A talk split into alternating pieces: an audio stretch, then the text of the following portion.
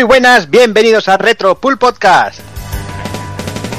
Bienvenidos un programa más. Vamos aquí un poco a lo loco con los programas y con el 3 que viene próximamente. Mm, todo se va a volver patas para arriba. Vamos a, ya, ya, que no somos muy constantes, además solo nos faltaba esto. Pero bueno, aquí estamos con unas semanas de retraso. Eh, vamos a hablar de una saga que, que, explica la historia de una familia des, desestructurada. Vamos a hablar de, de Arrow Fighting, uno de los grandes juegos de, de las, una saga grande de, de, los Versus. Y como siempre, me queda empezar a hablar con aquí a saludar a todo el personal. Muy buenas, Evil. Muy buenas. ¿Qué tal? Mira, aquí estamos deseando hablar de, del arte de la lucha. Un juego que, que, nos dejó flipados en, en, su momento y bueno, que le pegamos que le pegamos mucho vicio en, much, en bueno en muchas versiones, sobre todo en Super. Sí, sí. Que es la que sigue flipando, porque sí, ver este juego seguir flipando.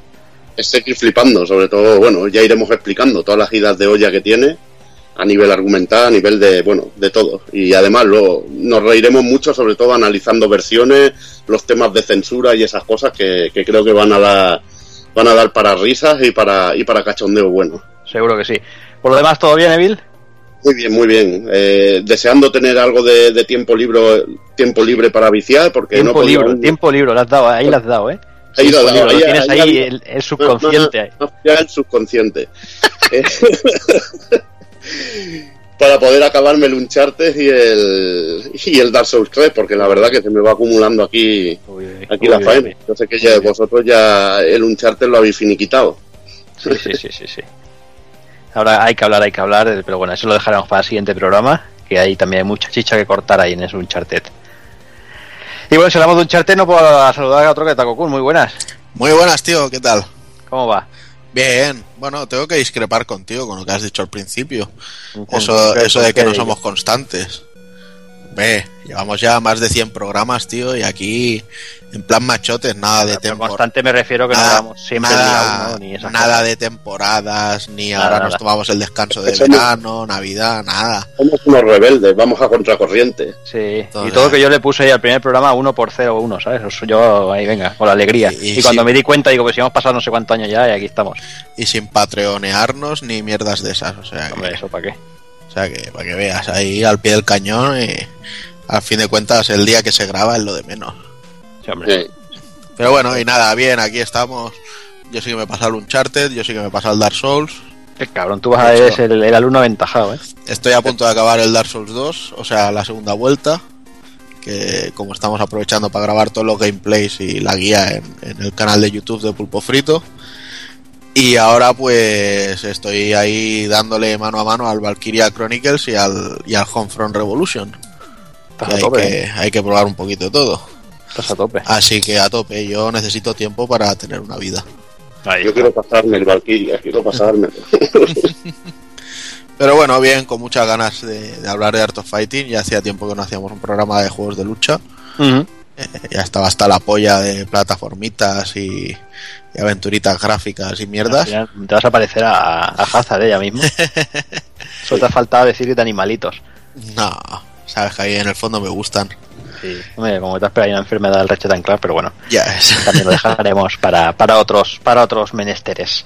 Así que con muchas ganas y, y a ver cómo nos sale la cosa. Muy bien, pues venga, pues déjame ya que termine con el señor Kafka. Muy buenas. Y eh, ¿qué pasa, nenazas? ¿Qué tal?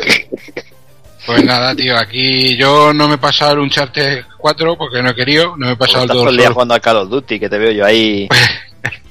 que son mis hijos, está jugando a Call of Duty, claro, mis hijos, mis hijos. cabrones. Que yo eh, es que no he querido empezarlo, no, no los he pasado porque no he querido, porque no quiero empezarlos porque estoy esperando al Mighty Number 9 Hombre, por y no supuesto. quiero, claro, claro, no quiero empezar lo nada hasta mejor- que me llegue. Lo mejor es que el cabrón juega borracho y empieza a abrir conversaciones grupales con 200 personas. Y dice, ¿qué? ¿Venís a la partida? Y pongo, y, y claro, y pongo, soy el hijo de, claro, sí. Y luego pone la excusa, luego pone Claro. la excusa, de que no, son mis hijos. Mira, cuando me enteré que iba a ser padre, lo primero que dije, que no me saca el chico futbolero, que no me saca el chico futbolero por el fútbol. Es una cosa que no puedo con ella, macho. Digo, que me salga antes emo o lo que sea, antes que futbolero. Y, y me ha castigado Dios, no, futbolero no me ha salido, me, ha salido, me van a salir los dos y me van a hacer niños rata los dos. Uno con el Call of Duty y otro con el Minecraft de los cojones. Bueno, igual te sacan de pobre, tío. No lo sé, pero Eso, bueno. eso está cotizado como, como trabajo. No, y juegan a todo un poquito. Lo que pasa es que son, pues, claro, los chicos en el cole, los compañeros, pues juegan esas mierdas y. Bueno, oye, pues ahora hay una buena noticia que igual te sirve. Ahora en, en octubre sale el Dragon Quest Builders, que es una forma Ah. muy guay de meter al, al niño del Minecraft en el universo de Dragon Quest. Pensaba, pensaba que ibas a hablarme de vasectomía y cosas de esas. Eso ya llega tarde ya. Ya, no, por eso te iba a decir yo. Ahora que ya no se te levanta ya no tiene gracia. Que no se me levante. Yo, ha- haci- haciendo el pino parece más grande. que eso, que vamos a hablar esta noche de un juego que tiene el dudoso honor de ser el juego con el, el primer juego con el que me chispé. Como un, además como un perrete. Me, me, pegué- me pilló un pedo porque en, eh, donde yo vivía era un pueblecito. Eh, mi padre es de Mota del Cuervo, es un pueblecito de Cuenca y ahí hay una sala de juegos muy pequeñita y entonces la mayoría de las recreativas guapas venían a bares, a pubs. Y, no, y a este lo trajeron en uno y nos dijeron, si no consumís no podéis estar aquí. ¿Sabes? Claro, en los años locos 90 dijimos, pues ponnos una cervecita. Claro. Pues, pues ponnos otra cervecita. Imagínate que en el año 92, con 14 años, pues nos pillamos un pedo que... No, 13, 13 tenía entonces. Cascándosela delante de la recreativa viendo los pechotes de la King. Eh, qué pedo nos pillamos, chico. Y tú Adiós. quejándote de tu hijo juega a Minecraft, ¿no? Lo vio y dijo, Ay, el mejor juego de la historia. Ah, En fin, El- ya vamos a empezar ya con las historietas, van mal, vamos ya, ¿eh? Pues si es que este juego es historia pura. De... Escucha, si queréis me pongo la pipa y las gafas de pasta que las tengo por ahí preparadas. Deja, deja. Que deja voy a eso, parecer un... a- a, eso- a los de la hobby. de Nolan, no te preocupes. Así que yo creo que vamos a empezar ya, porque si no ya se nos va la cosa de madre, va.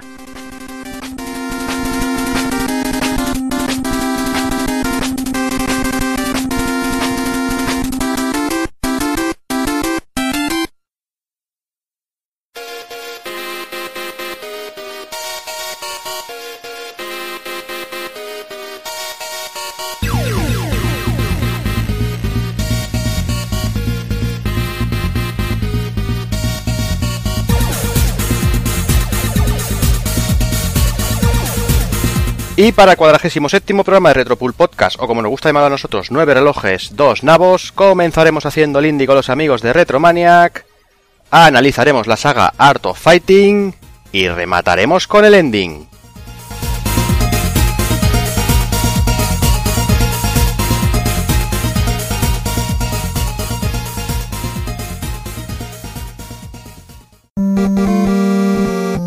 pulpofrito.com.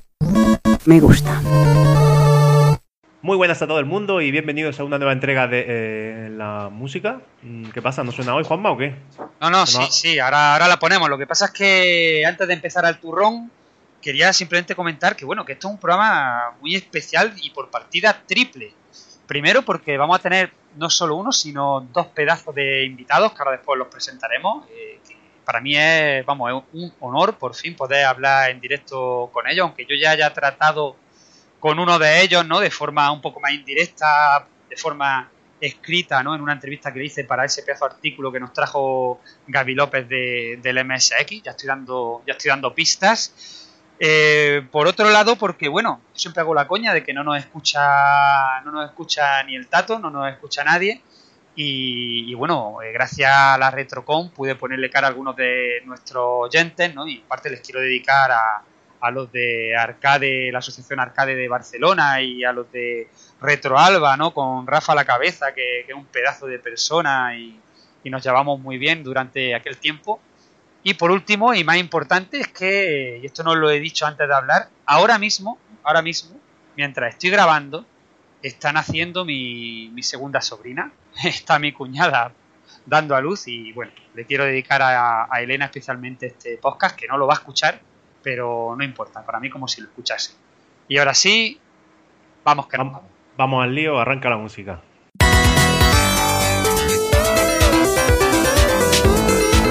Retromaniac y Pulpo Frito presentan Haciendo el Indie con Juanma y Pepe Luna.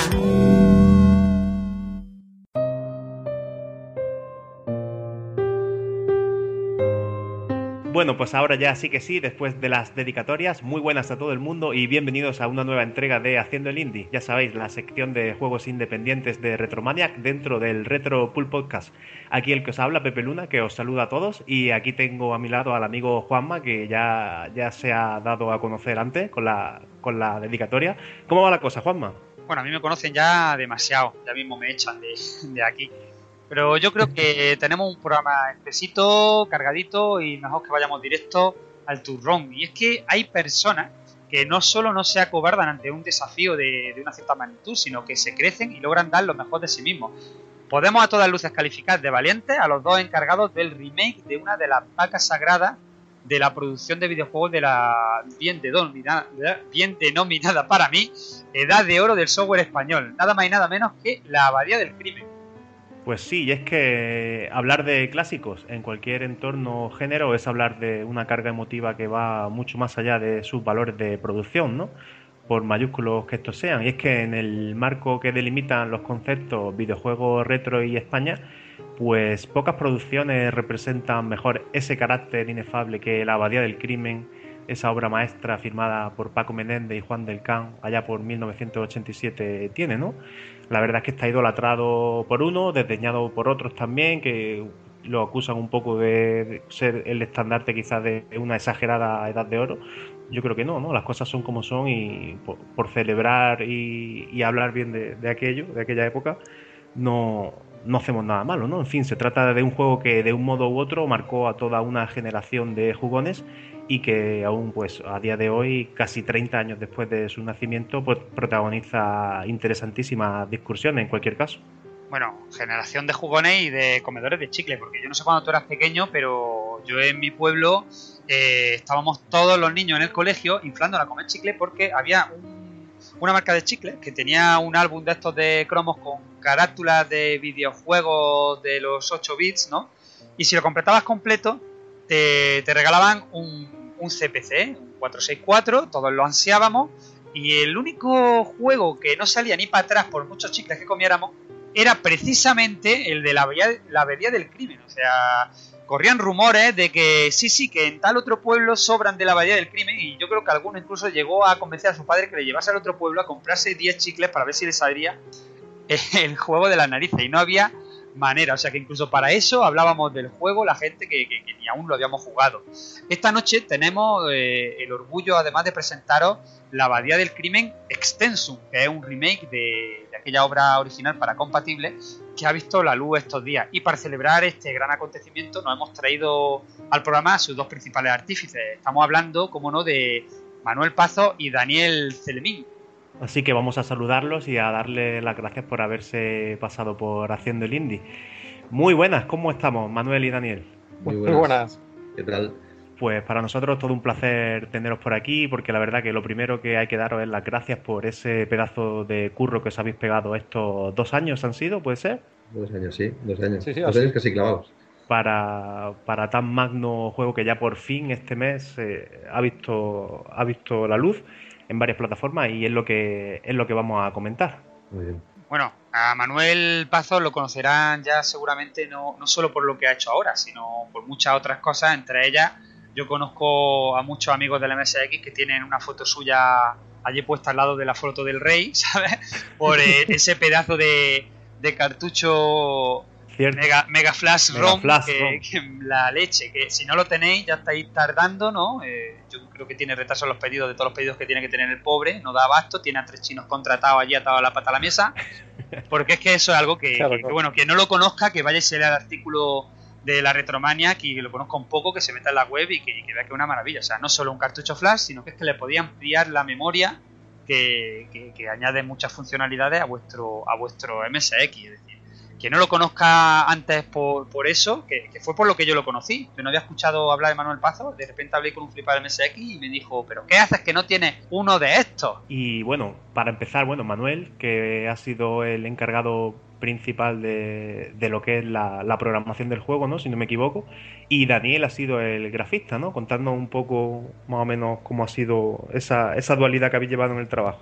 Bueno, yo eh, soy Daniel, me he encargado de la parte gráfica del, juego em, y de darle la tabarra a Manuel constantemente, pidiéndole cosas que eran bastante complicadas. No, eh, es broma, ¿eh? No, básicamente me encargado de, los gráficos y, bueno, y, ya está, porque al final el, trabajo se repartió. Quiero decir, Manuel, bueno, no lo contará él, ¿no? Pero Manuel código, yo los gráficos y, por otro lado hemos tenido la ayuda también de, de David Cañadas a la música, bueno, más adelante supongo que se comentará y, más gente, ¿no? Sí, bueno, vale, pues soy Manuel y me encargo de lo que es la parte de, programación del juego, eh, pues del editor de, pantallas y como bien dice Dani, pues nos hemos repartido, nos hemos repartido el trabajo. Pues se encarga de la parte gráfica y diseño de habitaciones y pues de la parte de, de la programación, implementación de la lógica y trama y cosas así para todo aquel que se lo esté preguntando, ¿no? Cuánto cuesta el juego, pues esto es lo mejor. Nada, el juego se publicó de manera completamente gratuita desde su propia web a finales del pasado mes de marzo para Windows, Linux y Macintosh. Pero la cosa no, ha quedado ahí. Eh, a comienzos de mayo se presentó en Steam Greenlight intentando conseguir apoyo suficiente para ser publicado en el portal de Valve el éxito fue abrumador y en tan solo dos días había obtenido un apoyo más que considerable. Ha llegado al top 2 de la plataforma y a los pocos días ya se encontraba disponible para su descarga de nuevo una vez de manera eh, totalmente gratuita. Es decir, que el que esté dudando, el que no lo tenga, el que no lo haya catado, ya está tardando en meterle un tiento. Sí, bueno, ¿y cómo, cómo sentir, no? Tras la acogida del título, porque en tan pocos días ser el segundo juego más, ¿no? Con mayor repercusión en Steam Greenlight, que ahí entra. y hablamos de un juego. Una barbaridad de cosas. Estamos hablando de un juego de la edad dorada del software español. Sí, quizá aquí en España sí, pero fuera de España quizá no. estamos hablando de, de, algo tipo Mega Man, algo tipo Castlevania, no, no, estamos hablando de un Abadía del Crimen. Es decir, y, ahí, está, y el número 2. ¿Os sentisteis abrumados quizá? Sí, bueno, abrumados desde el principio, yo creo la respuesta ha sido impresionante. Yo, mm, bueno, a ver, lo cierto es que em, hemos intentado que generar un poco de Skype, de, de, Skype, de hype, porque, bueno, creíamos que el juego lo merecía, ¿no? Es distinto hacer un juego, sacarlo y, bueno, que pase lo que pase, ¿no? Que generar un poco de, de, interés, ¿no? Por eso también lo pusimos en, creamos la página de Facebook eh, con tiempo y tal, íbamos poniendo noticias lo que pasa es que veíamos que a cada noticia que poníamos en, Facebook pues crecía, ¿no? A lo mejor al principio no sé cuántos lectores teníamos de, las noticias, no sé, 500 o 200, ¿no? Que nos parecía una barbaridad. Pero es que poníamos una nueva y subía, ¿no? Y a lo mejor de 500 llegaba a 1000. A la siguiente eran 2000. A la otra eran 3000 y pico. Llegamos 4000 y, y cuando sacamos el juego, bueno, no sé, no me quiero equivocar, pero no sé si llegamos, yo que sé, ahora no recuerdo, no sé si 17.000 personas, puede ser, Manuel, que leyeron la noticia, no me acuerdo, una barbaridad. Entonces, la verdad es que... personas alcanzadas fueron unas 30.000 o así. 30.000, madre mía. 30.000. De lectura de, lo que es la noticia en Facebook de la, de la salida del juego. ¿no? Y yo creo, vamos, Manuel, igual porque lo hemos hablado, es una respuesta brutal, o sea, nos, ha abrumado totalmente, ¿sabes? Es, es, es, una pasada. Nos sentimos, pues, bueno, yo me, abrumado total. Después lo de Greenlight también, ¿no? Hablamos cuando él vino aquí a, bueno, vino a Barcelona, entonces estuvimos en, Valencia en una conferencia, la primera que dimos, y estuvimos hablando del tema de, Green, de, sacarlo en Steam. Y, y, y, lo cierto, no sé si llegó al número 2, pero parece que yo la última noticia, no sé si con, Manuel lo miramos, al, 20, si, fue al 2, me, me, quedo otra vez sorprendido de lo, de, lo que fue, porque lo que sí fue es en nueve días conseguir esa posición y que te la luz verde, pues no lo sé, porque yo no estoy muy metido. A mí me gusta hacer juegos, ¿no? Más que jugarlos. Y, realmente no sé cómo funciona hoy en día. Pero supongo y entiendo que es, una, que es bastante bestia, más por el juego que es, ¿no? Un juego pixelado, un juego, lo que decíais vosotros, de los, de los 80, un remake, no sé qué. bueno, se ve mucho el, apoyo que tenía en España, ¿no? El juego que lo que gustaba y lo que, y lo que muchas veces alguien o, mucha gente dice que no, pero y mucha que sí, ¿no? el debate que hay de que si es el, un poco el cenit o, el punto de inflexión un poco de la de oro. Yo creo que ahí se demuestra un poco que, sí. Y bueno, también nos da a entender que hemos hecho un buen trabajo, eso también pues, pues te llena de orgullo, ¿no? Lo que sí es que te abruma, ¿no? Yo creo que sí, nos abruma bastante. Desde luego. Y Manuel, una cosilla, porque claro, estamos hablando de un remake de un juego que, que- que es como pisar terreno sacrosanto. Hay que tener mucho cuidadito porque igual que, que os ensalzan, a lo mejor la gente se puede cabrear si no le gusta lo que acaba resultando, ¿no? Con tanta expectación que había. ¿En algún momento habéis sentido esa presión, esa responsabilidad? Hombre, teníamos claro que queríamos hacerlo bien, no queríamos defraudar. Pero lo que sí que teníamos claro es cómo tenía que ser el juego. Tanto Dani como yo, pues, acabamos siendo fans de Abadía toda la vida, como quien dice. Entonces teníamos muy claro cómo tenía que ser el juego. A, a mí personalmente, por ejemplo, no me gusta cuando me cambian un tipo de juego al que estoy acostumbrado a jugar y me gusta como es. No, no sé, por ponerte un ejemplo, pues dices tú, un Castlevania, pues acostumbrado a jugar un Castlevania plataformas y luego cogen y te lo cambian y te lo ponen en 3D, como que ya te rompe un poco el esquema, ya no es el juego al que tú esperabas jugar. Que a lo mejor es un juego bueno, pero de entrada ya te rompe los esquemas, ya no es lo que tú esperabas. Con Abadía teníamos muy, muy claro que, que queríamos mantener el espíritu del juego original. Por eso hemos mantenido los cambios de cámara, hemos, metido, hemos mantenido eh, la misma perspectiva isométrica, hemos mantenido el mismo gameplay, la misma forma de juego. Hemos intentado pues recrear un poquitín lo que es el, el juego añadiéndole partes de la trama de la novela y de la película, pero lo que queríamos era que el espíritu es lo que es el juego, siguiese siendo el mismo, la esencia. Y eso creo que lo hemos conseguido. Y es lo que la gente yo creo que nos ha agradecido en el fondo. Se nota, se nota que sois auténticos eruditos en la abadía del crimen. Además, también nos consta que Manuel ya desensamblado el, el original ¿no? y creado alguna otra versión a partir del, mismo. Y también es un experto, como hemos comentado antes, del MSX, habiendo llegado a crear hace años el imprescindible cartucho Mega Flash ROM para sacarle todo el partido, que aprovechamos para volver a recomendar. Entonces, me, me- surge una pregunta. ¿Hay algo del código del original en este extensum? ¿O alguna curiosidad quizá que te hayas topado en esas largas jornadas de desensamblarlo como gráficos, estructuras de mapa?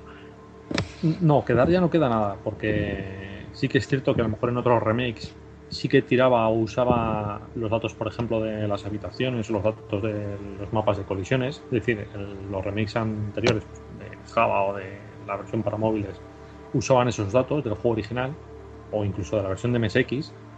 Pero esta última versión ya, la de Extexum, no. ¿Sabes? Eh, se descomprimieron las pantallas, se cogieron esos datos, pero ya no existen los datos originales del juego en sí. Entonces, en ese sentido, no, no quedan datos, no quedan partes del código original. Lo que sí que hicimos eh, fue añadir partes que sí parecían estar en el juego original, pues pantallas o zonas que, que creemos que, que sí estaban diseñadas para tener para ser la abadía más grande, tener un par de habitaciones más. Solo que luego al final, pues por lo que fuese, pues, problemas de espacio, de tiempo, o por limitaciones técnicas o porque lo decidieron al final, no estaban. Entonces sí que añadimos, por ejemplo, pues la, la sala capitular en la parte, en la parte del claustro y en ese sentido sí hemos intentado pues eh, basándonos en lo que nosotros creemos que querían hacer en el original y que al final no pudieron, pues nosotros hemos intentado implantarlo, pues algún pues el pasadizo para subir directamente a la biblioteca y cosas así. De ahí lo de Extensum, entonces, quizá, ¿no? La versión extendida. Correcto, totalmente correcto, esa es la idea. Era intentar hacer el juego original, pero con la versión extendida, es decir, implementar o meter en el juego todo aquello que creemos que le faltaba o que por limitaciones técnicas no pudieron poner. Y, luego también, hablando de limitaciones técnicas, eh, cabría la posibilidad, porque sabemos que ah, se ha hecho ya algún remake eh, anteriormente, pero ¿sería posible de alguna manera coger este extensum y meterlo de alguna forma adaptado a, por ejemplo, MSX? Claro, porque permíteme que comente aquí, eh, el usuario de MSX medio tiene una espinita clavada de tamaño de, no sé, del Empire State, con las conversiones que había del juego de Spectrum a, a la MSX, y esto pues obviamente no era una excepción. Eh, si no me equivoco, creo que, Manuel también hizo ya eh, una versión mejorada de, la MSX, ¿no? Pero claro, hay gente que nos está preguntando por esta versión extendida concretamente si cabría posibilidad de pasarla también al MSX para jugar al MSX a la mejor versión posible. Sería muy, muy, muy complejo. Muy complejo porque eh, es un juego mucho más grande. Utiliza muchos más gráficos, utiliza un mapeado más extenso. Eh, no te voy a decir no se puede, porque pues, a lo mejor ah, haciendo alguna locura se puede hacer algo parecido. No te voy a decir el juego entero parecido, pero yo lo veo muy complicado hacer este juego en, en MSX. De entrada tendrías que cambiar de Java y volver a ensamblar. sí. Sería complicado. Programar todo eso no sería- no. El mismísimo Juan del Can eh, ha colaborado en la creación del juego. Según los títulos de crédito, se ha encargado de la creación de, de la pantalla final. ¿Cómo llegó el contacto con Juan del Can? ¿En qué punto del proyecto? ¿Y cómo decidió él mismo involucrarse? Hombre, con Juan yo llevo en contacto desde hace ya, hace bastantes años, desde el 2002 o por ahí, que fue cuando hice el remake de, de MSX2. Entonces siempre hemos mantenido una especie de, de contacto. Yo le iba contando pues, pues los avances que, que había sobre el juego, sobre pues novedades, eh, versiones que aparecían, eh, todo lo relacionado a noticias relacionadas con el juego, pues yo siempre intentaba mantener al, al día. Y Juan en ese sentido siempre, siempre ha estado muy agradecido a, pues a toda la gente que sigue apoyando el juego, porque en un principio él se quedó muy sorprendido con que, con que la abadía así se manteniendo interés, tuviese interés para la gente. Él pensaba pues que el juego se publicó y ya está. O sea, se acabó un juego, pasó la época y ahí se acabó la cosa. Sin embargo, cuando se enteró que, que había una legión ahí de fans, que el juego tenía un cierto culto, un- se había convertido en una obra de culto, pues eh, se quedó muy sorprendido y muy, muy agradecido por, pues, por toda esa gente que sigue intentando pues, mantener la llama viva, como decía él. Entonces, cuando en, en Retro Barcelona le invitaron y, y estuvo allí dando una, una charla con nosotros, nosotros aprovechamos a presentar Extension y fue una idea que le, que que le gustó bastante. Y justo ya cuando lo teníamos medio, medio terminado, sí que le sí que le propusimos pues decirle Juan a ver si te apetece hacer algo lo que quieras. Ya puede ser un dibujo ya puede ser eh, una habitación ya puede ser lo que te, te apetezca relacionado con el juego lo haces y Mira. dijo vale dame un poco de tiempo porque anda aliado y la verdad es que el hombre cumplió y nos mandó pues eso una obra un cuadro pintado que, que, se- que se puede ver al final del juego Siempre a última hora, ¿no, Manuel? Siempre a última hora, como suele ser. Siempre a última hora. Ahí el, es un hombre es un hombre muy ocupado es un hombre- Sí, como el vídeo, ¿no? El vídeo que envió a Retro Madrid, ¿no? Por la, por el homenaje a la familia. por el homenaje de Paco El, cierto el es que último- llegó la el noche último anterior. momento. ¿En en algún momento ha, ha agregado, es decir, parte de este contacto que habéis tenido, eh, os ha comunicado en algún momento que él mismo dejó algo sin hacer y que hayáis añadido en esta edición extendida vosotros? ¿O todo lo que hay de extendido es parte vuestra y él en ningún momento, o sea, él hizo el juego que él realmente quería hacer? Mm, No, eh, eh, sí que es verdad que algunas cosas las preguntamos, porque tanto Dani como yo, pues mirando el mapa original, pues dijimos, aquí por ejemplo está, está claro que había una puerta que llegaba a este otro lado, solo que al final lo han tenido que quitar por alguna razón, o, o cosas así, y yo le he preguntado, y, y la verdad es que no, no se acuerda, o sea, es decir, de los detalles en sí, muchas veces ya no se acuerda, no, no, no, sa- no sabría decirme. Otras cosas sí, pues por ejemplo, teníamos dudas sobre algunas habitaciones si tenían techo o no, es decir, si estaban al aire libre o eran cubiertas, y ese sí no la resolvió. Pero la parte de añadir cosas al juego, no, no nos ha dicho algo que él, que en su día tuviesen intención de, añadir y que, que no pudieron. No, en ese sentido ha sido todo cosecha propia, por decirlo de alguna forma. Bueno, otro apartado del juego que sobresale es la composición musical que estáis escuchando ahora mismo. Es obra de David Cañada. Una pena que no podamos tenerlo por aquí también para, para darle la enhorabuena por el trabajo, porque sin duda es excepcional. Mención aparte merecen también los sonidos FX que ambientan a la perfección nuestro paseo por la abadía y sus alrededores también. ¿eh? Yo estaba jugando en el ordenador y tengo unos altavoces de estos de, de 30 euros y te lo juro que me creía que los pájaros estaban escuchando de verdad la terraza, ¿sabes? Eso es algo a lo que mucha gente, siempre lo digo, no, no le da la importancia merecida, ¿no? Eh, a un buen sonido bien diseñado, tanto los efectos como, como la música. Y aquí la verdad es que, teniendo en cuenta que Muy estamos lírico. recreando un juego de, de la época de los 8 bits, la verdad es que el curro que hay detrás se nota. Yo quiero decir que bueno, los FX son obra de. y gracias a Manuel, que se puso con los FX. Y la verdad es que son muy guapos. Son muy, muy inversivos. ¿eh? Mucha gente nos ha dicho que, que gracias al ambiente, a no sé qué, no sé cuánto, que te engancha mucho al. al- Sí, que es- sí, la, la reverberación también dentro de, de la abadía está increíble. También vemos que la producción del teaser original eh, corre a cargo del amigo Cristian Catalán, voz y alma mater de Gameback TV. Aprovechamos para recomendar a los oyentes el visionado de todo y cada uno de sus capítulos en YouTube, puesto que son de una calidad incuestionable. Tenemos además eh, un episodio especial dedicado en exclusivo a la Bahía del Crimen que se grabó en una pasada edición de Retro Barcelona, concretamente en la edición de 2014, donde fue presentado el por aquel entonces proyecto que hoy nos ocupa, justo junto a nuestros invitados también, tal como lo han comentado eh, hace un ratito. Y bueno, ¿cómo habéis llevado estos años desde su presentación hasta el tiempo que, que, nos ocupa? Porque sin duda la recepción del juego, digamos que ha estado a la altura de las circunstancias, pero siendo la abadía del crimen un intocable, digamos, ¿han habido también en estos años voces en contra del proyecto antes de que, de que se finalizara o incluso una vez finalizado también? Como por ejemplo pasa ahora con los remakes de películas, ¿no? Que enseguida sale la gente con la antorcha en plan Resident Evil 4 a la calle. Yo lo cierto es que mm, hemos, yo creo que críticas malas también han habido como cuatro, contadas con una mano. No, no, ha sido, como decía al principio, una pasada, ¿no? El, recibimiento, salvo casos, mm, no ha sido, yo no, no, creo que haya habido así críticas malas o en contra del, del proyecto. Yo creo que más bien al, al, contrario.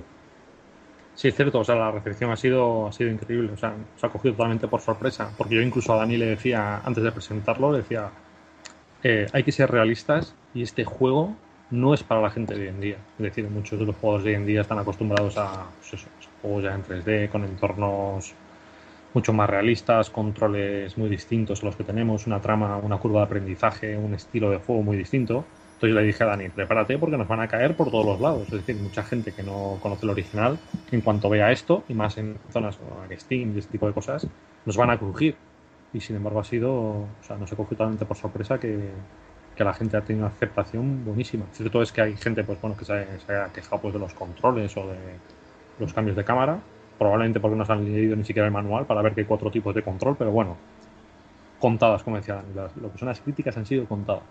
Uh yo creo que más miedo nos daba a nosotros el tema de Steam, ahí sí que teníamos miedo. Y bueno, de repente, aunque la repercusión no ha sido la misma que cuando lo sacamos en Facebook para, para la gente que nos seguía aquí en, en, nuestro país, ¿no? Ha sido un poco, bueno, lo que yo lo que yo sé, ¿no? Hasta donde yo sé es un poco menor, también hay menos comentarios, no sé cuánto, pero bueno, también casi todos son positivos, o sea que aunque haya menos, ¿no? Parece que la repercusión es menos, pero no es positiva. Bueno, menos, pero es que lo que pasa es que a lo mejor estamos un poco mal acostumbrados. Es decir, eh, claro. hay, que, hay, que, hay, que, decir que es que la primera semana tuvimos 20.000 descargas del juego en una semana. Sí, sí. Entonces, claro, tú ahora en Steam dices, es que llevamos, eh, no sé qué, dos semanas. 4.000, ¿no? Sí, claro, y ten, no, son unos 9.000 y pico, unas 10.000 descargas creo que hay. Entonces dices, pues vale, a lo mejor no es lo mismo, pero bueno, yo creo que el grueso eh, que le interesaba el juego era la gente pues de aquí, pues eh, gente española, gente o quizás de Sudamérica, pero bueno, que lo que es el, el, grueso de usuarios, yo creo que ya lo, lo consiguieron el juego. Pues ahora es intentar hacer un poco de brecha y en el mercado internacional y ver si pues, conseguimos que el juego se dé a conocer y que conozcan pues, el, la abadía del crimen que hizo Juan y Paco. Pues sí, eh, estaría muy bien, ¿no? Que hoy en día que el mundo un poquito más globalizado, ¿no? En aquella época era más difícil que, que esta obra pueda llegar a gente que en su día no pudiera disfrutarla. Eh, el trabajo, desde luego, es una prueba irrefutable de, del amor que, le tenéis al juego. ¿Qué nos podéis decir sobre lo que sentís por la obra original? ¿Pensáis que, se trata de un juego adelantado a su tiempo? A lo mejor no lo teníais en tanta estima realmente en su momento y con el tiempo lo habéis ido revalorizando. Yo, yo, no sé, yo recuerdo de la bahía original es como un poco magia, ¿no? Yo tengo un poco amor por juegos un poco imposibles, porque lo mío es Fred, la abadía del crimen, ¿no? Dices, vale, pues son juegos fáciles, ¿no? Pero es, yo creo que es un poco, el sentimiento es un poco eso de mágico, ¿no? Alguna vez hemos comentado también con Manuel, eh, supongo que era, ¿no? Siendo niño, tal, te, te plantan una historia de misterio eh, en una abadía con monjes, no sé qué, no sé cuánto, y tu imaginación hace el resto, ¿no? Y entonces es como un poco mágico. Para mí la abadía del crimen es, es, mágico. Vamos, yo cuando, cuando cargo mi Amstrad, que lo tengo ahí al lado, o, o cargo Silfred o la abadía del crimen, ¿no? o la uso ¿no? Eh, lo tengo pendiente, pero bueno, son esos tres, ¿no? Entonces la abadía es, significa un poco, es un poco, un poco magia. Y si estaba adelantado, pues yo creo que sí. Y de hecho lo, lo comentamos en, la, en, las conferencias que hemos dado, ¿no? el control, el cambio de cámara, no sé qué. Yo creo que para la época la gente no estaba muy, los niños, ¿no? Los, los críos que jugaban, no sé, bueno, jugaban, adultos, pero los críos estaban un poco preparados para, para, ese juego. Yo creo que por eso mucha gente o lo odia, ¿no? O como en mi caso, pues lo, adora. Pero bueno, yo creo que sí que es un poco por el hecho de estar un poco adelantado a la época, ¿no? Y claramente sí, sí, sí que me marcó. Fue un juego que, pues que al principio lo que dice Dani, es un juego que, que no es lo que estás acostumbrado a ver. Luego un poco más adelante, o quizá ya por ahí a la par, era intentar eh, entender cómo funcionaba eso. A mí es una cosa, a mí siempre me ha gustado entender o saber cómo funcionan las cosas. Entonces, claro, yo acostumbrado a lo mejor hacer juegos simplones, de esto de un enemigo que se mueve a la derecha y a la izquierda y ya está.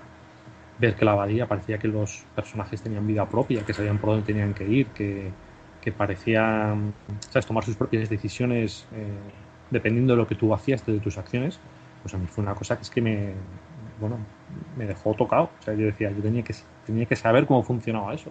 Y eso es lo que años después, pues claro, ya me llevó a, a desensamblarlo y a intentar investigar eh, cómo, cómo, cómo funcionaba, cuáles eran los secretos de ese, de ese código. Uh -huh. Eso era un, era un poco bestia, ¿no? Te, te, te sueltan allá en medio de la abadía que de repente no sepas qué hacer y no sé qué, vas, ves un monje pasar, esto, ¿y a dónde va ese tío? ¿no? Y no sé qué, te llevan a un sitio, y ahora qué hago, ya lo investiga, te dan, te dan libertad para moverte, no sé qué, es algo así un poco como especial, como era, era un poco sí, muy, muy, muy especial eso esto. Solo por curiosidad, eh, ¿qué versiones jugasteis cada uno cuando erais niños? Yo Amstrad. Casero. MSX, la duda ofende. eh, eh, Manuel, ¿tú eras de los indignados por la, por la versión de MSX con respecto a Spectrum también o qué? No, si te digo la verdad, yo es que en, en, en aquella época era, era, era un feliz, es decir, pues bueno, pues yo tenía los juegos de MSX, jugaba, sí que me llamaba la curiosidad que decías, ¿por qué estos juegos de Konami se ven en color y son tan chulos y estos juegos que tengo yo aquí en cinta que salen en España no son tan chulos. Y siempre estaba ahí la mosca detrás de la oreja de el por qué, por qué era eso. Y luego, claro, ya luego en cuanto empiezas a ver de qué va el percal, dices, ah, vale, ya, ya sé a qué se debe esta diferencia, por qué unos son tan raros y otros son tan guays. Yo no tuve problemas porque como jugué a la original que hizo Paco, pues nada. Por una ah. Os vais a reír, pero yo tenía de pequeño una teoría de eso del MSX, porque yo de pequeño no tuve un MSX, lo tenía un amigo y veía claro lo mismo. Me preguntaba por qué estos juegos de Konami y luego, sin embargo, la Bahía del Crimen o, o, cualquier juego de aquellos que tenía versionados de, de, del Spectrum, ¿no? Eran tan, tan chungos, tan parecidos al Spectrum. Y mi teoría absurda era que no era porque fuesen un por fusilado del Spectrum, yo aquello no sabía ni lo que significaba un por ni qué, implica, ni qué implicaba ni nada. Era porque los juegos en cartucho pueden tener colores y los juegos en cinta no le, no le entran los colores en la cinta, claro. Eh, yo de pequeño decía eso y decían, pues debe ser eso, no debe ser eso, porque mira que el otro carga más rapidito, claro, es que al otro no le da tiempo a coger los colores. En fin, si hiciéramos un programa con las teorías que teníamos de niño de, de, de cosas de estas, vamos, podríamos llenar también un, un buen rato. Pues ya ves.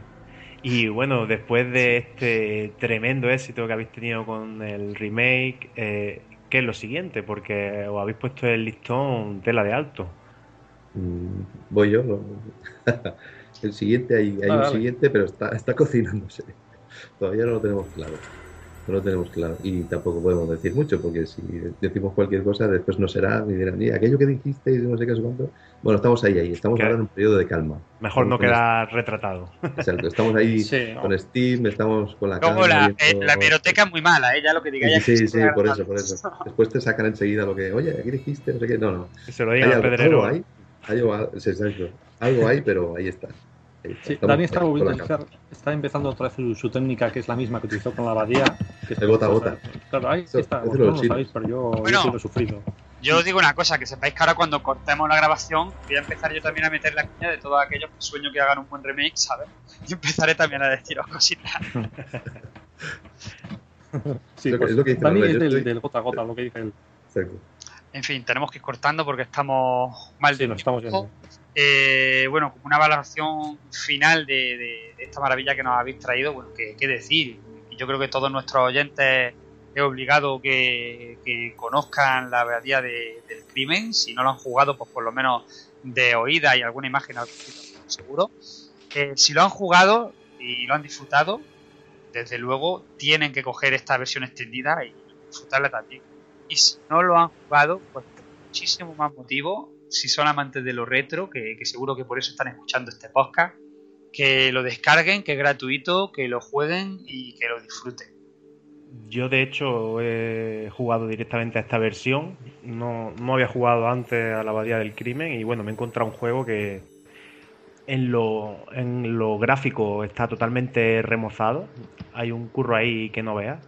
Y en lo jugable, que la base es exactamente la misma del original y es increíble un juego de, finales de los 80 que tuviera mecánica que luego se han usado ya en juegos más contemporáneos, ¿no? Porque, bueno, se puede decir que el toque de aventura gráfica, incluso el control y el cambio de cámara, lo podemos asemejar con Alone in the Dark, con Resident Evil.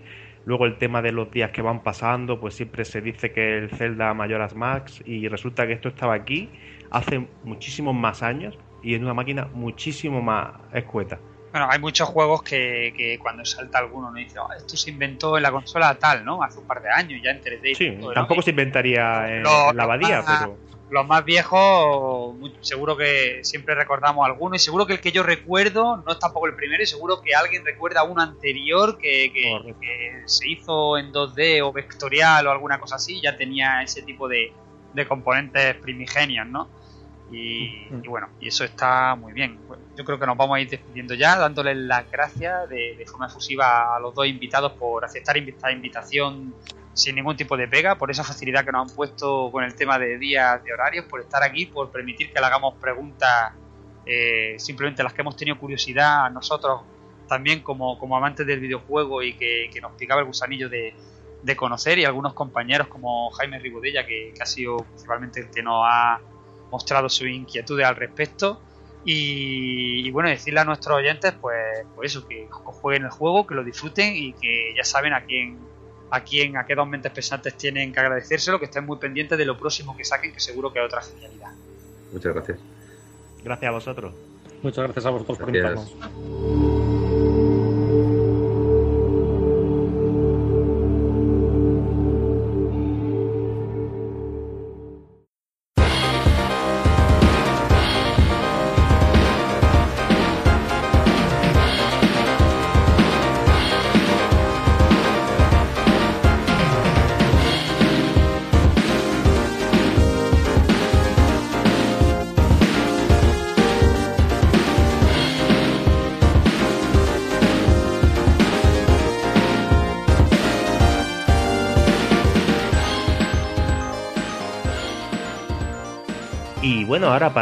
Píldoras, o mejor dicho, la píldora, porque vamos ya ajustadillo de tiempo, vamos a hablaros de la segunda edición de ArcadeCon. Y es que Retromania pues tuvo la suerte de poder estar allí.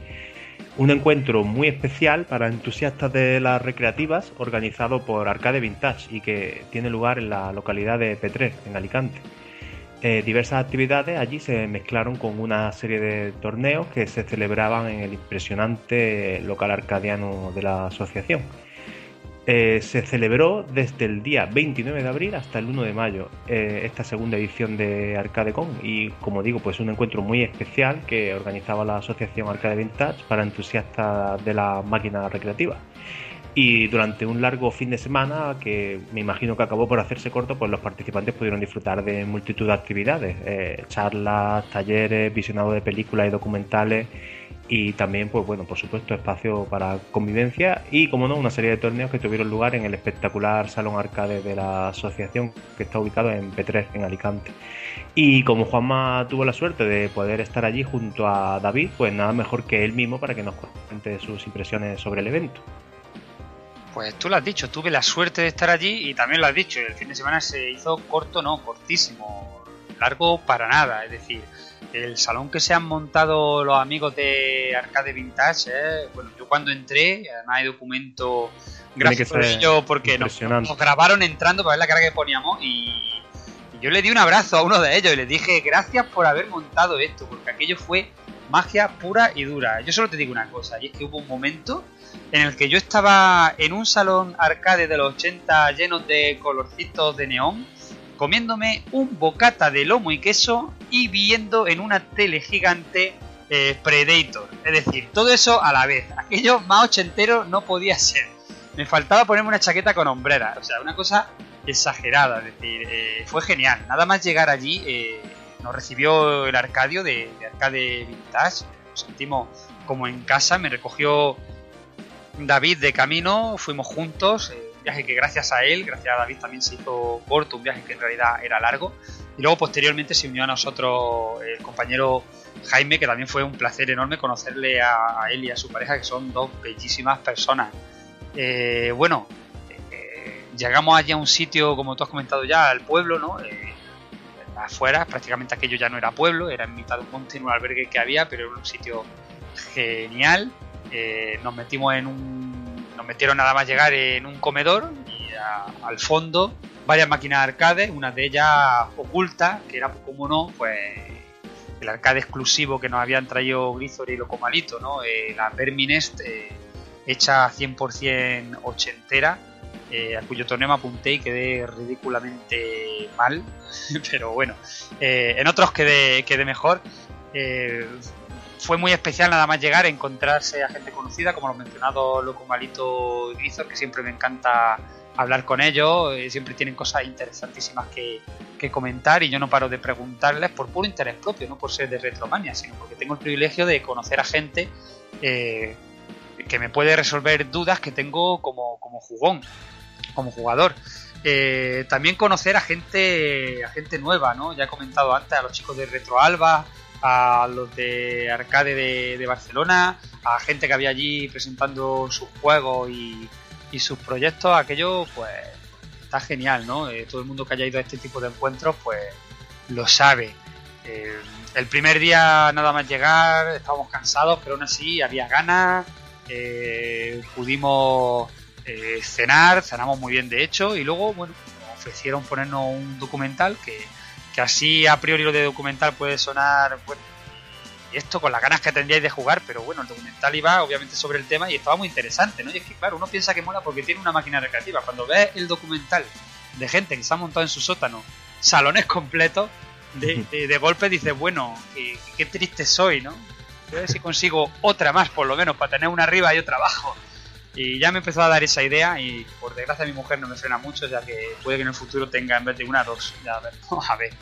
Asistimos también a, a un taller en el cual, bueno, eh, una persona se dedica, eh, nos explicó cómo se dedicaba a conocer el funcionamiento a nivel hardware de los chips, eh, no mirándolos desde el software, sino directamente pues comiéndose la capa de, de cerámica de protección que tiene y puliéndolos capa por capa y bajo el microscopio mirando a ver qué hace cada cosa, a dónde va cada transistor, qué contacto hace, cómo funciona, cuál es la llave que hace que esto se desbloquee sí o no. Y llegó un momento mágico. Eh, llegó un momento mágico en el que nos dijo, y ahora vaya a ser testigos por primera vez eh, en el mundo, porque esto se acaba de, de- acabamos de descubrir cómo se hace hace poquito, de cómo resucitamos una CPS2. Y lo vimos allí y todos nos quedamos con los ojos abiertos, súper felices, y luego nos dejó acercarnos, ver el aparato que usaba, ver las obleas de fabricación de microchips y ver todo tipo de, de curiosidades. También hicieron un taller eh, Locomalito y Grisor, ¿no? Eh, sobre, sobre su juego, ¿no? Locomalito, pues centrado en toda la parte de la creación del juego y cómo se pusieron el reto de hacer un juego eh, que fuera posible eh, en aquel año y por tanto que no utilizara absolutamente nada que en aquella época no se utilizaba, que pudieses ponerlo en un salón de aquella época y pasase totalmente desapercibido. De hecho lo consiguieron, nos pusieron varios retos. Eh, uno de ellos era eh, uno de sus personajes mezclado con eh, muchos personajes de otros juegos de la época y a ver quién acertaba cuál era el que no era de la época, sino cuál era el suyo que habían hecho ahora. Y la verdad es que costaba trabajo.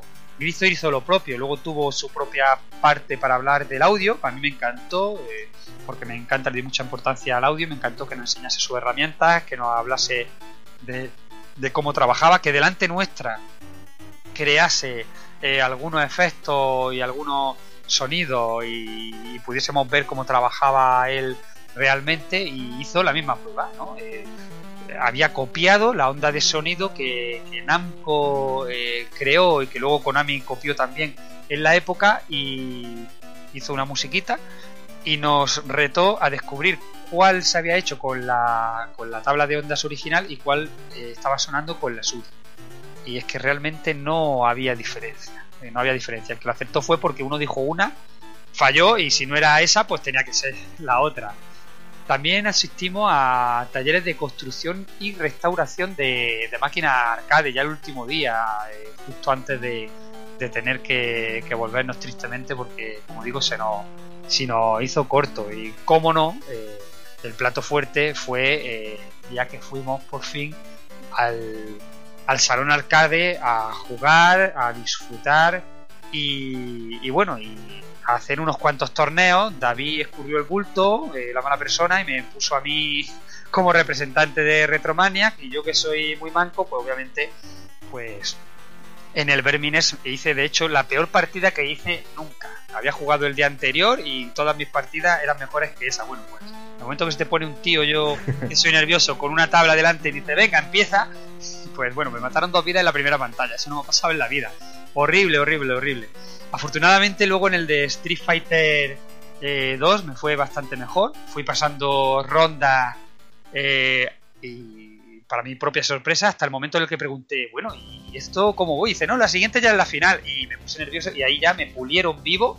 He de decir que un compañero de Retro Alba me- no, me, no me dio cancha. Eh, fue un placer perder contra él porque, vamos, eh, no, no me dejó ni- ni- ganarle un solo, un solo round. De hecho, él luego fue llegó a ser el campeón. Y bueno, los de, los de Retro Alba se fueron con bastantes porque eh, el compañero Rafa también ganó otro torneo a los cholos partido a partido allí, que fue el último que se llegó a jugar un poco más y nos cierran el salón de, de lo que se alargó aquello. Y bueno, fue un placer estar allí, fue un placer conocerlos a todos, fue un placer jugar en una máquina de las Tortugas Ninja 4 con compañeros, fue un placer eh, jugar por primera vez en una máquina de Loop Room con el mueble, con el coche que se movía, que no había jugado hasta ahora. Y en definitiva fue un placer desde el momento que me monté en el coche de David hasta el momento en el que me volvió a dejar en mi casa. Yo le recomiendo a todo el mundo que eh, la edición del año que viene que se apunten y que lo disfruten. Y si van, seguramente, muy seguramente, me verán allí otra vez. A ver si el año que viene me puedo apuntar yo. Ojalá. A ver, a ver. Y Pero yo creo que con esto, y demás. Mm. yo creo que con esto ya nos vamos a despedir porque quería hacer cinco minutos y me parece que voy ya por nueve. Nos van a cortar las bolas otra vez, pero bueno, con los invitados no podíamos desaprovecharlos, la verdad, y hemos Pues tenido sí. que, que resolver todas las dudas que teníamos. Espero que hayáis disfrutado de, de este podcast porque la verdad es que ha sido uno de los podcasts que yo más he disfrutado grabando. Y bueno, a ver qué nos depara el mes que viene, que viene verano y ya sabéis que en verano siempre preparamos alguna cosa distinta. Sí, y además sale ya Mighty Number 9 el día 26 de junio, así que más o menos si me salen las cuentas, lo mismo en el próximo programa lo tenemos y ya estamos buscando invitado para que represente semejante... Yo no sé cómo calificarlo, al final tiene más, más que pinta de juego bueno, tiene pinta de ser como aquel de He-Man que hicimos, tío. Qué mala pinta tiene. Sí, yo te digo que el amigo Casca ya se ha prestado voluntario porque el juego lleva su, su sello de, de casposidad, de lo que le gusta es, de, de rancio. Bueno, pues, lo invitaremos seguramente. Hasta el mes que viene, que disfrutéis mucho. Nos escuchamos. Adiós, adiós.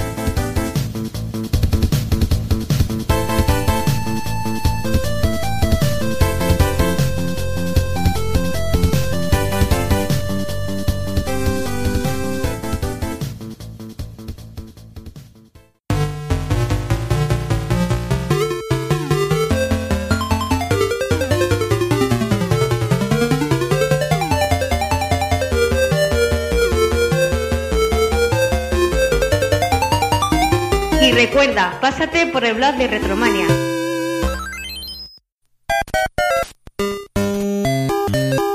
Visítanos en pulpofrito.com. Te esperamos.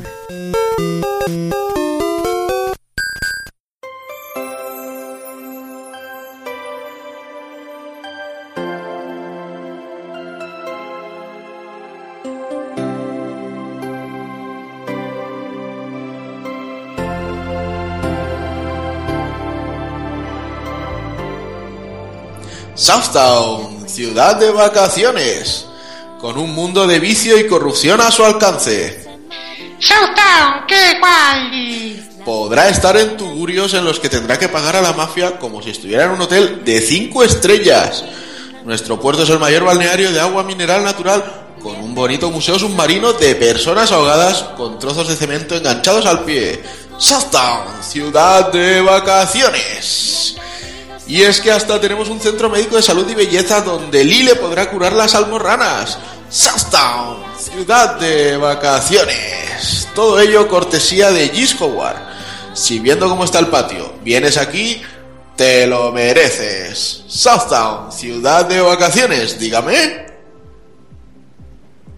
Luisito, mañana nos vamos a Southtown. Pero papá, esto es una puta mierda, ¿eh? Vamos con una puta mierda. Mañana para Southtown. Te lo digo tú- yo. Pero, pero, pero papá, ¿tú has visto que eso está lleno de yonkis gitanos y putas?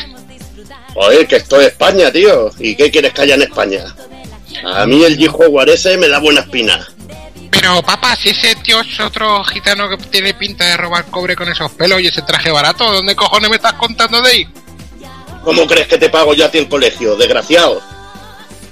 Qué desilusión, papá. Yo quiero ir a Madrid, Ador, quiero ir a Disney, aunque sea Torrelodones, tío, al casino. Pero no me lleve allí, que no tengo dinero pa' puta.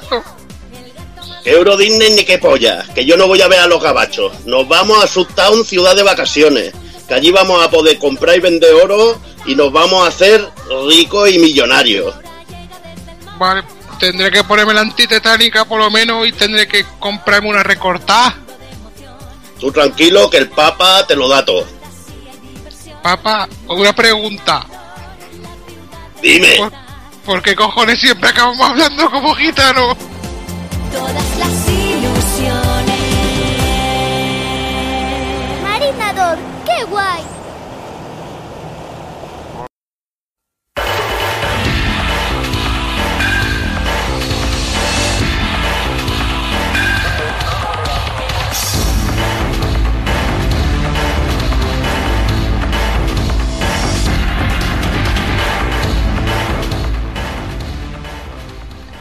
Pues venga, vamos a empezar hablando de, de Art of Fighting. Eh, no podemos evitar empezar a hablar un poquito de- de- del precursor que podría ser, ¿no? Que el- sí que es verdad que Capcom con Street Fighter no, no inventó no inventó los juegos de lucha, pero sí que los popularizó. Y obviamente cuando algo se hace popular, como ya hemos visto en muchísimos casos, pues hay que hay que explotarlo a, a muerte. Y bueno, y SNK, eh, muchas compañías, además de SNK, Capcom, eh, Konami también tiene los suyos, empezaron a hacer juegos de, de lucha versus de uno contra uno. Mm, Casos flagrantes como Fatal Fury o, quizás más todavía, como comentaba Vilar hace un momento de récord, Fighter History, World Heroes, Power Instinct, un juego de lucha Evil versus ahí a millones. En la época salieron a, a capazos. A capazos, lo que pasa es que bueno, Fatal Fury y un poco Art of Fighting creo que se salen que se salen de la norma. Yo sí que estos no los considero clónicos y que buscaban otro tipo de, de cosas y, y- y eran originales dentro de lo que cabe. Sí, Luego otra un poquito más allá. un poquito más allá e incluso creando y creando cosas nuevas que, que dices, joder, esto mola y molaría que evolucionaran hacia aquí. Y la verdad que eso es lo que pasó después y lo que creó la gran competencia entre estas dos grandes com- compañías, entre SNK y Capcom. Pero hay que ver sobre todo los clónicos clónicos. Y World Heroes es que era un- uno de los ca- casos, pero yo no entiendo cómo no hu- hubo, por ejemplo, demanda con Fighter History, que era bastante clónico también, pero es que World Heroes, tío, eh, Fuma y Hanzo, tío, Ryu, Ryu y Ken, el Broken, el, Broken, con el Dalsim, Dalsim totalmente. el bueno el wrestler de, de esto de, de World Heroes que no me acuerdo cómo, cómo se llama ahora el wrestler con Zangief eh, que bueno que en este caso era Hulk Hogan un- metieron también a Bruce Lee pero bueno eso eran ya personajes originales dentro lo El Madman lo que cabe. este raro que tenía la máscara de, de chamán. sí sí y bueno y tenía Rasputín, Rasputín que tiene un rabo más grande que el diablo. Rasputin que Por es eso, más lleva, por eso lleva falda. No, pero lleva falda para que no le moleste. Para que no le moleste. Bueno, yo desde que vi, eh, yo no soy la misma persona desde que vi aquel especial de Rasputín que te metía en, un, en una cama, en un, lecho, y, y mi vida cambió después de ver ese especial y ese personaje lo veo con otros ojos ya. Pero bueno. y Fighter History, pues bueno, también tenía ese rollo, pero bueno, fue el famoso juego por la demanda. Pero yo creo que en, en Fighter History era más por el tema de que incluso, bueno, de que todos los movimientos eran iguales. Porque, por ejemplo, al menos en World Heroes tuvieron la decencia de que el Sorryuken lo hacías de otra manera. O sea, que no cambiaron cositas dentro de lo que cabe, pero lo veo como más calco, veo el World Heroes que, que Fighter History de, de Street Fighter 2. Luego está Power Instinct, pero creo que Power Instinct también iba un poco por, un poco a otro rollo. Sí. Un poco a otro rollo también. Sí, sí, sí. No, y además aquí hay muchísimos más, o sea, podríamos comentar muchísimos, podríamos estar horas aquí hablando de, de juegos de lucha que, que, bueno, que intentaron seguir el tirón de, de Street Fighter. Vaya. Cosas vaya. muy, muy conocidas que, bueno, que básicamente tampoco, tampoco vamos a mencionar mucho más. Mm, Yendo a lo que vamos, of Fighting, eh, lo que comentaba con él, ahora mismo Evil, eh, siempre intentó ir un poquito más allá, ¿no? Teníamos unos sprites enormes, teníamos el, el rollete del zoom y la inclusión de los de los de ese sprite move, ¿no? Que también esto le daba, le daba candela, que hasta que se descubrió esto también pasaron, pasaron años. Pero lo que creo que es más, más interesante de Art of Fighting es sobre todo su modo historia. Que creo que, que eso marcó mucho al juego y lo hacía Mm. muy diferente. El modo historia que tenía este juego era increíble. También lo limitaba a nivel jugable, en cierto modo, cosa que comentaremos también en, en Una, el una pregunta es del desconocimiento. ¿Cuál, ¿Cuál llegó primero, Art of Fighting o Samurai Shodown? Art of Fighting. Art of Fighting, Sí. vale, vale. Sí, sí, sí. Y bueno, el, primer lanzamiento de Art Fighting eh, en Japón fue el 24 de septiembre del 92. Eh, el problema que nos coincide con el lanzamiento europeo de Legend of Zelda Link to the Past y ya ese día ya re- repasamos todos los acontecimientos, revistas y todo eso. Y vamos a mencionar muy por encima el número 18 de Juego y Consolas, que fue el de marzo del 93, el cual fue donde analizaron este Art Fighting, Taokun. Pues sí, bueno, eh, de- se dice que fue el número más vendido de hobby consolas, aunque como no hay números oficiales, pues tampoco podemos ir mucho más allá. Era el especial de Dragon Ball en los videojuegos, en plena fiebre por, por la serie, que bueno, esa, esa fiebre en realidad nunca se ha perdido, por desgracia. Ya está tu haterismo por Dragon Ball surgiendo a la superficie. Bueno, di- disfrutad del Xenoverse 2 ahora mientras... O del Fusion. o del o del Fusion. Fusion. En fin, y dentro de la revista y de este especial concreto, pues se hablaba un poco de juegos basados en mangas, como podían ser Saint Seiya, Hokuto no Ken, eh, juegos de Ranma o incluso de Doraemon.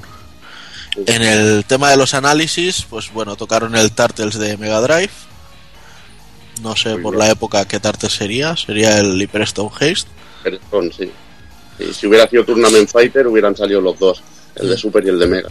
Luego se actualizó también, analizó Super Star Wars, fue un, un buen bombazo en Super. El Batman Return of the Joker en Nintendo. El Another World de Super Nintendo. Ese genial Chiqui Chiqui Boys. De Mega. El Sunset Riders, también la versión de Mega Drive. Que este quizá no es tan genial, ¿no? No, no, Super. no tan genial. Este lo, lo recortaron demasiado. Al de Super no le llega ni a la uña. Una lástima porque hicieron un diseño extraño, como rollo como hicieron con el Toki, y podría haber sido maravilloso el juego. Bueno, y luego ya casi que fueron terminando con el Snow Brothers de Nintendo y el Mr. Ellie de, de PC Engine. Luego había un- una sección de Game Master que llegó de la mano de The Elf, que también fue quien firmó el, el análisis de Art of Fighting. Y bueno, ese Game Master estaba dedicado a PC Engine y a los rumores que de la revolución que supondría la, la máquina que en aquel entonces eh, todavía no se conocía muy a fondo, que era la 3DO. Menuda revolución. Sí. Las- en el análisis de Art of Fighting, pues bueno, dedicaron muchas páginas sobre todo a, a ilustrar las técnicas de los personajes e incluso hacer una mini guía de cómo se hacían. Y luego, bueno, pues destacaron cosas como el, el tema del zoom, que es que lógicamente era algo para remarcar. Y las puntuaciones, pues bueno, a gráficos le dieron un 94, totalmente justificado. A la música le dieron otro 94 y lo que sí que quedó más atrás es la jugabilidad, que se llevó un 90. Pero bueno, que también lo veo correcto porque si bien es cierto que el juego era muy espectacular, pues como decíamos antes, tampoco jugablemente era como el Street Fighter. No, le faltaba ahí. Ya, pe- precisamente por eso tener en cuenta que las puntuaciones de la hobby ya sabéis cómo son. Sí, de 90 para arriba. 90%. Entonces, en las cosas, el mola y no mola este, pues nos decían que, bueno, que muestra las maravillas que esconde la Neo Geo, colorido, la jugabilidad, el sonido y música impresionantes. Y el no mola, pues simplemente decían que porque solo son ocho personajes y no decían nada más. O sea, yo, si hubiera hecho este análisis yo en ese momento diría, porque hay personajes que solo tienen una magia, porque los cuando juego en versus el resto de personajes no tienen ataques Superataques. espe- superataques por me- por qué Mr. Big no puede saltar O sea, en- en- Pues está mayor, joder. era jugar eh, me acuerdo que era jugar algún pique y que ponerte a jugar contra alguien que usaba uno de los que hacían Hadoukens y es que lo único que podías hacer era un barrido pero en el momento exacto para poder esquivar el Hadouken si no tenías que estar cubriendo todo el rato y si Sí, era con Ryo y Robert ya con los eh, Haosho Koken ya era la repanocha no sé si se recuerdo de poder pararlos con un piño flojo, ¿eh? es muy sí, ¿eh? sí, eso también Eso es de ¿eh? Sí, exacto eso ya era de, de gente de gente importante Pero mola, eso mola. Y tampoco es súper chungo de hacer, lo que pasa es que hay que tener huevos para hacerlo. Y nada, y poquito más se decía de aquí del juego, lo que sí que se puso el, típico ranking, que este Art of Fighting llegó para colocarse directamente en la primera posición, entonces movió eh, toda la clasificación que tenían. Fatal Fury dejó, abandonó el primer puesto y pasó al segundo lugar. Soccer Brawl también bajó del segundo al tercer puesto. Last Resort bajó del tercero al cuarto. World Hero se mantuvo en el quinto puesto. Magician Lord sí que mm, sufrió aquí, que bajó al sexto, estando cuarto anteriormente. Blues Journey se corrió del 6 al 7. Blue Junior se corrió. Mutation Nation también perdió otra posición, pasando del 7 al 8. Baseball Star se quedó en novena posición. Y Androdunos eh, se mantenía también el décimo. Se me hace raro ver según qué juegos y no ver, por ejemplo, el Cyberleap por aquí.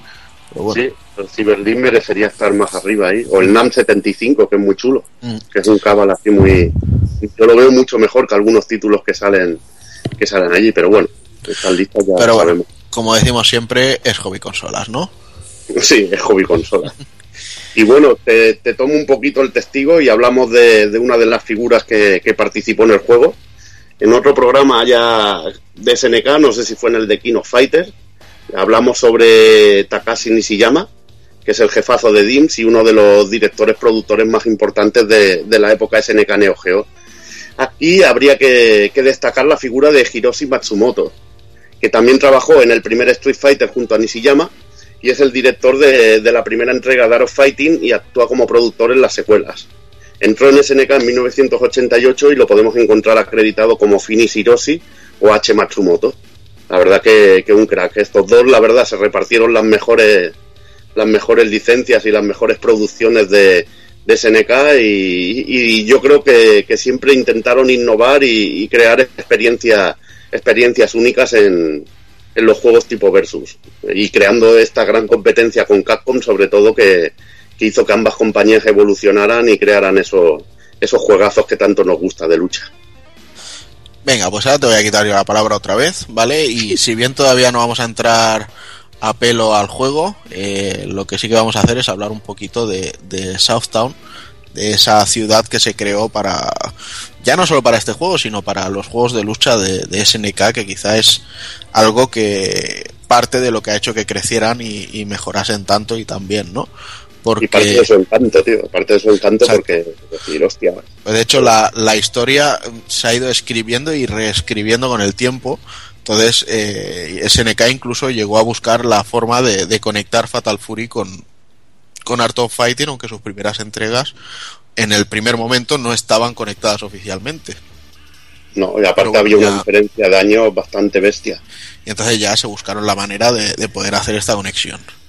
Vale, os explicamos, pues Southtown es una zona ficticia que está en la, en la costa sur de, de los Estados Unidos y bueno, posiblemente está suplantando el, el lugar de ar- real de, de Florida. Eso sí, la, la ciudad está muy inspirada en, en lo que sería Miami. Eh, con el paso de los años, allá por los años 50 y demás, que es más o bueno, todavía no es donde está Art of Fighting, pero tampoco muy para allá. Eh, las mafias chinas y italianas se fueron afincando en, en la ciudad y fueron consiguiendo todo el, el monopolio de poder.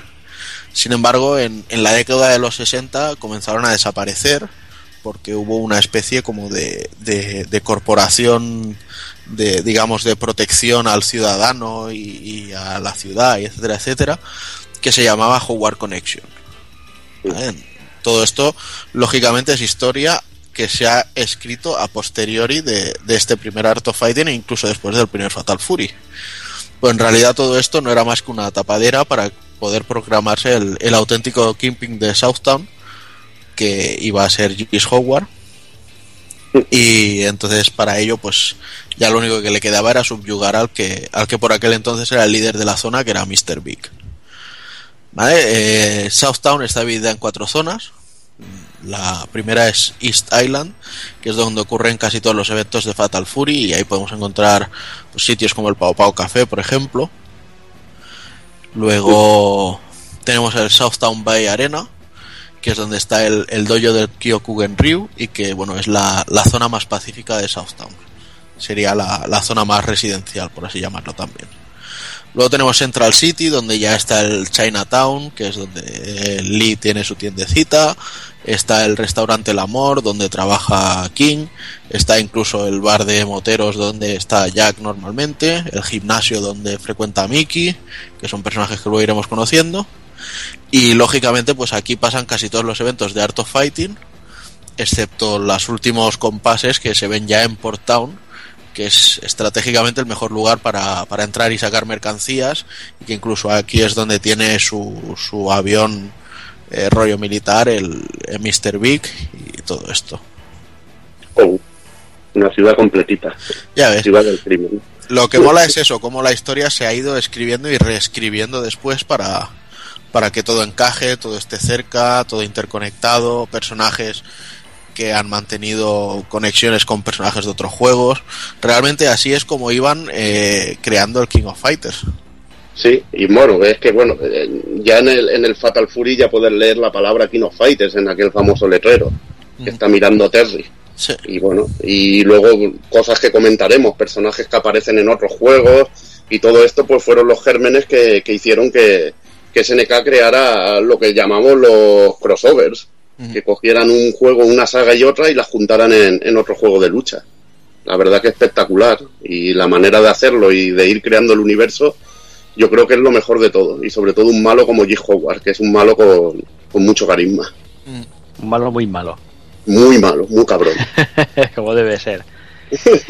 Y bueno, si hablamos, si hablamos de Art of Fighting, eh, hablamos de las familias, esas familias estructuradas que se dan de hostias y se pelean y esas cosas. Eh, tenemos que hablar de, del Kyokugen Ryu Karate, que es el germen de todo, ¿no, Kafka? Queda que iba a decir familias que se dan hostias y desestructuradas, que hablar, tenemos a Kafka. Pero bueno. yo sé, yo digo, como estaba aquí en este plato, lo mismo os van a llover hostias a vosotros. ¿eh?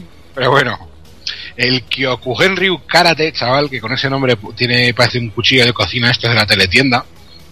Pues eh, lo que está claro es que las artes marciales pues van más allá del hecho de pelear o luchar y son una forma de vida, una filosofía y un camino que se elige y requiere pues una dedicación.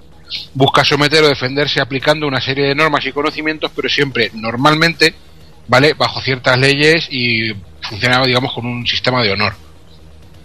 Su historia se remonta a los albores de la humanidad, eh, si bien es cierto que el concepto que hoy conocemos como artes marciales pues surge en el siglo XIX. Con la irrupción de la edad moderna, en el Asia del siglo XIX se forjó el concepto que os digo de las artes marciales, debido sobre todo al empuje de las armas de fuego que quitaban funcionalidad a la defensa personal, física y a todo lo que significaban. Incluso a finales de este siglo y principios del XX se comenzó a ver con desprecio tanto a los que practicaban las artes marciales como a todo lo que estaba en torno a ellas, debido al auge del confucianismo que venía a debilitar en gran medida el componente militar del Estado, ¿vale? Tengamos en cuenta que esto, lógicamente, pues el mayor, eh, lo que más se buscaba era la defensa, su mayor exponente, lógicamente, era el, el ejército de entonces, el, el, el componente militar. Eh, todo esto siempre ha estado envuelto en un manto de filosofía y estudio mentalista que ha derivado incluso en serie de vertientes que tocan la traumatología, la rehabilitación, la medicina, eh, pues todos conocemos el, el chikunge, la acupuntura, la digitopuntura, Es obvio que los conocimientos del funcionamiento corporal, tanto a nivel físico como energético o mental, son enormes, y eso hace que se puedan aplicar ciertos efectos de las artes marciales eh, tanto para bien como para mal. Dicho esto, y hablando de lo que es el Kyokugen Karate, pues eh, digamos que Karate eh, significa mano vacía o desnuda, y Kyokugen pues es algo así como energía controlada o energía definitiva, siendo la traducción así un poco libre así manchega de mi japonés de Albacete, pues el camino definitivo de la mano vacía, ¿vale? Algo así, una cosa... No te voy a pegar así con la mano abierta, ¿no? Sí, eh, la traducción, la, la traducción sería que de, de la onda expansiva vais a morir tú y todos tus vecinos, pues algo así. de la hostia que te voy a dar. Eh, este estilo marcial, lógicamente, eh, no existe como tal en la realidad y es una adaptación y combinación pues de varios otros, ¿vale? Eh, y son varios los personajes de SNK que los usan. Está basado principalmente en un arte marcial creado por el coreano japonés Masutatsu Oyama, eh, lo he dicho bien en la primera. Eh, lo creó en, en 1900, me hace ilusión. Lo creó en 1964 y el, el nombre es Kyokugen Karate, que es traducido como la, la verdad definitiva o algo así. Eh, funciona también bajo el concepto de lo que es, viene siendo el full contact, que es usar tanto piernas como brazos buscando el KO. Perdona, así que, te interrumpa, Kafka, eh, con lo del coreano. Hay, hay una película que explica un poco la historia, creo que es de este, basado en este, en este personaje. Y bueno, se llama Fighter of the Fighter in the Win o Fighter of the Win, ahora no me acuerdo bien, si lo he dicho bien, una de las dos es. Y bueno, explica la historia de, de este personaje que luego, bueno, ha tenido importancia también en, en los videojuegos porque está la historia aquella famosa del tío que para, que para el toro por los cuernos con las manos desnudas y eso lo hemos visto en bonus en, en la máquina en la máquina de Data EAS, el International Karate o en World Heroes que también había un bonus o- homenaje de, de parar un toro y la verdad que, que son cosillas muy interesantes y, y ver cómo la figura de, de una persona real que ha creado un estilo de karate se adapta a los videojuegos de, de esta manera sobre todo Sería Fighter in the Wind, traducida al español como lucha o muere. A ver, Fa- Fighter in the Wind, como la canción del Tom John. Qué bonito. Eh, y no está mal la peli no está mal la peli a mí me moló la verdad De todos modos, en 1964, si este tío paraba toros con las manos, eh, yo te digo que aquí en mi pueblo lo llevamos haciendo desde antes, pero bueno. Eh, como os decía, eh, es Takuma el que inventa este estilo tan técnico y poderoso tras aprender de varios oponentes a los que se enfrenta y estudia sus movimientos, teniendo la capacidad de anticiparse a la mayoría de ellos con cierta facilidad.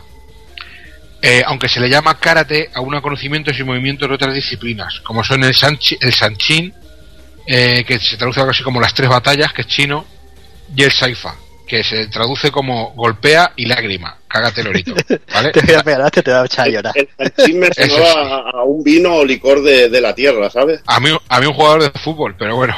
También. Y, y lo de Saifa, lo de golpea y lágrima, digo lo que Jordi, suena así como diciendo, ese, es, ese es el típico arte marcial de aquí de Miguel Esteban o de San Clemente, de pueblos de aquí, de la, de la zona. Eh, también eh, coge cosas del, del Sotokan, del, del Ryo, entre otras, ¿vale? Y también todas están basadas en lo que viene siendo el full contact, es decir, usar tanto manos como piernas para buscar el KO. Basa sus cualidades tanto en la defensa como en el ataque, como lógicamente dotando al luchador de ventajas en ambos movimientos y también está muy basado en el uso del ki, ¿vale? La energía vital, lo que viene a ser repartida por todo el cuerpo, concentrado sobre todo en los ataques para mayor efectividad.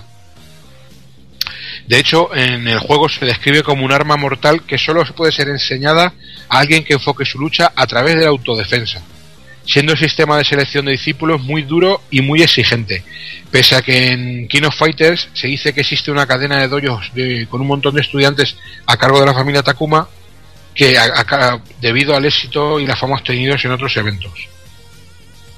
Lo que sí es cierto es que el entrenamiento y la disciplina, como decía, es férrea, eh, y que incluye mucho dolor, mucho trabajo sobrehumano, ¿vale? Eh, para todas y cada una de las técnicas, incluidas las más sencillas. Por ejemplo, se decía que el calentamiento eran 500 abdominales, ¿vale? Vaya. O sea que, que José María Aznar es experto en Kyokugen Ryu Karate, ¿no? Eso me lo hago yo con la picha. Yo, yo sí, yo depende, depende quién haya debajo de mí, me hago 500 abdominales también.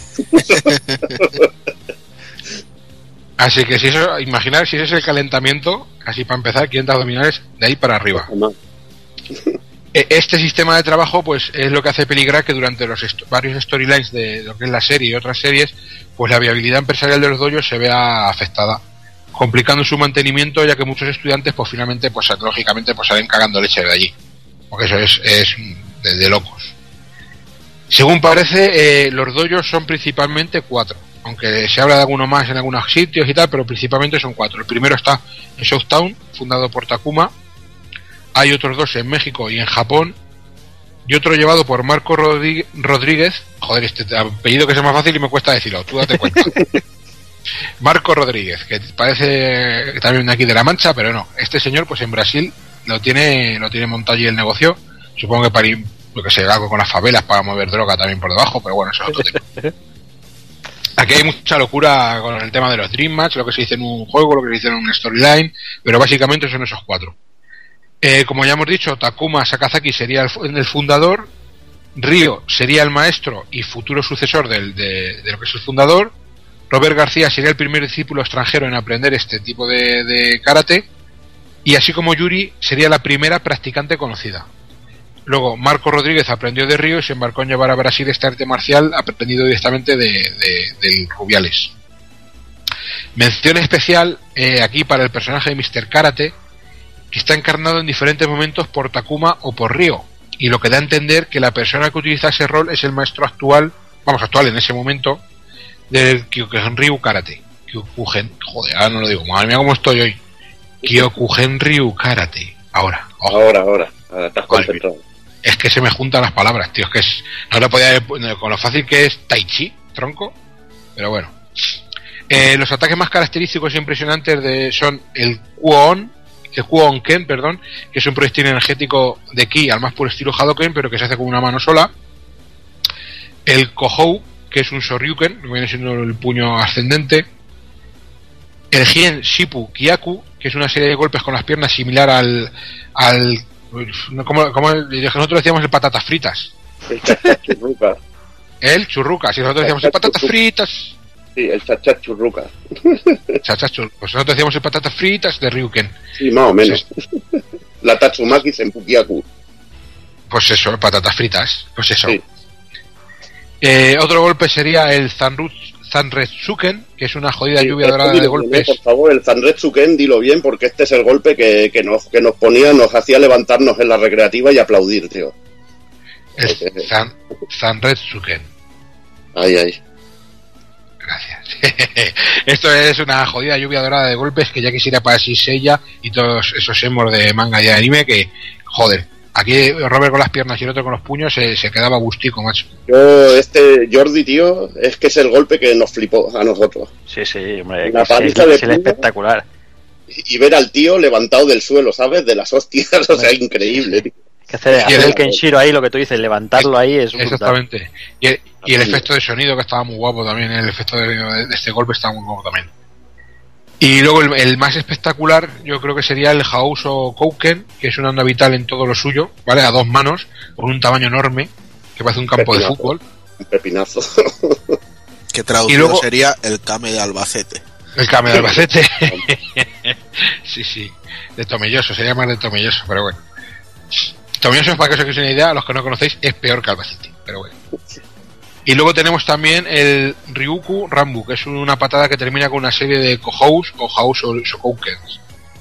Aunque también, lógicamente, luego cada personaje cuenta con técnicas especiales como son el Ryoku Rambu de Robert o el Tenshi Hauken de Ryo. Pero eso ya lo explicaremos un poquito más adelante. Eh, pues ya poco más para terminar, pues decir como curiosidad que en algunos sitios se da a entender que hay otros practicantes ilustres del Kyokugen Ryu Karate. Por ejemplo, se dice que Ryuhaku Todo, del primer Art of Fighting, también es un practicante de este arte.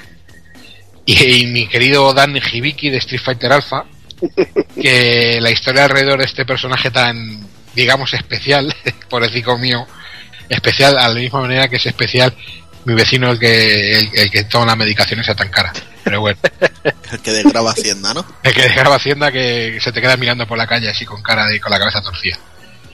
Eh, la historia alrededor de este personaje, Yaro Fighter, es bastante curiosa. Según parece, Cascon, al ver fusilamiento de ideas y conceptos que eran Ryu, Robert y el juego en sí, pues quisieron homenajearlo, no me estáis viendo, pero lo de homenaje aquí lo digo haciendo el- haciéndolo de comillas, ¿vale? Homenajearlo, ¿vale? Eh, con Danny Hibiki, con su traje de karate con ese color tan especial y su coletita en tono de parodia llorona y tontorrona que buscan venganza por su padre.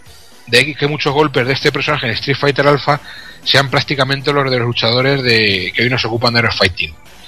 Y yo me siempre recuerdo de, de la revista OK Super Consolas unos póster que dieron de, de Street Fighter y en uno de ellos se veía a Sagat con un personaje, Sagat visto desde arriba, con un- agarrando la cabeza de un personaje como muerto eh, y se supone que ese era el padre de Dan, pero si os fijáis tiene el traje de Río y la coleta de Robert, o sea que aquí el troleo ya, ya viene de lejos. Eh, Igualmente, e igualmente Dan también ya tiene la coleta así, va muy a lo, a lo Robert García también. Y bueno, Claro, lleva el traje más o menos entre comillas de, de, de Río. y luego, pero- y luego, y luego hay que ver su, su Kame también, que lo hace con una mano, pero es que no, no, no avanza ni dos centímetros. Es muy cachondo también, es todo una parodia. Luego Claro, también, Y vive de eso, También. el personaje surgió de eso. también llega incluso a parodiar a, a Yuri, porque una de las, lo de las burlas, cuando hace sobre todo el super combo, acaba con el Saichi, que es el personaje como mirando hacia la pantalla así, que es una de las poses de victorias de Yuri Sakazaki. Era muy cachondo. Llega a parodiar todo, todo, todo de Art of Fighting. De hecho, bueno. la, la cosa ya no se quedó ahí, o sea, porque una vez que presentaron a Dan en Street Fighter Alpha, a los cuatro meses o así salió de King of Fighters 94. Y desde esa entrega en adelante, los movimientos de Yuri siempre han sido eh, versiones parodia de los ataques más importantes que hemos ido viendo en, en las sagas de Street Fighter. O, por ejemplo, eh, hacía el, el Shoryuken doble, eh, como El si fuera un Shoryuken. Eh, tenía el, el Shin Shoryuken, en, en- me parece que fue en el King of Fighters 97, en el que se lo pusieron. Incluso tenía también el Shoryurepa. Eh, y no sé, o sea, siempre le han ido añadiendo movimientos que, que hemos visto en, en personajes de Street Fighter, pero con el tono de burla. Muy cachondo, la verdad. Pues venga, ya nos hemos puesto un poquito en materia, ya te hemos explicado un poquito todo el tema Southtown, ese, ese trasfondo de la ciudad, tenemos el, el tema del Kyokyugen Ryu y ya vamos a empezar con los juegos en sí. Empezamos con Art of Fighting, que como comentamos apareció, su primer lanzamiento fue el 24 de septiembre del 92 en Japón y tiene el, el gran honor de ser el primer cartucho 100 Megashock, eh, exactamente tiene 102 megabits. Mm, Aquel pantallazo que, que nos hacía flipar, de 100 megashock, brutal. ¿Dónde, ¿Dónde quedó eso? 100 Megashock, madre Quedó-. Madre mía. Pero bueno, empezamos, empezamos contando un poquito la historia, la historia, el canon del primer Fighting de cuándo salió, no es lo que comentaba antes Taco Kun, ¿no? Ah, posteriormente se han ido haciendo remiendos y se ha ido juntando todo un poquito, pero el primer Fighting eh, empieza explicando que bueno que, que la saga se sitúa en, en, Southta- en Southtown, Southtown, perdón, de la cual pues ya se ha hablado, y en esta ciudad solamente resiste a la oscuridad pues un dojo de la familia Sakazaki, donde se enseña el Kyokugen Ryu, y bueno, en él el sensei Takuma Sakazaki da clases a sus alumnos, entre los cuales se encuentra a su hijo Ryo. Un día está pegándole la bulla a Ryo, está pegándole la, de Dios, está pegando la de Atún, y justo cuando le va a pegar un bofetón aparece un, un joven Robert García que se pone entre medias y dice que, que, bueno que tampoco que no se columpie mucho, que bueno que es que no, que no es para tanto.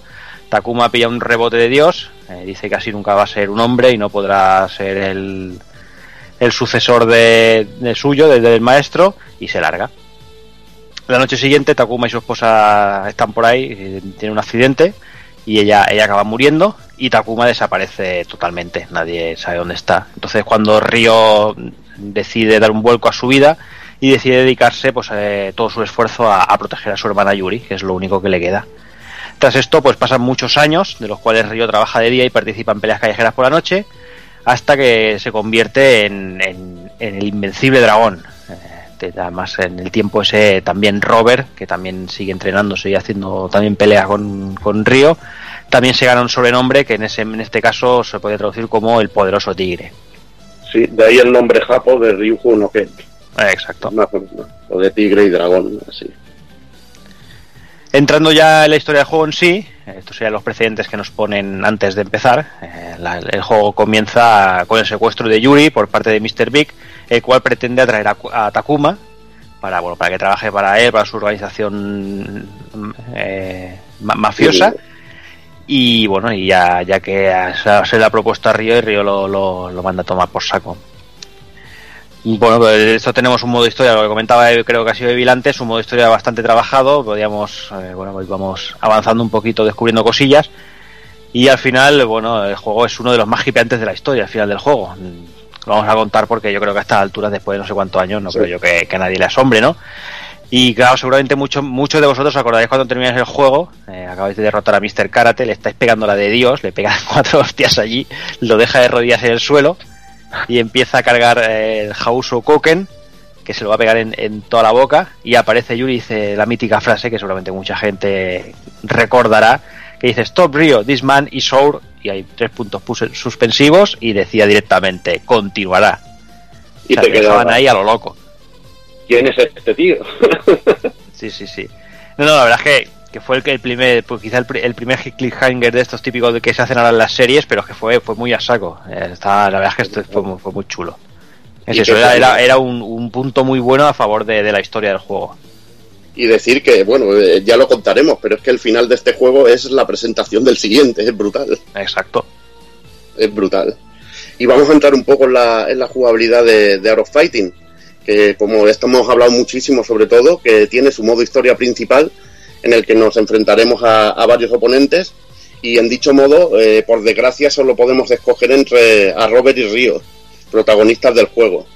Eh, La verdad que, que el modo historia está muy trabajado, eh, es muy sorprendente, en la época no, te llamaba muchísimo la atención, sobre Mm. todo porque cada vez que empezabas un combate contra un oponente, había una pequeña charla entre ellos y como una pequeña intro, por ejemplo, con todo que te hacía su especial, el único que tiene, como dice Juanan, te echabas para atrás y, bueno, y, y alucinabas. Y luego había conversaciones con todos los personajes. Y luego al, al acabar también, luego las transiciones, que Río iba en su moto y Robert en, en su Ferrari, que eran una pasada. La música aquella de las transiciones estaba de maravilla, te salía el mapa de su town, vete aquí, ahora vamos aquí. Y bueno, te aparecían siempre en el mismo orden los personajes, que seguía todo, toda una historia, pero la verdad que, que la manera de presentar al juego era algo muy alejado de, de, por ejemplo, de cómo, cómo se presentaba Street Fighter y iba más allá. En este aspecto, chapó por, eh, por SNK al crear el, el juego de esta manera y ser, ser tan originales. Es el primer juego de lucha que usa el efecto de zoom y que hace más grandes a los personajes cuando están cerca. La verdad que, es espectacular. La primera vez que ves esto era una de las cosas también que te llamaba la atención de la máquina. Decir, coño, se acercan los personajes y los vemos gigantes, se alejan y se ven pequeños. Eso en, su momento era, yo qué sé, espectacular. Era un efecto que te quedabas pero auténticamente flipando. Y luego con el tamaño de los sprites, que era, que era increíble. Eh, bueno, Art of Fighting cuenta con las bases jugables impuestas por Street Fighter 2, las barras de energía, los movimientos especiales, cubrirnos hacia atrás, saltar, bueno, todo lo, lo, lo que, lo que impuso el juego de, de Capcom eh, en el género, pero bueno, también hay que decir que añade su propio sistema de combate, en el que la principal novedad sobre todo es la barra de espíritu, que se consume al hacer golpes especiales y podemos rellenar dejando pulsado un botón. Lo de la carga de energía era una pasada en el, en el Art of Fighting, otra de esas cosas que, que yo flipaba vivo. Dejabas apretar el botón y veías cómo subía la barra y el efecto de cargarse que era espectacular, aparte con el con la voz del personaje muy muy muy muy currada. Sí, además eso, la que, que, luego encima eh, uno estaba cargando y el otro provocando para vaciar, ¿sabes? Estaba ahí, se pegaban medio combate así haciendo gilipollas. Y si hacían las técnicas sin espíritu, eh, que no hacían ni daño, como aquel que dice. Ahí está, con la barra gastada pierden efectividad y algunas acciones incluso no las pueden ni, ni realizar. Eh, y como también ha comentado Jordi, eh, haciendo la burla eh, drenaban la, la, barra de espíritu del rival y eso era a veces era una de las tácticas para poder pasarte el juego porque había personajes que, que con la barra llena de espíritu eran totalmente letales y había que, que bajársela para putearles un poquillo. Disponemos de un botón para puñetazos, otro para patadas y otro para uso especial que se pueden usar puñetazos o patadas dependiendo del botón que has pulsado antes y de la distancia que también sirve para hacer especiales y con Río y Robert nos podemos apoyar en el borde también de, la pantalla y hacer llaves. Y por último tenemos un botón para, para, provocar al rival. La verdad que no, la variedad de golpes no es que fuera espectacular, pero bueno, había bastantes técnicas especiales, sobre todo en los dos personajes principales. cada dos combates que ganemos entraríamos en, en un bonus especial, que esto era otro de los elementos muy originales de, de of Fighting, porque bueno, uno de ellos eh, nos enseñaba una la técnica mortal del Hauso Koken, que era el Super Death Blow, que era aquello que pensaba, Initiative, inte", y en la voz especial aquella que a mí me encantaba, la voz de- de- del bonus del, del Hauso Koken. Luego teníamos otro bonus, que era el del hielo, que era de botonear, que teníamos que partir unos bloques de hielo. Este, la verdad, que era mejor escogerlo al principio, porque los bonus al cabo de. Bueno, cada vez que hacíamos un bonus, el siguiente tenía más dificultad. Y el del botoneo en SNK era botoneo de la muerte. O sea, que mejor hacerlo el primero y que en este caso te rellenaba barra de vida. Y luego teníamos el, el bonus de espíritu para rellenar, para que la barra de espíritu se hiciera más grande, que era el bonus de las botellas que teníamos que parar la barra, una barra que iba, que iba ondulando de energía, teníamos que pararla al máximo para poder partir todas la- las botellas. Y lo que he dicho, sobre todo, intentar hacer estos bonus los primeros y dejarte para el último el de el del ataque especial para poder sabes, así. sabes, sabes que eso es mentira, Evil. Sabes que, Sí. que todos íbamos a por el House of Coke nada más empezar. Porque Pero era lo no que era- molaba, o sea. Sí, es lo que molaba, pero es que no era lo más sabio, porque es que luego. No, no, está claro. Está claro que era lo más sabio. Lo que era, lo que era sabio, eh, no sé si te acordarás tú.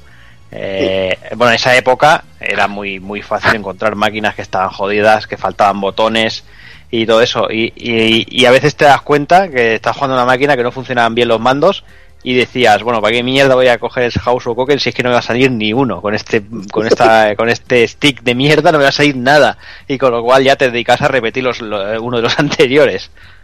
Ya te digo, ya te digo. Lo que pasa es que eh, el bonus, por ejemplo, el del botoneo, ni tú que eres el dios de, del botoneo rápido, te lo haces, tío. Era como, como la enfermedad del three combo, tío.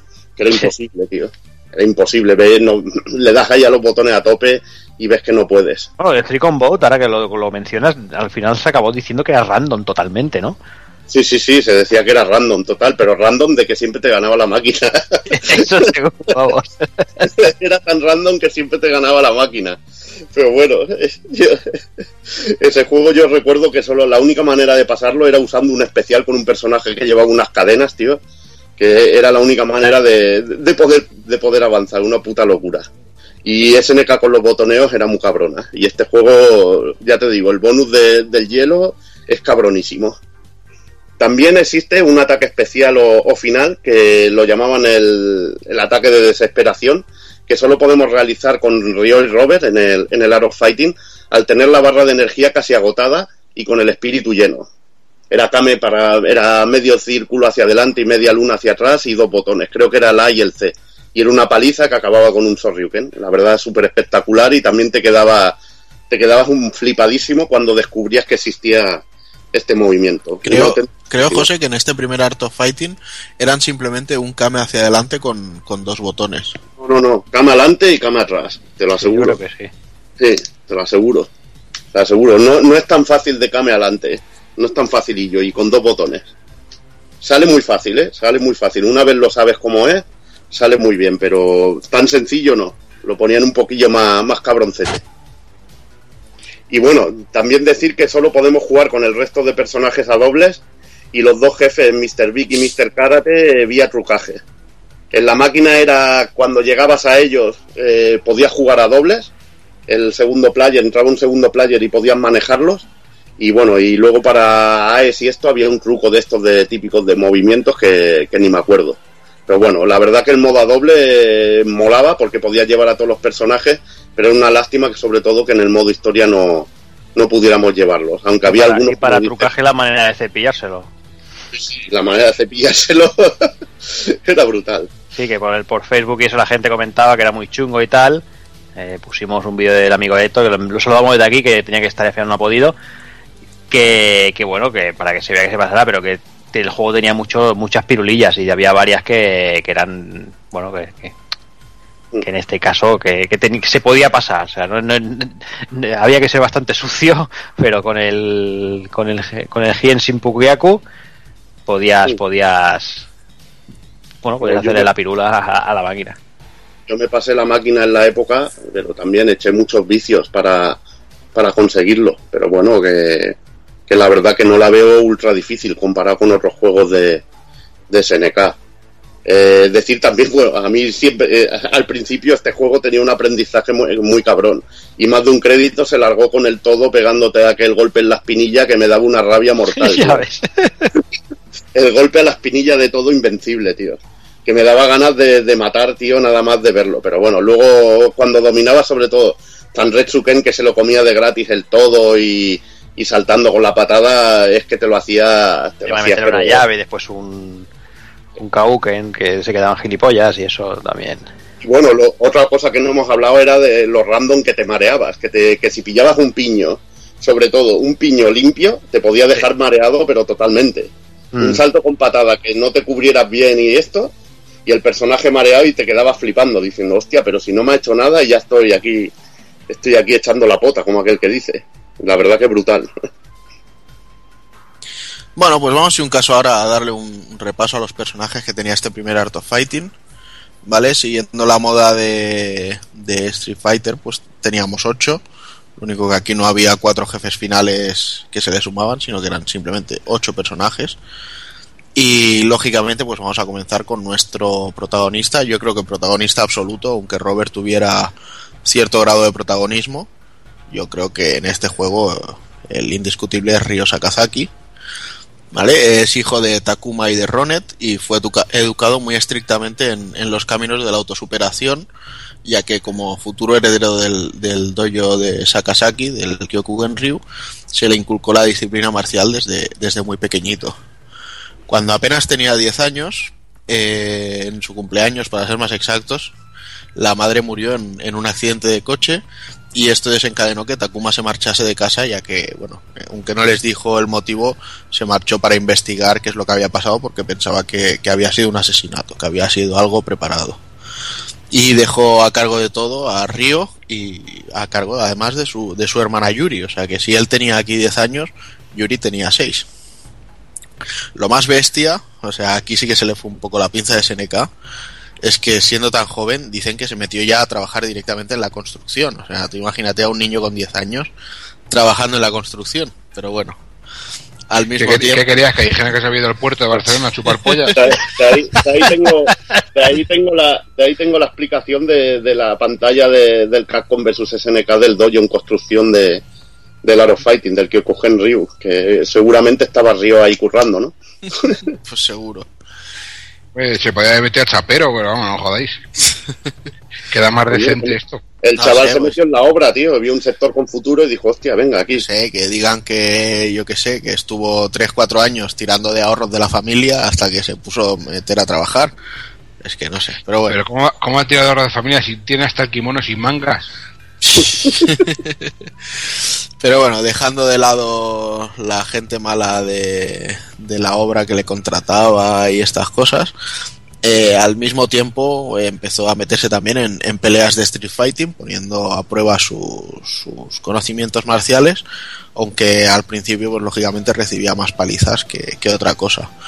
Eso sí, poco a poco eh, se fue ganando su símbolo, el dragón, que no en vano es eso, Muteki no Ryu, el dragón invencible.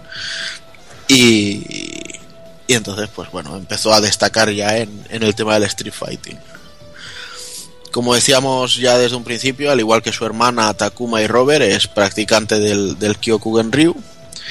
Y a nivel personal es una, un tío muy serio que se toma la vida y, y la lucha demasiado en serio quizás. Y bueno, podríamos decir que es un poco de pueblo, ¿no? Que es un poco kafkiano ya que bueno no tiene muchas luces es muy cabezón y, y tampoco se puede decir que se preocupe mucho por, por ir a la moda vistiendo. De hecho muchas veces Robert le, le toca las narices con, con este aspecto.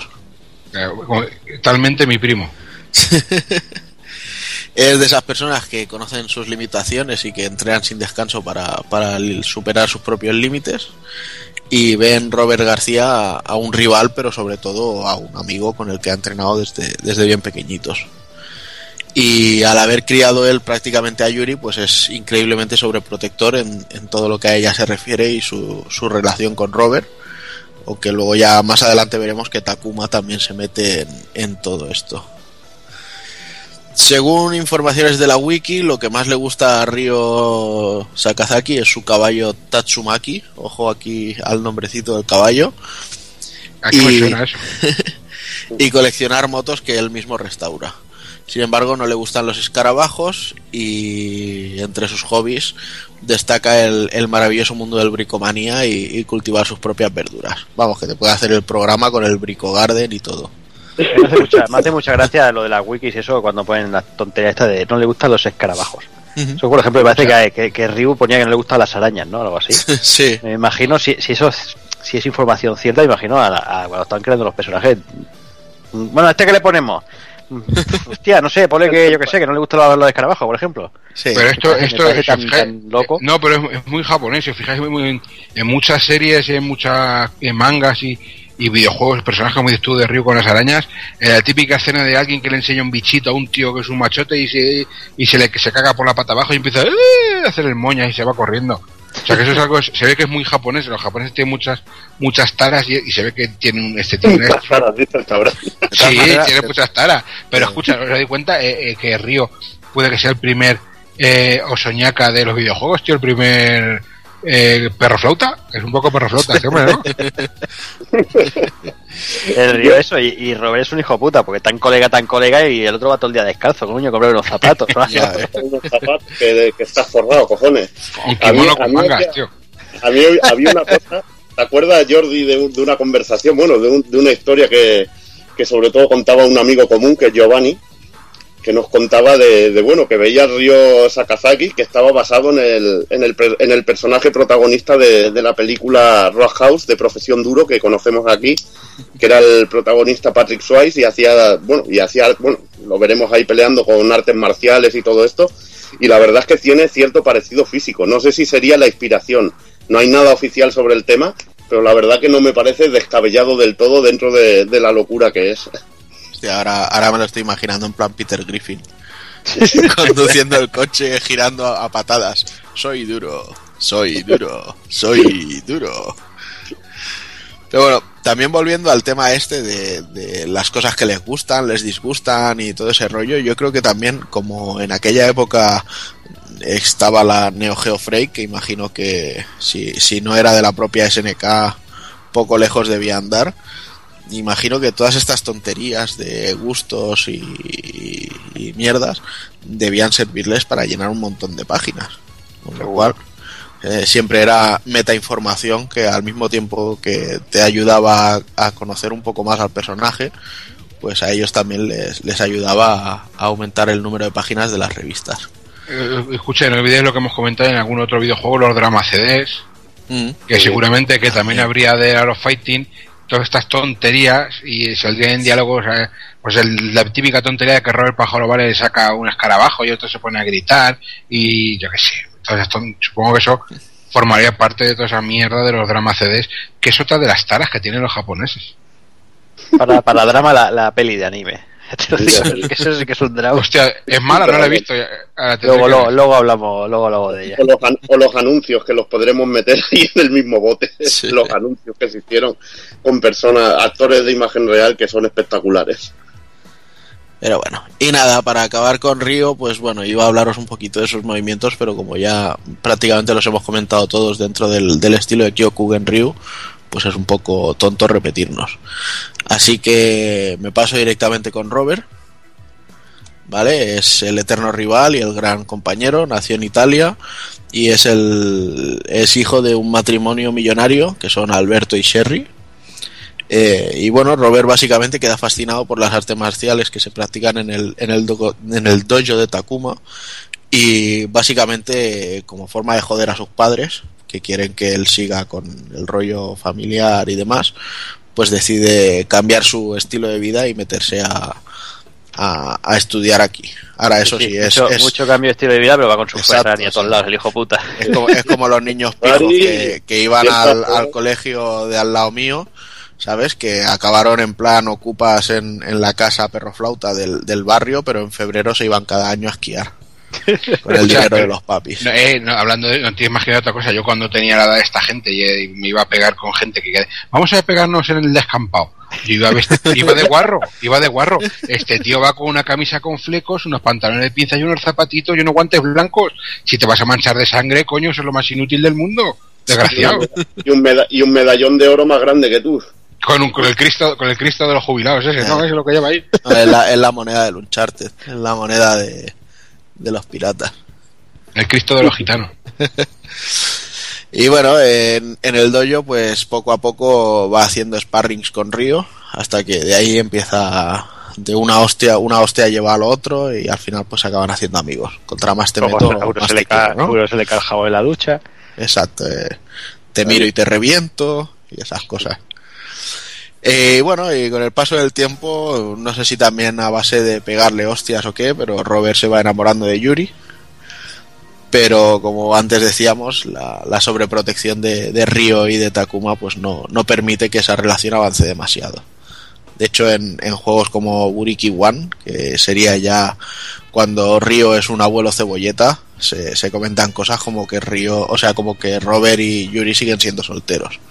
O sea que parece que no les han dejado follar muy a gusto.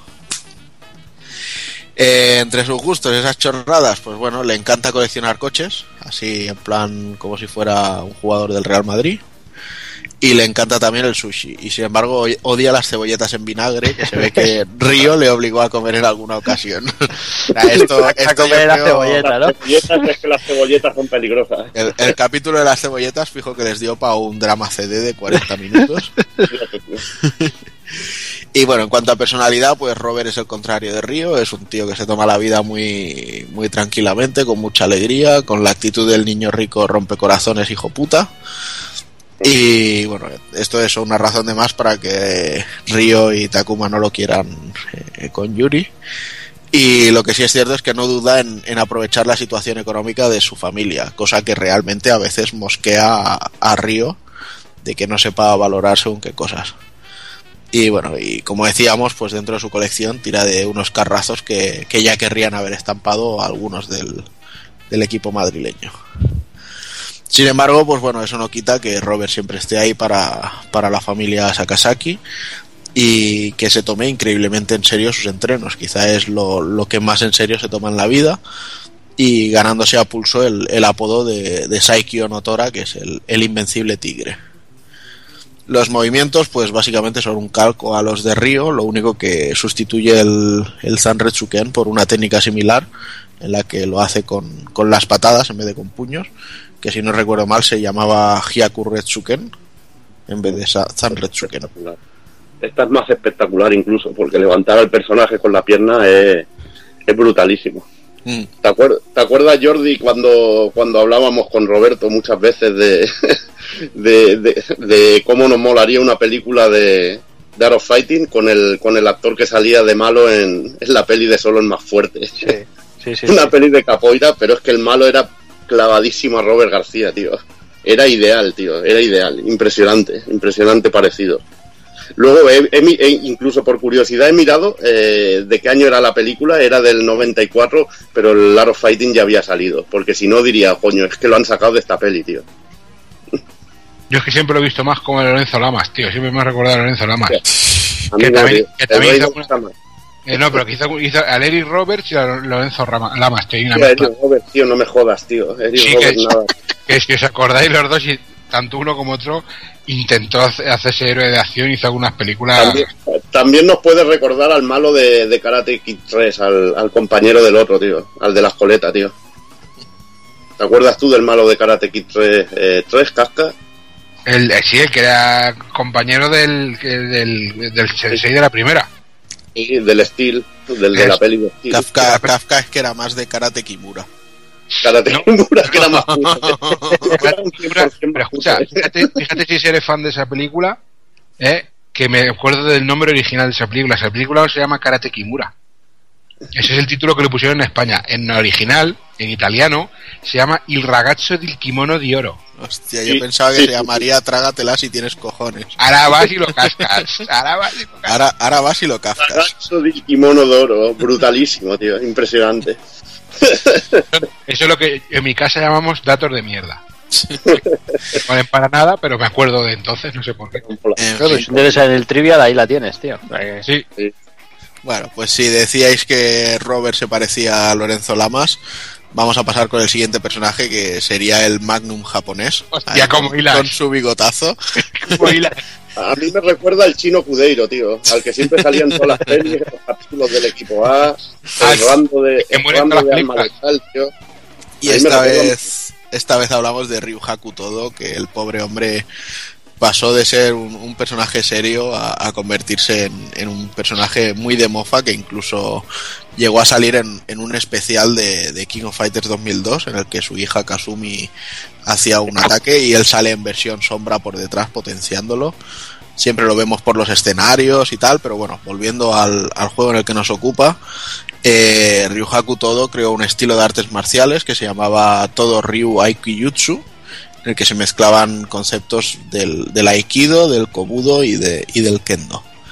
Es dueño de su propio dojo y suele culpar a Takuma de, de que, bueno, que básicamente es culpa suya, que no le vayan demasiado bien las cosas, monetariamente hablando, pero realmente todo se remonta a una, a una gran rivalidad que habían tenido desde, desde jóvenes. El hecho de que solo tenga un golpe especial, eso no. Y bueno, como en la recreativa solo podíamos controlar a, a y a Robert, pues, eh, pues así no jugábamos a Versus, claro. Pues todo solo cuenta con, con la friolera, como decía Kafka ahora mismo, de una técnica especial, que es una especie de Hadouken muy cortico, muy cortico, muy, muy cortico, que deja todo con un rango de ataque chiquitico, chiquitico, chiquitico.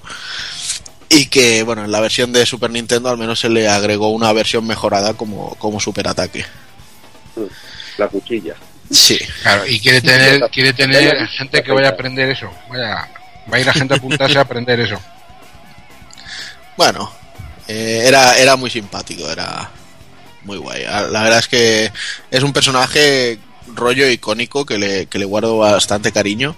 Y de hecho, lo cierto es que, exceptuando los protagonistas y, y dos o tres excepciones, todos los personajes de Art of Fighting han pasado sin pena ni gloria. O sea, no, no se han reutilizado prácticamente para, para King of Fighters ni, ni sacarlos después. Hay, hay unos cuantos que sí, bueno, hay unos.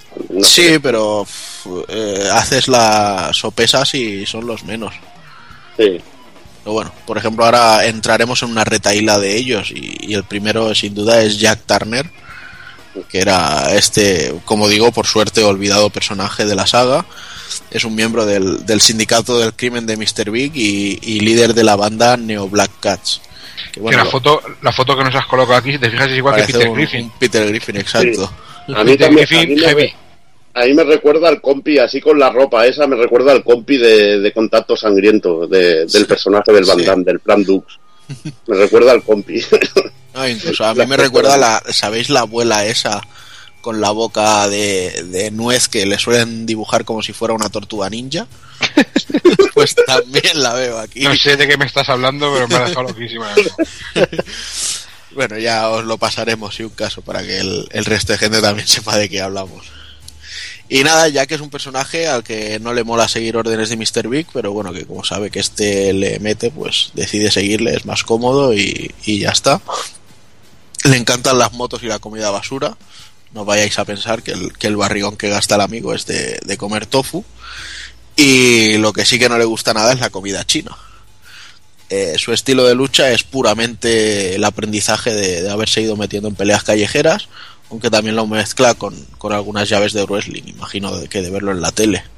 Y bueno, aunque tiene más movimientos que todo, la verdad es que tampoco es algo bollante.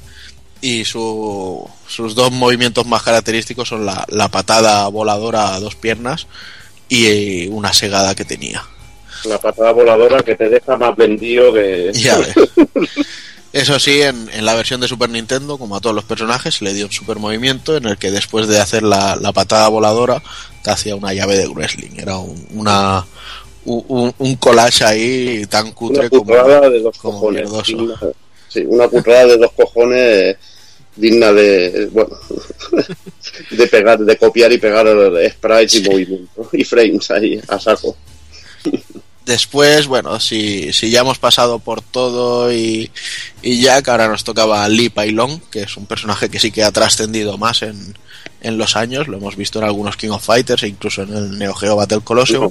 En los Kino Fighters no lo has visto en el Neo Geo Battle Coliseum.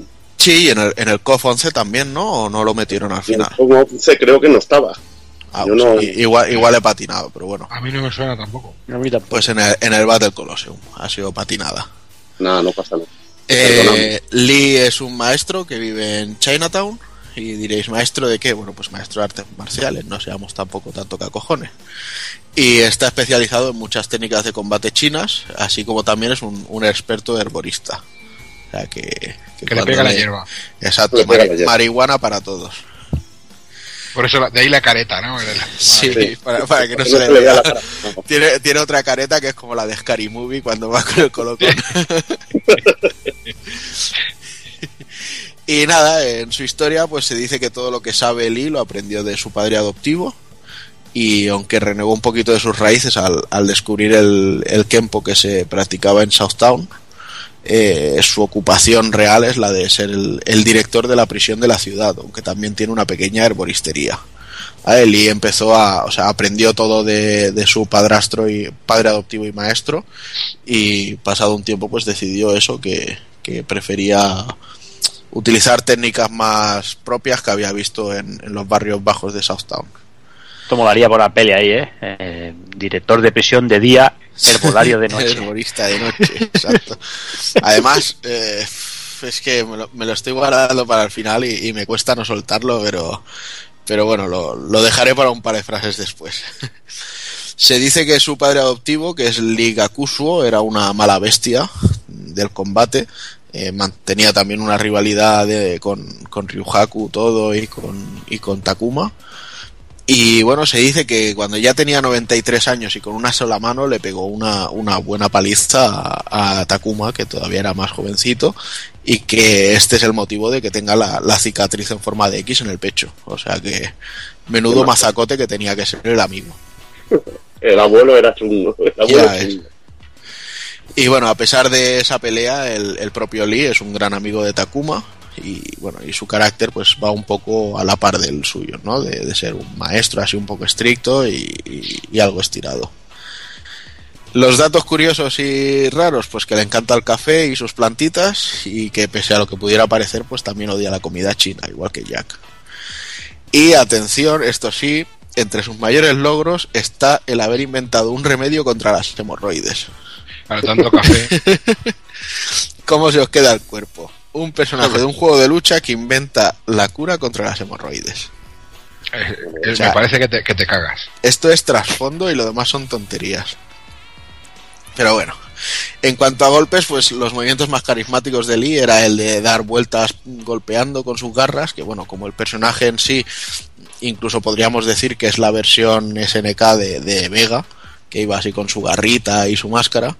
Supongo que para diferenciarlo un poquito, en vez de hacer que diera volteretas, pues hacía giros horizontales sobre sí mismo y tenía la versión a ran de suelo y la versión eh, a media altura. Y luego pues también tenía una especie de, de Hienpukyaku, que de hecho se hacía igual.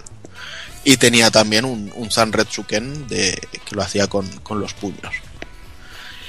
Eh, luego, pues lógicamente, como a todos los personajes, en la versión de Super Nintendo se le metió un, un super ataque y como a todos los personajes eh, era un, un truñazo así de reutilizar sprites de otras cosas y Lee, o sea, lo que hacía era que subía hasta lo alto de la pantalla y dibujaba como una U haciendo el, el giro horizontal así de una manera súper súper cutre pero bueno Sí, algo digno de un juego pirata chino. sí. Sí. Ahora, eso sí, te pillaba en la esquina con, con ese movimiento y, y te dejaba listo. Pero bueno, dejamos un poquito Chinatown y nos vamos a- al restaurante Lamour, donde teníamos a King, que pese a lo que su nombre ya de por sí pretende esconder su condición, es el único representante femenino del, del plantel de Art of Fighting, al menos del, del primero. Es camarera del, del bar del que ella misma es dueña y además practica Muay Thai. Aquí volvemos a lo mismo, ¿no? Eh, camarera de día y luchadora de noche. Y bueno, lo que hace básicamente es eso, Muay Thai mezclado con muchas acrobacias. Y después de una pelea que terminó perdiendo contra Jack y su banda, pues se vio forzada a trabajar para Mr. Big. Aquí este personaje, luego con el tiempo iremos viendo que empieza a entablar una, una relación con, con Río, porque le ayuda con, con los problemas que tiene con su hermano pequeño y que incluso llegan a, desarrollar una relación sentimental seria. A pesar de su condición y que se vista como hombre y tal, pues es, es una luchadora bastante violenta pero por supuesto es muy cariñosa y cercana con las personas que le importan, entre las que podemos encontrar, como decíamos, su hermano pequeño y Ryo Sakazaki. Sus técnicas de combate básicamente son patadas, entre las que encontramos un, un lanzamiento de proyectil. Si no recuerdo mal, ya fue en el segundo juego donde se le metió la versión doble. Y por supuesto también ganó un Super en, en la versión de Super Nintendo en el que le daba una paliza que básicamente repetía la misma patada que era baja, media y alta unas cuantas veces y luego daba un paso hacia atrás y se deslizaba haciendo una patada con giro. Era, al menos ya eran más resultones los de King. La verdad es que los que nos quedan son más resultones porque son todos de paliza y, y daban más gustillo. Ah, luego ya pasamos a Mickey, Mickey Rogers, que es otro de esos personajes que no llegaron a trascender. Y eso que este lo tenía fácil porque podría haber estado en el, en el equipo de, de los deportistas del King of Fighters en vez de Heavy D. Pero bueno, este tío, después de que le chutasen del, del boxeo profesional por matar a un contrincante en el ring, se dedica a buscar combates ilegales en, en Southtown para así descargar su ira y frustración.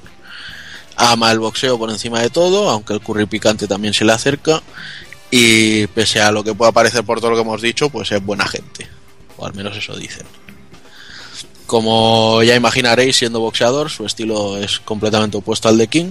Solo utiliza puños y sus recordados upper, upper, que llegaban a ser odiosos y que prácticamente son todo el arsenal de, de ataques que tiene.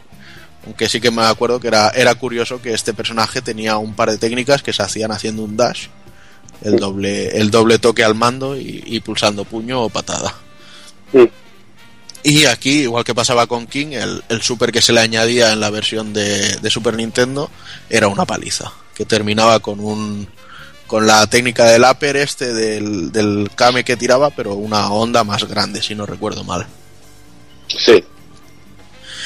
Y bueno, si decíamos que Lee podía ser Vega, eh, Mickey podría ser Balrog, y el personaje que viene ahora pues sería un guile descarado y no es otro que John Crowley. Eh, dista mucho, sin embargo, en, en, cuanto a carácter y demás del, del pelo pincho de Capcom. John era un, un, miembro de la Marina conocido con apodos tan simpáticos como Perro Loco o Máquina de Matar. Y además con, con esas credenciales pues se encargaba de, de, entrenar en las artes marciales a, a todos los, los militares que, que había en, en su ejército. Esto era un poco rollo Iceman de, de Top Gun, así de diseño. sí. El Rubiales de Top Gun. el Val Kilmer. El Val Kilmer. Espero que nos haya quedado como Val Kilmer. Sí. y bueno, durante una misión le pegaron un tiro por la espalda y parece que su recuperación fue posible gracias a Mr. Big. No se profundiza más en ello, pero imagino que sería poniendo pasta, que sería algo bastante caro. Así que desde entonces, pues es uno de sus matones, de hecho su, su protector personal, que le lleva todo, todos los temas. Las, las, influencias más directas a sus técnicas de lucha son el boxeo y el sabate, aunque también tiene algún proyectil de energía y, y el famoso helicóptero, que es un, una especie de lobotomía que también sí. utilizaba para terminar el, el, super que le metieron en la, en la versión sí. de consola. De, después de 10.000 veces patada baja, patada alta repetida. Sí, exacto. Que es horroroso, tío, horroroso. Visualmente muy feo al principio, mola como acaba, pero demasiado rato haciendo la misma animación. Y ya nos quedan dos personajes solo en, en, en Art of Fighting. El primero de ellos es Mr. Big. Aquí el amigo era el que cortaba el bacalao en Southtown hasta que Gis Howard asomó su, su, larga cabellera por allí. Es el responsable del secuestro de Yuri para así poder forzar a Takuma a que trabajase para él y poder plantar cara a la, a la amenaza que empezaba a suponer eh, Gis Howard. Físicamente os digo, si, si habéis conocido a Dromedario en, en algún salón o, feria de videojuegos, eh, imaginaros a nuestro amigo Drome con un, amigo, con un abrigo rollo bisón y con dos mujeracas a los lados. Y ese es Mr. Big. Además, además, el drome, además el drome, hay que decir en su favor, que también se rodea de buenas hembras. Sí, sí, sí. ¿Vale? No, no sabemos cómo estará ahora, en qué situación estará. De hecho, dudo, dudo, que nos escuche, pero si nos escucha, un abrazo, Drome. Y bueno, y, y básicamente esa es la imagen que tiene nuestro, nuestro particular Kingpin. Añado, añado algo más. A mí también me recuerda a nuestro amigo también, seguidor de, de Art of Fighting, que siempre está jugando, quiere jugar a dobles a este juego. Creo que es el único que sabe jugar sobre todo. Es el amigo Iván de Palau. Y me recuerda a mi amigo, al amigo Iván de Palau también. Con esa Hostia, y alta. Sí, pero no, no, me, no me veo al Mr. Big tan pasado, ¿eh? Sí, no, están pasando. Pero bueno, sus técnicas de lucha están basadas en el Kali, que es una técnica marcial filipina que aprovecha unos palos de madera para poder pelear a media y corta distancia. Y de hecho se utilizan mucho para, para poder hacer luxaciones, desarmes y demás. Eh, no es inventada por, pero es una técnica que, utilizaba mucho Danino Santo, primer discípulo de, Bruce Lee, y de hecho trabajaron juntos para incluirla dentro del Jeet Kune Do y, y crear cosas como los Total Fighting Systems. Y como decíamos antes, en este juego Mr. Big no puede saltar, así que es un amo reventando supercames con el puño flojo, sí, pero no puede esquivarlos. Y ya para terminar, pues teníamos a nuestro gran enemigo final, Mr. Karate, con su particular máscara de Tengu. Es el alter ego de Takuma Sakazaki y usa este, este personaje para no mancillar su honor ni el de su escuela de Kyokugen Ryu, ya que se está viendo forzado a, a trabajar para Mr. Big cuando, cuando secuestra a su hija. Cuando todo esto ocurre, pues bueno, eh, Mr. Karate empieza a dejar pistas para que Yuri averigüe quién es y así pueda estar un poquito más tranquila en, en su cautiverio y ver que las cosas están un poco controladas. Sin embargo, decide no decirle nada a Ryo ni a Robert para así comprobar su verdadero poder. También hay que ser hijo puta. Pero bueno. Takuma ya de por sí es un personaje serio, pero cuando se pone la máscara parece que su personaje le devora y, y es capaz de emitir un, un aura mucho más opresora y, y destructiva. De hecho, en todos los juegos acaba siendo una bestia. O sea, si Takuma es bruto, Mr. Karate es una bestia. Del nivel de poder tirar tres Hao Shokoken seguidos y cosas así. Y a una velocidad espantosa, tío. Exacto. Y de hecho con los años desarrolla una técnica que es el único capaz de, de hacerla en, en todo el Kyokugen Ryu, que es la de lanzar las, las bolas de energía invisibles. Pero bueno. Y como es lógico, pues eso, utiliza el Kyokugen Ryu como técnica de lucha y en este juego al menos tiene un plantel de golpes igualito que el de Ryo. Sí. Y ya, pues bueno, ya repasados todos los personajes, yo creo que ya podemos entrar un poquito más en materia de, de los gráficos, que fueron algo que sorprendió mucho, ¿no? Sí, vamos a hablar un poquito, aunque ya hemos ido mencionando casi todas las bondades de Art of Fighting en el tema, en el tema técnico. Bueno, está más eh, juntarlas todas en, en el apartado. Y es que, como hemos dicho, Art of Fighting eh, primordialmente entraba por, por la vista, porque eh, tenía, tenía unos gráficos, unos, unos, unos sprites enormes, muy detallados, que el juego era imponente. Además, eh, lo que hemos ya también comentado, el tema del zoom le daba, le daba una, le daba un movimiento, le daba un dinamismo muy brutal y una profundidad muy, muy buena. Además a esto también hay que añadirle, eh, que esto no lo hemos comentado, que, que mientras conforme se iban golpeando, les iban deformando las caras. eh, incluso llegamos a ver alguno que es que perdía algún diente, caras amoratadas. Muy Increíble. Muy, muy logrado eso. Pechotes también. Además molaba cuando le quitabas el a, a ver, ¿cómo se llama no no a, a John que le pegabas la- el primer piño flojo en la, en la boca y veías cómo saltaba las gafas y, y, y se, y, y- perdía un diente. Era, era muy cachondo eso. Que decía cuando te ganaba que, que le habías pegado la tunda que decía ¡Ay, number one! y se veía el primer plano ahí todo sin, sin pillos con toda la cara morada tío era brutal. Era brutal. Los escenarios, pues al nivel. La verdad es que los escenarios son brutales también en general.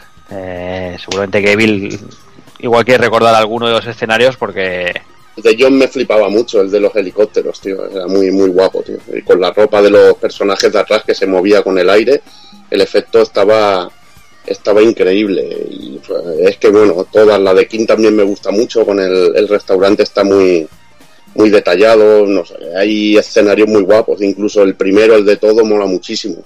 Sobre todo destaca de los escenarios el colorido que tiene, que es muy vivo y, y cada uno con, un, con su tono. Está realmente espectacular a ese nivel. Sí, sí. Y bueno, y poco más creo que añadir. El tema de las animaciones también están muy, muy logradas y lo que comentábamos, escenas entre combates, explicando todo el tema del modo historia, todo eso, las escenas de bonus, en- todo, todo, todo muy, muy bien trabajado, muy, muy, pues eso, todo muy visual, todo muy, muy a un alto nivel gráfico, era, era espectacular, era de lo mejorcito que había en el momento. Y bueno, también si los gráficos son buenos, el, el sonido no se queda atrás. Sobre todo el FX, tío. El FX, aparte de la música, la música está increíble. Pero es que el sonido FX de este juego es que te dolían las hostias. Era contundente a más no poder. Yo no, no recuerdo un juego igual. Sobre todo cuando hacías un Zanretsuken, aquello era, era una puta Y, y si acabas el combate con uno, que cuando pegaba el último golpe sonaba como un, como un trueno Además- prácticamente. Además era muy espectacular porque el último golpe siempre se ralentizaba la acción. Sí, sí, sí. y quedaba espectacular a más no poder. Y si acababas con un Hauso Koken o, o con un Zanretsuken era, pero gloria bendita. Y si, bueno, escuchándolo con cascos, como la segunda parte, te quedabas, pero, bueno, una auténtica delicia. En cuanto a la música, es brutal. Tenemos detrás de ella a, Yasum- a Yasumasa Yamada, eh, que bueno, cogimos algún datito de, de una entrevista que hay muy interesante en la web eh, vgmonline.net y bueno, eh, el, el tío habla de cómo trabaja la música de los personajes, teniendo en cuenta el escenario y otros matices. Y bueno, la música para mí es espectacular del juego. Desde fases que son con ritmo así puramente japonés como la de la de todo, que está increíble, además la música, la melodía está de la hostia, a temas espectaculares como el de la fase de John, la de los helicópteros, que es increíble, sonando el helicóptero ahí al principio y la música que es brutal ahí, el guitarreo. Dime Jordi, ibas a... No, no, digo que brutal, que la, la- la música de, de John es de las mejorcitas del, del juego. de las mejorcitas. Y bueno, la de Mr. Karate también está muy bien, que es también muy, muy una música muy étnica, o la de Lee. A mí espectacular a este nivel, me gusta más la segunda parte, luego hablaremos de ella, pero bueno, eh, la verdad que, un juego un juego espectacular. Y bueno, voy a seguir un poquito hablando de, las versiones de Arrow Fighting para, para, bueno, otras versiones de Arrow Fighting para consola. Empezaríamos por, por orden cronológico, por la de Super Nintendo, que saldría a finales de 1993, de la mano de Takara. Y esta versión, bueno, decir sobre todo que conserva el zoom, que tiene el juego original, pero está hecho a menor escala y hay un gran sacrificio por ello, que son los, gráficos que, sobre todo de fondo de escenario, que sufren un recorte abismal. La verdad que a nivel de colorido incluso es bastante indigno para lo que es una, una Super Nintendo. Son, se quedan, la verdad que muy pobres de detalles. Pero bueno, los sprites de, de personajes son grandes y detallados, pierden animaciones y bueno, eh, sobre todo en algo que notaremos esto de las animaciones es en las llaves, que vemos que los personajes están como flotando en alguna de ellas. La intro está completa, hay un final especial y hay un final especial que conecta esta primera parte con la, con la segunda en el que sale nuestro amigo G. Howard. Aquí se pasan el cliffhanger por, lo, por el forro los cojones. sí, sí. Se pasan el, el clima que comentaba Jordi, se lo pasan pero por el forro. Aquí ya te meten allí Howard planeando ya y conectando con la segunda parte pero, pero a tope. Bueno, también es muy interesante y la verdad que esta escena cuando la veíamos, la verdad que te quedabas también muy flipado. Decías, joder, está de la hostia. Las escenas de transición en moto y coche han sido suprimidas. La banda sonora es diferente a la de Neo Geo. Las músicas, bueno, están basadas, pero son como, como músicas arrange. La verdad que son muy interesantes. Hay músicas muy chulas. La de King está de, de la hostia, pero la que es increíble es la de Mr. Big, que es totalmente nueva y no tiene nada que ver en sí con la, con la original. A mí la verdad que me, que me gusta mucho la, la banda sonora de este Arrow Fighting de, de Super y la canción de Mr. Big está cojonudísima. Se añade también el, el modo de un jugador contra la máquina, que la verdad que esto es un añadido genial porque podríamos jugarnos, jugar un modo arcade, no tenemos historia como es en el caso de jugar con Robert y Río, pero podemos pasarnos a los distintos personajes jugando con, con los demás, con todo, con, con Jack, con, incluso están también Mr. Karate y Mr. Big. Además también, como ha ido comentando Juanan en los personajes, se les añade un golpe desesperado a todos los personajes. Algo que no tiene la versión original y que mira, que le daba, que le daba un poco de empaque al juego y a la conversión, que perdía muchísimas cosas eh, a nivel técnico, pero que ganaba esta, estas pequeñas cosillas. Una de las cosas que hay que hablar de- del juego es sobre todo de la versión occidental y, de la censura, que la verdad que hay cosas muy locas con la censura, porque para cambiar localizaciones como Max Bar por Max Café, la verdad que yo me, me, me parto el ojal, tío. No me veo yo, eh, es que, pues, vale, lo cambiamos a Max Café, pero está en el que está allí en la barra del bar o en la barra del café, es un tío barbudo que es la hostia. Voy a ir a pedirle un capuchino a ese tío, ¿no? Voy a ir a pedirle un capuchino, no le voy a pedir un bourbon, un whisky o lo que sea. La verdad que yo flipaba, flipo, flipo con el cambio este que hicieron la versión occidental. Y de ese mismo palo, por ejemplo, te cambian Chinatown por Town en, en la versión occidental.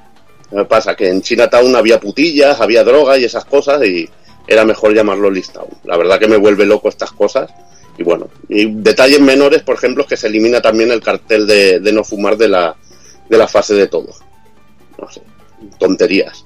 Uno de los más, otros de los más bestias es que cuando King recibe un especial en su último golpe, ya sabemos que, que se descamisa totalmente y vemos aparecer el sujetador en toda su gloria. En la versión pechote. En la versión occidental solo se desabrocha un par de botones. Es más insinuante, la verdad. Lo querían hacer más, más sutil. Más Más- sutil, Pero bueno, muchos preferimos la versión japonesa y preferimos la camisa, toda la camisa en toda su gloria. Pero bueno. Y uno, y sin, sin duda, el, el detalle más loco de la censura, el que me ha vuelto más loco, es el bonus de las botellas. Que en el Japo son botellas de cerveza, los vemos con las etiquetas y todo, y cuando tú las, las cortas, eh, salen espu- sale espuma de ellas. Dices, joder, es cerveza. Sin embargo, en la occidental son botellas negras, parecen botellas de, de Coca-Cola, sin etiqueta ni nada.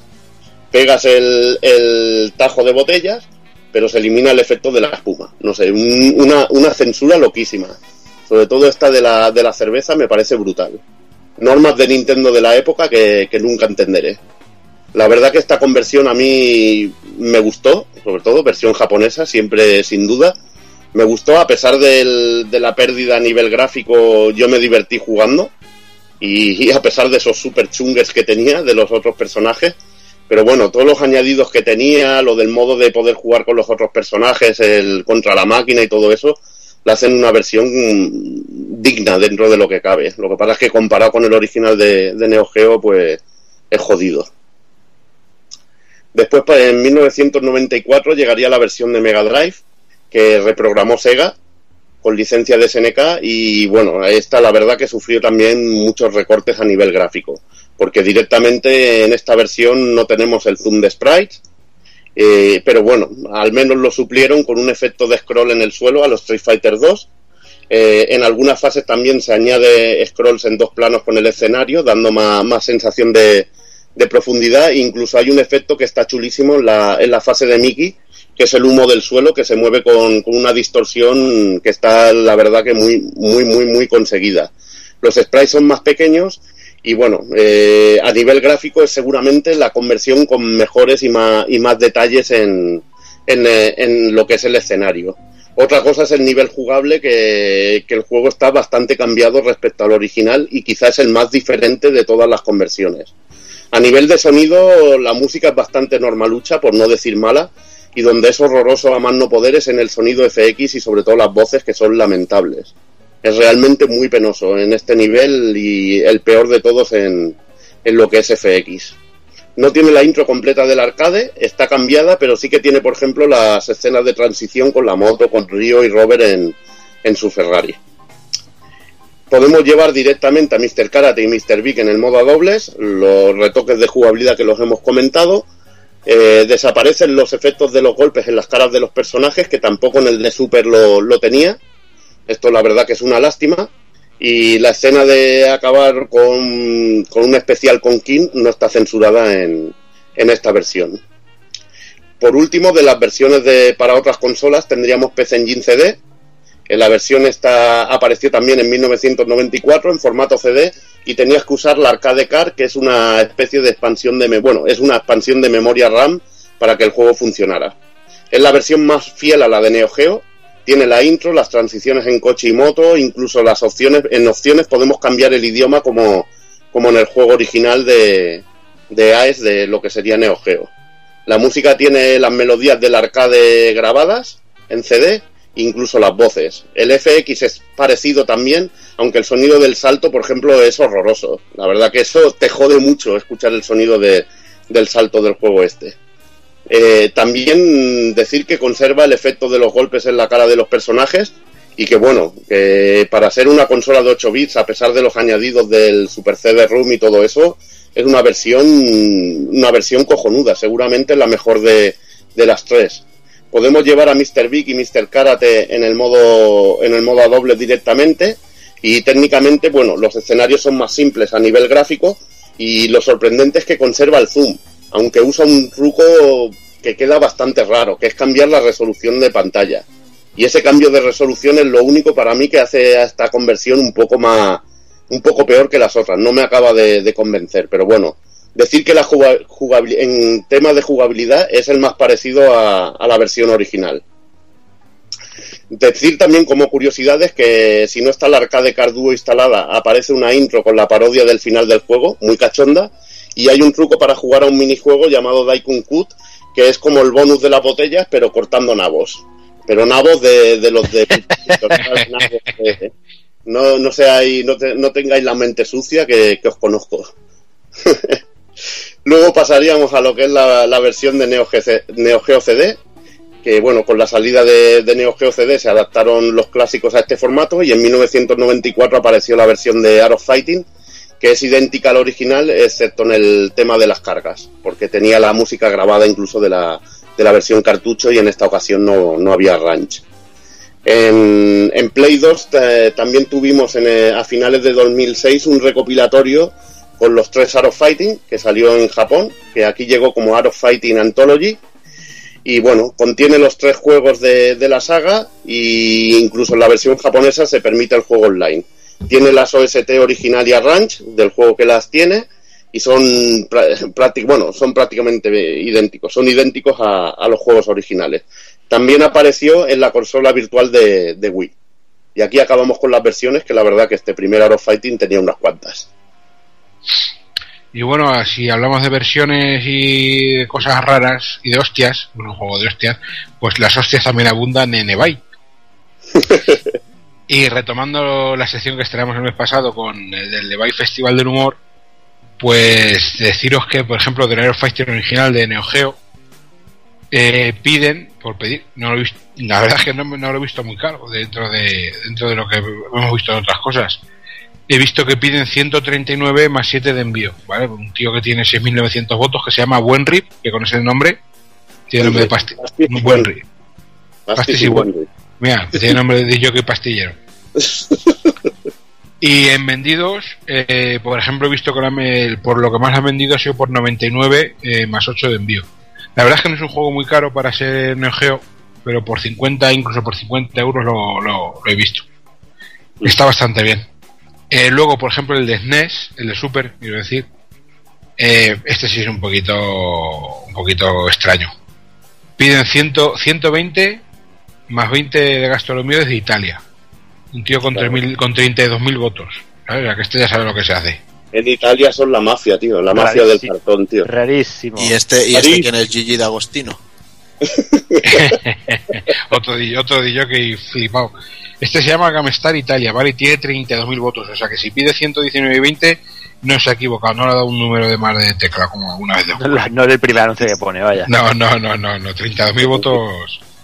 Vale, luego hay otro, por ejemplo, he visto de, desde Alemania 100, también 119 o 99, pero bueno, son 6 de envío. Y fijaos, desde España, eh, por, con caja, por 34 euros los tiene desde España. Para el español, 34 pavos. Con toda, censura, con toda la censura en toda su gloria. Y con sus 50 hercios maravillosos. Toda su gloria. Luego en cartucho pelado piden desde 12, 17, 25, pues lo ves. Y vendido, pues también es rarísimo también porque, por ejemplo, completo lo tienes por 49, 29, cartucho pelado desde 17 pavos, o sea que ya vendido. Eh, la versión de Mega Drive es un poquito más económica, ¿vale? Por 88 más 17 de envío o 59 más 9 desde UK, Y tienes el cartucho pelo de Mega Drive por 7 pavos. O sea que tampoco es. Ultra caro. No, eso es lo que piden. Y vendidos, fijaros, eh, completo, oscila entre los 60 y los 35. Y la versión Japo está, está prácticamente tirada de precio, porque tenemos 7, 10, 12 pavos. O sea que es una cosa que me ha dejado, no me esperaba yo un precio un poquito más caro. Es un juego de lucha que suele ser, se suele vender más caro. Venga, pues dejamos aquí Arrow Fighting 1. eh, vamos ya con Arrow Fighting 2. El juego apareció el 2 de febrero del 94. Y la, la historia nos sitúa un año después de lo sucedido en la primera entrega. eh, tras derrotar a la banda de Mr. Big y con ya una ciudad sin ley que no tiene ningún capo al mando, aparece una nueva banda, mucho más peligrosa, eh, liderada por un tal, por un joven Gis Howard. Que bueno, como, como hemos comentado, esto, todo esto sucede 10 años antes del, del primer Fatal Fury.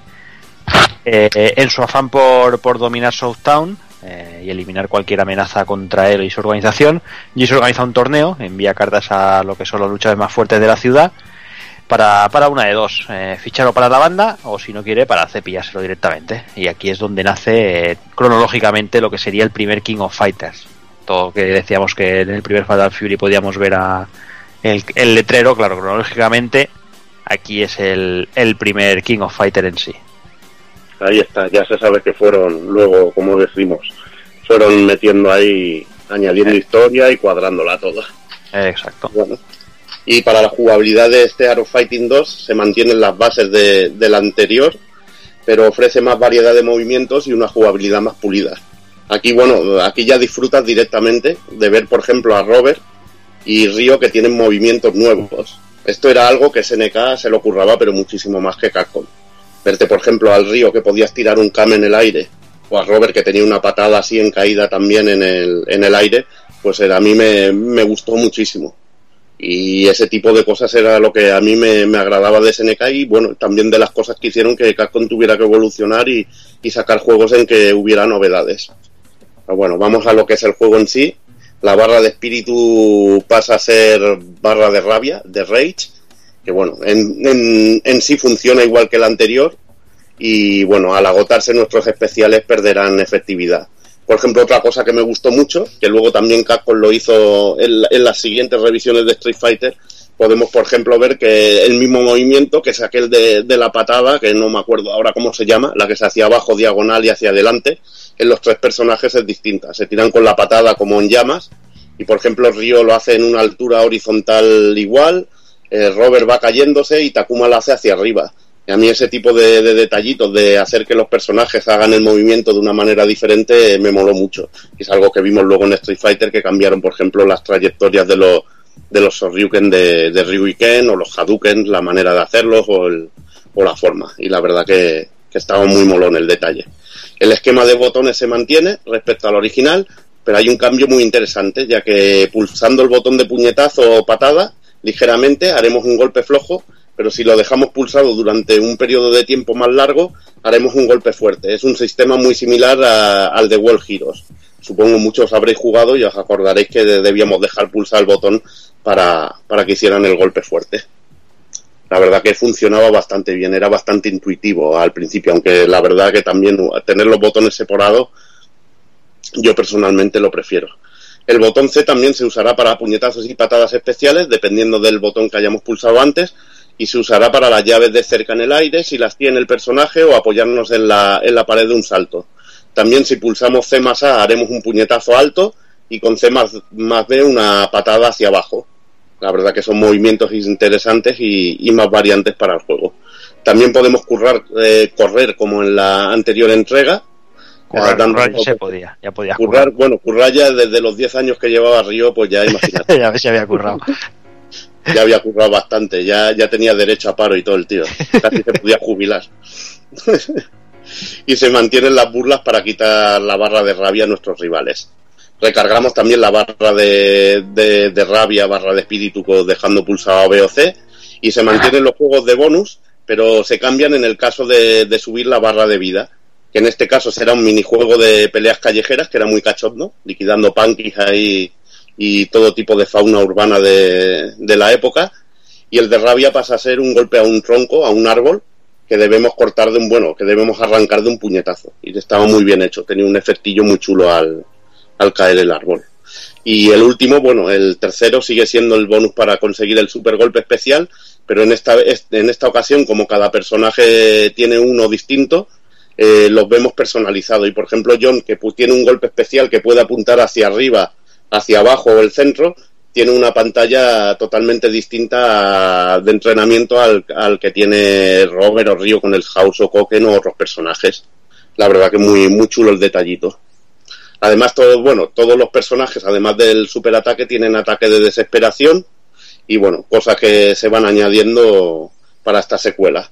También se mantiene el daño en las caras y que podemos romper la ropa de Yuri, que es el nuevo personaje femenino que aparece en el juego que hablará Juanan en un momento sobre ella. Y bueno, lo que era más alucinante del juego es que si lo completamos sin perder un solo round, tendremos un jefe final especial en forma de un tal G. Howard, que es un momento alucinante. A mí me dejó, a mí me dejó pero auténticamente flipado. La primera vez que vi al G.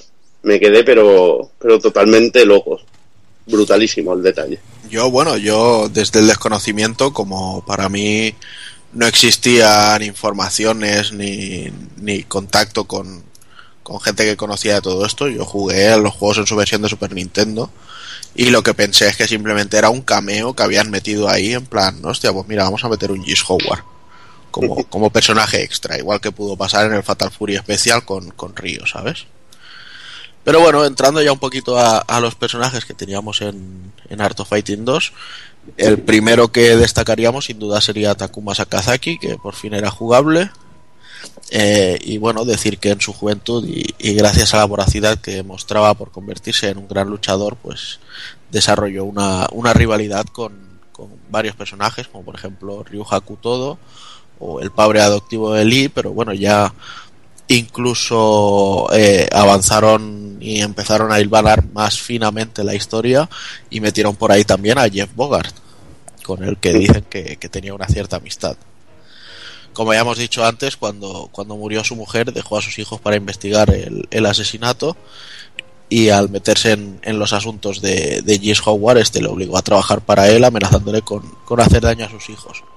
Lo que pasa en, en un momento en que Howard Corporate desapareció, pues Mr. Big eh, le secuestró a Yuri para, para hacer que Takuma trabajase para él. Eh, como persona es muy famoso por los sermones largos que da y que bueno que siempre pretenden ser algo con, mucha moraleja aunque al final pues siempre la caga por una cosa o por otra y, y le acaban quedando cosas muy cómicas. Es bueno sobra decir que es un gran luchador al que hay que tomar muy en serio y que y sobre todo cuando ya se pone su máscara de, de Tengu La verdad que personaje alucinante y que hemos disfrutado de él en, en muchos juegos. Aquí decir que una de las técnicas que tiene que a mí me alucinó fue la de los rodillazos en la los rodillazos en la cara o en el, o en el estómago, que era brutalísimo. es su, Brutalísimo. su, ve- su versión particular del, del Sanretsuken Sí, sí, pero era una animalada. Y luego, bueno, lo- luego se adaptó el personaje a los King of Fighters, siempre siendo uno de los personajes más cabrones y más potentes, tío. Y bueno, eh, antes de seguir con personajes, lo que sí es cierto es que bueno que la, algo que tenía muy bueno Art of Fighting 1 era la historia, que iba toda hilvanada en, en una misma trama. Y claro, aquí al, al abrirse al, al tema este del torneo, pues eh, quizá eh, no todos los personajes tenían ya una razón de ser más que simplemente estar de, de ahí de florero, de, de ser uno más. Y ese es sin duda el caso, por ejemplo, de Temjin, que es un personaje olvidable y olvidado. ¿Quién se acuerda de Tenjin? Pero, pero, eh, la música de su escenario está de la hostia, tío. Y nada, pues Temjin era un mongol buenazo que trabajaba en el puerto de Southtown y que lo único que quería era conseguir dinero para montar una escuela.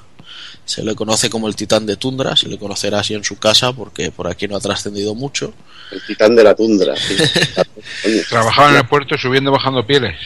Suena, suena a cantador flamenco, titán de la tundra. ya ves. Y básicamente utiliza un repertorio de técnicas de agarre para luchar. Claro, subir y bajar pieles. Como os digo, es un personaje que está completamente relleno, eh, no tiene mayor trascendencia en la historia, ni en la del juego, ni en, ni en la historia de los juegos de lucha de SNK. Y yo imagino que básicamente está ahí, ahí intentando llevarse lo que es la pasta de- del torneo para, para poder montar una escuela. Que lleva calentito. Que de hecho en, en su final pues podemos ver a un personaje muy mítico de, de Fatal Fury en versión crío pequeño acudiendo a la escuela. Pero eso ya lo dejaremos para las curiosidades. Te molaba el especial de Tenjin que se tiraba con las manos haciendo ahí rollo sumo, tío. Sí. Vaya tela. Pero bueno, eh, hay que decir que aunque fuera una cosa un poco así así, eh, no llegaba ni, ni por asomo a, a los niveles que alcanzaron con Arrow Fighting 3. Pero bueno, ya, ya llegaremos ahí, a eso. Sigamos ahora en el presente en Art of Fighting 2 con uno de los personajes que sí que han trascendido, no tanto como me gustaría, pero sí que ha trascendido, y es el increíble ninja Eiji Kisaragi. Eh, bueno, es el ninja molón de SNK. Pertenece al, al clan Kisaragi y se apunta al torneo para poder vencer al, al único dojo al que todavía no han conseguido derrotar eh, desde el suyo, que no es otro que el Kyokyu Ryu. Que como no tenía suficientes enemigos, pues se le tiene que sumar uno más. Y bueno, metiéndose muy bien en su rol de ninja, pocas cosas se, se pueden apreciar de su carácter. O sea, no, no se sabe A este, a este no le da miedo ni las agujetas de color de rosa ni nada raro. nada, nada. Tu prima, ponían la ficha que le daba miedo tu prima la Tu tomase. suegra, le daba miedo a tu suegra. Pero bueno. Y nada, en, en combate Eiji utiliza las técnicas del, del Kisaragi Ryu de Ninjitsu, que es una técnica que comparte con, con Zantetsu de, de Last Blade. Que de hecho, luego en curiosidades también tenemos alguna cosita en relación a estos dos personajes. Eiji es uno de los personajes más cojonudos metidos en, en Art of Fighting. Sí. A mí me encantaba la técnica esta de espada que hacía como así, que así que dibujaba como una espada, era brutal. Sí, hacía con, con el kunai, hacía como un arco de media luna. Y luego incluso tenía la versión Super Kame, la versión Hao Shokoken, que lanzaba. Y que luego incluso podemos ver también que Mature hacía una cosa muy similar. Un personaje además divertidísimo de llevar para dobles en este juego. Yo me gustaba muchísimo contar con él en mi equipo en, en King of Fighters 95 y desde entonces lo he añorado. Pero bueno, sé que salió en algún King of Fighters posterior de los Mm. de etapa ya SNK Playmore, pero que como esos no me acercaba ni con vuestra picha, pues no, no pude controlarlo. Y luego ya pues por fin tenemos a, a la nueva a las nuevas tetitas de, de Art of Fighting, a la Benjamina del, del clan del clan Sakazaki. Si pesa más que un pollo, me la follo. Bueno, pues en, en el artwork, eh, si pesa más que un pollo es por la cabeza. Que le, que le han puesto una almendra que, que yo creo que se mueve un par de veces para los lados y ya por, por el propio la propia inercia ya se le queda en plan en plan péndulo la cabeza. Ya queda paralítica de por vida. Bueno. Y nada, hablamos no de otra, sino de Yuri Sakazaki, que lejos de sentirse frágil ni miedosa después de su secuestro, pues eh, decide aprender las técnicas de, de combate bajo la estricta enseñanza, como no, de, de Takuma, que ya de por sí también quiere enseñarla a, a defenderse, aunque aún así solo quiere enseñarle lo básico. Y esta, pues bueno, pues se apunta al torneo y así enseña a todo el mundo de que lo de repartir buenas hostias es, es algo que viene de familia. Como solo aprende las bases del, del Kyokugen Ryu, pues sus técnicas son muy autodidactas y pese a que la base pueda ser la misma, el resultado final varía mucho. De hecho, resalta pues que si Ryu hace el Zantetsuken con los puños, Ken patadas y, y Takuma rodillazos, pues Yuri lo hace que te agarra de las solapas y empieza a bofetearte y luego te, te tira por ahí. Y luego, bueno, pues dentro de este estilo propio se, se fue utilizando en, en posteriores juegos, como ya he dicho antes, como mofa a las técnicas de otros personajes. Y ya para terminar, dentro de los personajes nuevos de Art of Fighting 2 tenemos a Gis Howard, a la versión más joven que hemos visto nunca, trajeado y ahora eh, ahora igual patina un poco, pero este traje es muy similar al que lleva el, el jefe final de, del Garou, ¿no? Que vendría a ser su, su cuñado o algo así. Y vestían muy, muy similar, pero bueno. Eh, Howard, pese a ser ya el conocidísimo como el enemigo a batir asociado a la saga de Fatal Fury, pues eh, también goza de ese rol en, en esta saga de Art of Fighting, aunque para algunos fue algo desconocido y lo consideramos un cameo. Eh, y como digo, pues lo vemos trajeado. Eh, nacido de un americano y de un mafioso austriaco, su padre les abandonó y al poco tiempo pues la madre muere. Típica historia de soy malo porque el mundo me ha hecho así, ¿no?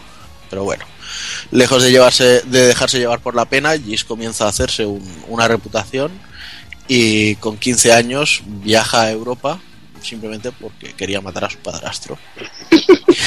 y lo cierto es que es algo que hubiera conseguido de no ser que se metió por en, por en medio su hermanastro que tiene un nombre que nos debería de sonar a, a todos ya, que es Wolfgang Krauser. Y bueno, se metió en medio y, y la cosa pues no llegó a más. Luego pues comenzó a estudiar artes marciales en la rama del Hakyo, Hakyoku Seiken, bajo el tutelaje de, de Tung Fu Ru, que ahora hace su, su retorno estelar con Kibo Fighters 14. Y bueno, estudió teniendo como compañero a Jeff Bogart, el padre de, de Terry y Andy Bogart. El eterno personaje que nos hubiera gustado ver en, en un juego de SNK. Ya ves. Y- incluso un, un juego simplemente en el que él fuera el protagonista y todo personajes inventados. Sería la. A mí ya me iba bien con él y Gis, por ejemplo, de jóvenes. Yo firmaba. Pero bueno, cuando Tung Furru ve que Gis es una mala persona, parece que tardó unos cuantos años en darse cuenta, pues decide enseñarle los secretos de las técnicas a Jeff. Entonces, este se preocupa más de, o sea, este Gis se preocupa más de derrocar al, al Kingpin local que, que había en ese momento en Southtown, que era un tipo llamado Mr. Big por aquel entonces. Y bueno, y además de las técnicas del Hyako su puta madre Kuseiken, que se utilizan para canalizar el chi, pues Jis utiliza el, el Aiki Jutsu y el Kobo Jutsu como, como técnicas de lucha. Es un personaje muy de, de agarres y de, y de contraataques. La verdad es que G. Howard en este juego, si, si en Fatal Fury ya era, ya era la hostia, aquí de joven y con la pinta esa que, que comentaba Tago Kun, con el tío trajeado y todo eso, era brutal. O sea, era la pinta del, del mafioso millonario que cuando hay que remangarse se remanga y le revienta la boca a quien haga falta. Eh, los detalles muy chulos eso, cuando aparece la- en la, en la Tower es brutal y además eh, mola mucho el detallito ese que, que en algunos escenarios hay hombres suyos ahí como vigilando ahí de fondo escondidos que también está muy ese detalle es muy chulo también Sí, y luego, y luego en el final, tío. Hay un tal Jeff Bogart que está agobiando mucho por ahí. Digo, Sí. encárgate, encárgate tú mismo, que le dice al, al, abuelo aquel que está con él, tío, y es brutal. Como a su mayordomo, tío. Es- me parece una puta locura. Hay una cosa que, bueno, me he un poco de comentar en la jugabilidad de este juego. Es que mucha gente lo considera uno de los juegos más difíciles con una IA más cabrona de, de SNK. Pero lo cierto es que es un juego que, que puedes usar muchos trucos para completártelo. Yo conozco dos maneras de hacerlo. Una que es ultra sencilla y ultra fácil, que, que es usando, usar todo el rato la patada Jinsu, que es la que se hace diagonal hacia adelante. Aunque no tengamos energía todo el rato, el contrario será incapaz de hacer nada y puedes llegar allí Howard sin ningún problema. Con el que más fácil sale esto es con Takuma, y la verdad es que te pasas el juego pero fácilmente, ideal para sacar al, G. Howard. Y el otro método que hay es hacer una llave al, al contrario y usar una técnica de proyectil que lo deja mareado y repetir operación llave, proyectil, llave, proyectil y el juego se puede hacer, la verdad, la mar de fácil. Son pequeños trucajes que tienes que aprovechar para, para completar el juego. Otra cosa que tampoco he comentado en la jugabilidad es que este juego usaba una cosa que, que me enseñó el Héctor que tenía el, el Kino Fighter 98, que es el buffering. ¿Qué significa lo del buffering? Que este juego podía grabar movimientos antes de hacerlos. Mientras tú estabas haciendo, por ejemplo, una patada Jinsu, mientras el personaje hacía la animación, tú ya estabas cargando diagonal abajo y volvías a hacer hacia adelante y se quedaba grabado ese movimiento. Y la verdad que era una cosa la más de interesante y muy innovadora en su momento. Por ejemplo, estar saltando y grabar en el aire un kame, tu personaje al, al caer podía hacer ese kame. Entonces era una cosa la más de curiosa y muy, muy cachonda. Pues bueno, vamos a ir un poquito al apartado gráfico.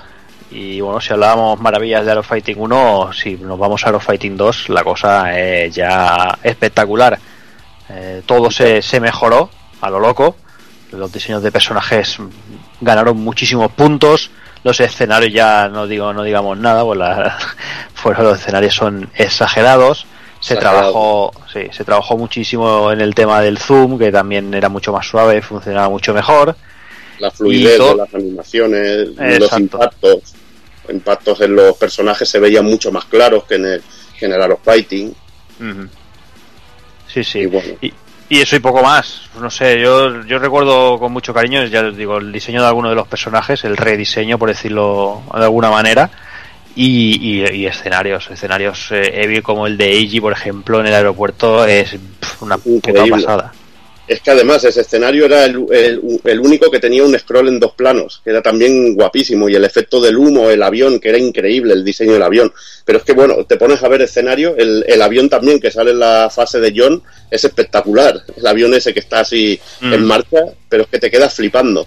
Pero vas viendo todos los escenarios, el colorido que tiene, la animación que tiene.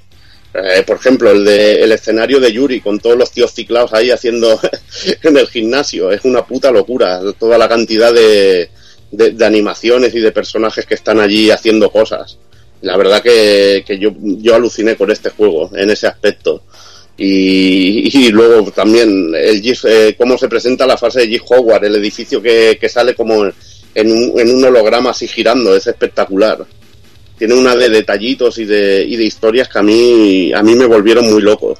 También incluso lo de que podíamos jugar contra la sombra de los personajes y los colores de los kimonos de río así alternativos y eso que estaban de estaban de la puta hostia. Desde luego una mejora más que sustancial de respecto a la primera parte.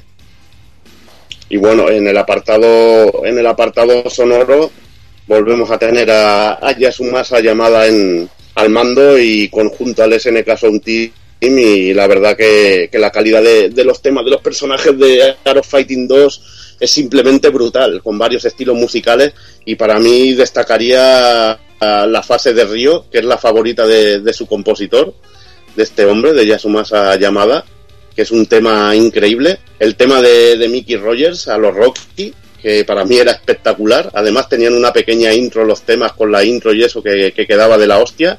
El tema de la fase de, de John, que también está increíble. Y un- uno que me gustaba especialmente, aunque era muy sencillo, era el de la fase de Eiji. Porque en lo que es el escenario, el aeropuerto y, y la musiquilla que tenía como creando tensión, era brutal. Me parecía, pero impresionante. Al igual que también el tema de, de la fase de Yuri, que se llamaba Diet, y que bueno, que pegaba de la hostia, porque era como una música de una sesión de aeróbic y estaba de, estaba increíble, increíble, sobre todo bueno, en las versiones Arrange que salieron después, era una cosa alucinante. Y bueno, hablábamos también del sonido FX de que era contundente en el Art of Fighting, yo creo que este Art of Fighting 2 eh, lo supera incluso, porque cuando hacías el Zanretsuken y acababa con el sonido de como si hubieras derribado los bolos, tío, era impresionante. Y escucharlo con cascos, te quedabas pero auténticamente auténticamente flipado. Yo la verdad que en el aspecto musical el juego muchísimo mejor, sobre todo en los temas que son más, más variados y hay muchos que me, que me gustan y, en sonido FX también mejora un poquito, aunque la verdad que el primero también se estaba de la hostia. Y bueno, pasamos un poquito a, a las versiones de Art of Fighting 2. Hablaremos primero de la de Neo Geo CD que apareció en 1994 una versión calcada a la de cartucho, pero con las siempre odiadas cargas. Pero en este caso tenemos la música ranch, que es auténticamente alucinante, porque te, te lleva la OST a otro nivel. El tema, por ejemplo, de Río en Ranch es, es increíble, increíble, igual que el de Yuri y el resto. Un trabajo increíble del SNK Orchestra, que mucha gente siempre dice, hostia, la pureza del sonido chip de, de la Neo Geo, que es la hostia, pero cuando escuchas una ranch como de, el de Start of Fighting 2, o por ejemplo, para mí, que es mi favorito, el de Fatal Fury 3, eh, a mí que me pongan la versión de CD y se dejen de tonterías, porque están increíbles. Luego, a finales de 1994, saldría la versión de Super Famicom, que hizo la conversión Saurus eh, sobre un cartucho de, de 32 megas. En este caso, como en la anterior entrega, se conserva el zoom, pero esto también se traduce en escenarios mucho más pobres en comparación con el original. Se pierden colores y detalles, pero la verdad que eh, son un poco más, un poco mejor que por ejemplo los de Art of Fighting. El juego es más fluido, la animación está bien aunque hay pérdidas de frames. Eh, y bueno, se conservan las fases de bonus y cada personaje tiene su propio bonus con golpe especial, todo esto se conserva. Eh, aquí también fal- falta el detalle de las caras amoratadas, como en la primera entrega para Super Famicom. Y bueno, además del versus se añadió un modo de un modo tipo Team Battle. Eh, lo mejor del juego, que mediante un truco podíamos llevar a G. Howard, el jefe final secreto, y la verdad que, eso hacía que el, juego fuera también, tuviera un plus de, de decir, hostia, me gustaría jugar a esta conversión por llevar a G. Howard. La verdad que estaba muy, muy bien en, en este aspecto. La jugabilidad no es tan fluida como la del original, el juego no es tan rápido, pero la verdad, mucha gente lo considera una mala conversión, pero yo lo jugué en su momento y me pareció muy divertida y muy, muy digna. La lástima es que no salió de Japón, esta se quedó en... Bueno, se quedó allí y, y no salió en Occidente como la primera parte. Una lástima porque ya... Yo pienso que es una conversión muy, muy disfrutable y que solo peca de, de la factura técnica de los escenarios, sobre todo de, de la falta de detalle. Al igual que su precuela, el juego está dentro del Art of Fighting Anthology y salió para en, en Play 2 y salió para la consola virtual de Wii. Y bueno, si hablamos de versiones, pues yo he encontrado la versión la versión de Super Nintendo no la no la he buscado porque, como os dije el otro día, no, no sabía ni que había una versión para Super Nintendo de este juego. No la he Pues- probado nunca. Tengo que darle un tiento a ver qué tal. Dale un tiento que está chulilla. Pues ya te digo, yo la primera la disfruté mucho, que es la que esa sí le di bastante, y la segunda tengo que buscarla a ver qué tal. Pues eh, poca sorpresa con Enebay, pues pedir, pues pedir piden entre 119 y 17 con gasto de envío la versión Japón desde Alemania. Un tío que se llama Vintage Game Shop con 7000 votitos, de nada. Piden también entre 100, 80, ¿vale? El cartucho pelado europeo por 100 euros con 18 de gastos de envío. Y vendidos, vendidos, eh, aquí sí hay más, es algo más lógico más normal. En la versión Japo, solo he visto versión Japo desde luego, y piden entre, desde, va desde 76 a 20 euros, pasando por 56, 44, o sea, una cosa un poquito más normal. Ligeras variaciones. Sí, este ya digo, no es, no es, es bastante más común que el primero también, las cosas como hay muchos, porque es un juego que se vende bastante más y eso hace que los precios sean un poquito más normales. Pues venga, vamos ya con la última entrega, vamos con Art of Fighting 3. Este salía el 12 de marzo del 96. Y bueno, y en esta ocasión eh, la historia se traslada, se traslada, bueno, se, se deja de centrar en la familia Sakazaki y pasa a ser centrada en, en, en Robert García. Eh, aquí eh, el amigo Robert eh, viaja a México para ayudar a, su amiga Freya, que es una amiga de la infancia, y bueno, ella quiere evitar que Wyler perfeccione una, una nueva droga, eh, que la cual otorga una fuerza sobrehumana y también altera mentalmente a, a- al que la toma, lo que vendría a ser a transformar una bobo o algo así un poco loco. Eh, La verdad es que la historia es un poco, poco chunga, que se supone que esto es un, un suero que crearon sus padres y bueno, ella no quiere usarlo, el Wyler sí que quiere usarlo para, bueno, para hacer su- su- sus maldades y bueno, ella quiere evitarlo. De hecho, yo como, como había visto la historia, es que no, o sea, ellos no son hermanos, sino que sus padres eran científicos que trabajaban juntos en, en la elaboración de este elixir y que llega un momento que, que dejan de trabajar juntos. Entonces, el padre de Freya se queda con todo el trabajo y el padre de, de Wyler pues eh, se deprime y, acaba muriendo. Entonces Wyler pues le, le echa la culpa de, de, de todo lo que ha pasado y decide buscarla para, para conseguir la fórmula y, y, y ponerse él al, al tema con el elixir. O sea, pero bueno, que siendo tan puta mierda de juego como es, la historia acaba dando igual.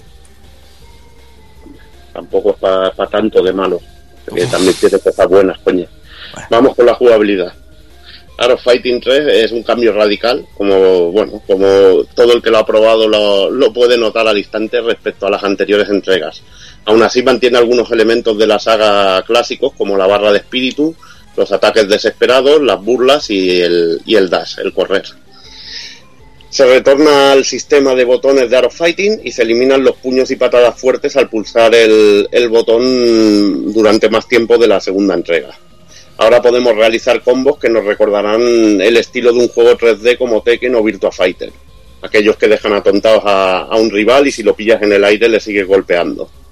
la verdad que no, no lo hicieron mal porque normalmente este tipo de cosas llevarlas a 2D suelen acabar muy, muy, muy chungas. Encadenaremos golpes al combinar botones y nuestro personaje se moverá hacia adelante. Incluso en el aire podemos golpear de esta manera.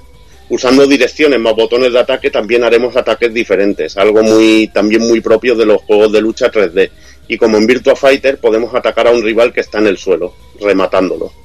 Bueno, elementillos que pillaron, pues como estaba tan de moda lo- los juegos 3D, pues dijeron vamos a hacer un juego de 3D en, en 2D.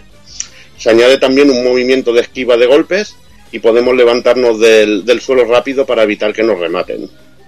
Si eliminamos a un rival con un ataque desesperado cuando él también puede hacerlo, al tener la vida baja se produce un, ultima- un ultimate knockout y ganaremos la partida aunque solo estemos en el primer round. Algo muy parecido al instant kill de, de Guilty Gear y de esas cosas que te hacen gracia si te pasan, sobre todo si va, eh, vas ganando esas historias. En esta ocasión no habrá rondas de bonus y si acabamos el juego sin perder ningún round tendremos de regalo una ilustración super deforme de nuestro personaje. La verdad es que este juego a nivel técnico ya lo hablaremos, es espectacular, pero la jugabilidad al haber- intentado este experimento de hacer un juego de hacer una jugabilidad más tipo juego de lucha 3D yo creo que no está tan pulida y bueno y otra y otra cuestión que también yo creo que le da un gran golpe es la selección de personajes que ahora que ahora os pasará a relatar Juanan y en la que hay algunos dignos del Museo del Horror. La verdad es que sí, porque el, el plantel sufre lo que lo que llamamos un, Street Fighter 3, ¿no? Es que se resetea completamente y a excepción de Ryo y de Robert que se mantienen ahí, pues eh, todos los personajes son nuevos, aunque no por ello desconocidos, ¿vale? El primero de los que encontramos es Kasumi Todo, que es la hija de Ryu Haku y la única heredera de su dojo. Y bueno, cuando su padre desapareció después de perder contra Ryo Sakazaki, eh, Kazumi decide reclamar venganza para poder restaurar el honor de su familia y así ver si su padre volvía a casa. Eh, lo cachondo que tiene este personaje durante Art of Fighting 3 es que está aprendiendo inglés y cada vez que gana un rival pues saca el diccionario para soltarle alguna, alguna frase en plan ridicu- ridiculizadora. Y bueno, al igual que su padre, pues lucha usando las técnicas del todo Aikijutsu, lo único que ya se han evolucionado un poquito y tienen más de un ataque. Kasumi es uno de los pocos personajes que salvaría, de hecho es un personaje que me encanta y tenerlo en los King of Fighters siempre ha sido un, un gran plus para mí. La verdad que es el personaje que mola de los que han puesto aquí. Mm. Mira aquí, molaría lo del libro, ¿eh? Te miro y te destrozo y cosas así. Te miro y te golpeo, ¿no? Luego tenemos a, a Carman Cole, que sobre el diseño pues es un personaje que puede plantearse interesante, aunque luego cuando vemos el sprite y su animación pues da bastante gerna. Es un trabajador de la familia García, que siempre ha estado ligado a, a la familia y que conoce a Robert desde que era muy chiquitito, desde que era un, un taponcillo. Entonces, bueno, pues eh, como es un experto en técnicas de defensa personal, la familia García no duda en, en enviarlo a buscar a Robert cuando desaparece y esto pues le lleva a, a Glass Hill Valley, que es donde, donde se desarrollará toda la acción. Como os decía, da vergüenza ajena verlo en combate. Y, y es que es eso, o sea, quizá este juego eh, gráficamente luce muy bien en, en instantáneas, pero en movimiento es bastante penoso. Pues agárrate con la que viene ahora. Al- Exacto, o sea, ahora tenemos a Lenny, que es el, el, perje- el perfecto ejemplo de lo mucho que SNK llegó a tocar fondo con, con este Art of Fighting 3. Que no es un personaje de los Simpsons. Lenny simplemente es una reportera que busca una gran noticia y cuando se entera de, de la historia de Wyler y Freya, pues se va de cabeza para, para Glass Hill Valley a investigar, ya que Wyler la, la contrata para, para encontrar a Freya. Y esta a su vez pues contrata a Roddy como, como guardaespaldas. Y Lenny pues pelea como toda buena reportera de investigación, pues pelea con un látigo. ¿Qué pasa? ¿Que los, los látigos solo los pueden llevar los arqueólogos o qué dices? Y la verdad es que la- las pintas del personaje son muy de... En serio, chicos, o sea... Eh, Y no, las pintas, si os fijáis, tienen las- lo que son las rodillas eh, rotas. De, de comer sables. Esta se, come- Exactamente. esta se pone de, de rodillas para comerse los calipos. Entre, entre las rodilleras, el látigo, la camiseta que lleva, que va sin camiseta, el chalequito, madre mía. un poco puter. Pero bueno. Me recordaba las zorras del Double Dragon, tío. Sí. Y si Lenny es penosa, pues su compañero Roddy, la verdad es que también es un poco triste. Roddy es, es un cazarrecompensas que trabaja para, para Lenny y a su vez por, por descarte para Wyler. Y se dice que anteriormente había sido policía. Y bueno, este tío lucha con unas tonfas. Y como es tan patético como, como la otra, pues tampoco se merece más texto y lo vamos a dejar ahí. Si queréis os buscáis el, el artwork donde sale ahí en plan caminando zancada larga No lo busquéis. mirando súper despeinado, no sé, maravilloso y con el cartel de sarcasmo opuesto. Un personaje que si bien no es tan interesante como Kasumi, pero que podría ser muy simpático es Wang Kosan, que es un, un orondo personaje que viene de China y que simplemente es un artista que llega a Glass Hill Valley por allí pues buscando inspiración. Entonces cuando se entera de todo el percal que hay con, con Wyler y el elixir que está creando, decide investigar un poco para ver si puede sacar algo de tajada y pasársela a su colega Li Pailong, básicamente para ver si puede utilizar eh, este elixir en sus, en sus técnicas de herboristería. Como es completamente normal en China, pues Wang lleva un pelícano en la mochila, o sea, es algo que es muy normal. Y practica un estilo de lucha que se llama Shiniriku Gokuken, que mezcla técnicas de varios artes marciales. De aquí viene el famoso dicho, llevas un conejo en el bolsillo o un pelícano en la mochila o te alegras de verme. Sí, sí, no, pero lleva el pelícano dentro de la mochila y lleva una sartén en el lateral de la mochila. Para poder hacer. Yo creo que el pelícano es una fuente de huevos fritos. Escucha, pero no te cuenta, la, la sartén. es, es un homenaje a Banjo Kazooie porque lleva el este en la mochila y luego lleva un gorro de aviador. Sí. Ahí está. Todo con mucha lógica.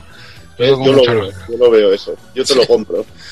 Pero bueno, como decía, personalmente, aún con toda la historia de qué coño hace un pelícano en tu mochila, veo a este personaje como el más digno después de, de Kasumi.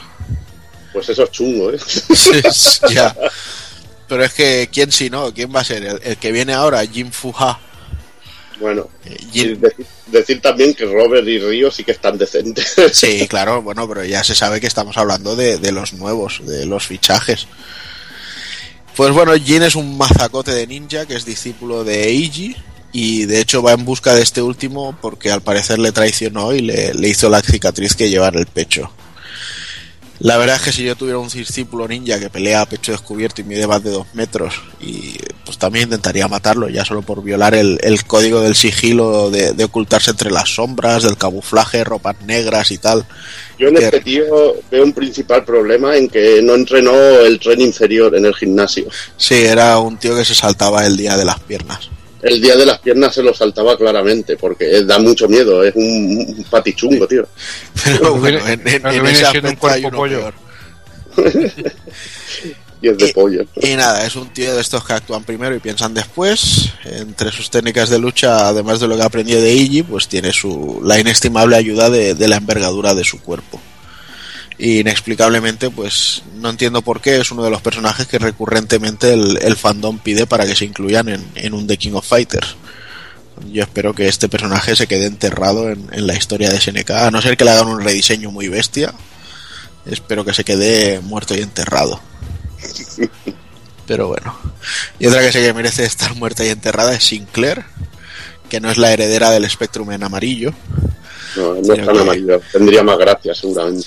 sino que, bueno, esta tía tiene aspecto de venir de la India y, bueno, en un juego donde todo el mundo lucha a mano descubierta, a excepción de, de la Lenny que va con el látigo, pues esta tiene que venir a pelear con una espada y pinta tanto, pues como, Una cimitarra, coño. bueno, una cimitarra, bueno, vale. Una cimitarra y de la India, parece de Persia. pa- Parece que viene directa del Prince of Persia, coño. Mm. Bueno, Tomas pues, un- una cimitarra es un cuchillo largo. pues Ahí, ahí. Una, una cimitarra en, en el Art of Fighting pinta tanto como, como Keiji Inafune en el, en el mundo actual de los videojuegos. Sí, sí, sí. O sea que... Saber robar no sabe el cabrón, o sea. Y bueno, la historia de este personaje es muy curiosa porque va con Wyler para animarle a que siga con sus experimentos, aunque en el fondo lo que quiere es que pare. Todo es Sí. muy coherente y, y tan disfrutable como olvidable. Luego, eh, las mujeres ya sé que cuando dicen que no, eh, quieren Sí, decir que sí. El sí pero no, el no pero sí, exacto. Eso es, claro. Y bueno, parece que SNK en el presupuesto que tuvo para el personaje, pues eh, les llegó para meterle la cinta del pelo a rollo turbante y el, y el bonito cinturón, pero no les llegó para calzado. Así que va completamente vestida, pero va descalza, porque sí. Es una, una decisión de diseño bastante inútil, a mi parecer. Pero bueno, y terminamos el sufrimiento de Art of Fighting 3 con el jefe final, el, el, el personaje que tiene el honor de, de pasar sin pena, bueno, con, con, mucha pena y nada de gloria. Es una especie de Hulk, un, un tío que se toma un elixir hecho de pastillacas de, de, sudor de Hulk Hogan y entonces se vuelve gigantesco, aunque su mente y su pito se vuelven como los de un niño de tres años como efecto secundario. Que bueno, que dicen que lo del pene no está confirmado, pero, pero la verdad es que en el artwork tampoco es que se le vea marcar paquete, así que tiene toda la pinta.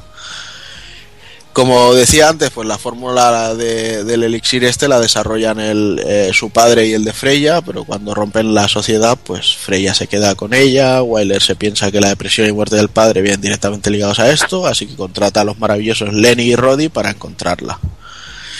Y ya está, como decía, con, con este personaje se termina el, el, sufrimiento. O sea, no tiene ni técnica de lucha, simplemente es eh, golpes eh, a, lo, a lo bestia que va soltando y tenéis que ver el sprite que da vergüenza ajena, o sea, parece que se vaya a caer hacia adelante de lo mucho que le pesan los pectorales. O sea, es simplemente asqueroso. Opinión personal, ¿eh? Pero no veo que nadie me esté llevando la contraria. No, no, no, no. el diseño es feo. Sí, y el, el concepto, y el concepto del personaje en sí es una puta mierda. Y el de la historia de este juego, o sea, y, y, las animaciones. Bueno, ahora ya dejamos que, que Cero. Sí, vamos, vamos de, con el tema de gráficos. Vamos, el, la verdad es que, que, aquí sufre, sufre un cambio radical el, a nivel gráfico, os puede gustar más o menos, pero ese, está claro que, que la cosa para mí personalmente fue a peor, fue a peor todo y que como bien dice Bill la animación es brutal. Para sí. mí el, el, el diseño la verdad es que, que, que Pied lo mata totalmente. Es la jugabilidad lo que lo mata. El intentar hacer un juego de 3D en 2D, con los convitos de esto. Aunque tiene cosillas interesantes, es que no, no cumple, no llega, no le llega a los otros dos en la uña, en jugabilidad. Y eso lo mata. Entre eso y diseño de personajes tristes, incluso la historia, que ya ves, podrían haber seguido con el rollo de, de Subtown, que era mucho más rica y mucho más, más interesante, y parece que hicieron como un juego, como una demo técnica, más que nada porque mira que, los escenarios de este juego son de los mejores que hay en Neo Geo, son increíbles. Por ejemplo, la fase esa que hay un árbol, tío, y hay sombras, ves que ves cómo cambia el personaje, cambia el color del personaje de, de claro oscuro al estar afectado por la luz o por la sombra. Está increíble. Y tiene cantidad de detallitos como las cataratas, la transparencia en las cataratas y todo esto que, que son geniales la verdad que, eh, que jode muchísimo, jode muchísimo que, que, todo este trabajo se vaya a la mierda por un diseño de jugabilidad que, bueno, dentro de lo que cabe no creo que sea el pecado total del juego, sino más bien por un diseño de personajes y bastante, bastante pobre. Porque normalmente en un juego de lucha te tiene que gustar más de la mitad de, de los personajes, o al menos la mitad, pero es que aquí creo que no llega ni a un cuarto. O sea que, que es bastante, bastante triste. Un detallito que me gusta mucho es que, por ejemplo, eh, se, eh, los personajes al caer tienen incluso animación de, al de, animación de respirar. Era algo que me volvió loco. Digo, joder, ¿para qué se han currado esto los cabrones? Eso sí, han perdido también el efecto de los moratones en la cara. Que la verdad que, que para mí era una cosa marca de la casa y que no lo tenga esta tercera parte, pues me jode bastante. No sé, ¿alguno tenía algún comentario sobre los grafiquillos o qué del juego? Pues sí, a mí la verdad es que, como os decía antes, eh, a nivel de instantánea sí que me parecen bonitos, pero luego cuando los ves animados, o sea, yo por ejemplo, ya no hablaremos del 95, sino en el King of Fighters 94, tú hacías un especial de los de paliza y, y se veían espectaculares, o sea, preferían meter muchos golpes muy rápidos que no te diera tiempo a ver cortes de animaciones e historias no como en este, o sea, el, el, el Ryu Renbu de, de, el, el, el especial de paliza, o sea, son cuatro golpes contados y, y- y con cortes en las animaciones súper mal hechos y luego el, el Shoryuken mega ortopédico, o sea, yo no sé en qué estaban pensando cuando, cuando pasaron los controles de calidad de este juego. No, hombre, a ver, el Shoryuken está bien hecho. Lo que pasa es que la manera de tirarlo hacia arriba queda grotesco. Y la manera, igual que el Zanretsuken, acabando con un puñetazo hacia adelante, no queda como con el gancho. No sé, a mí hay, hay muchos fallos de diseño. Pero la animación a nivel técnico está bien.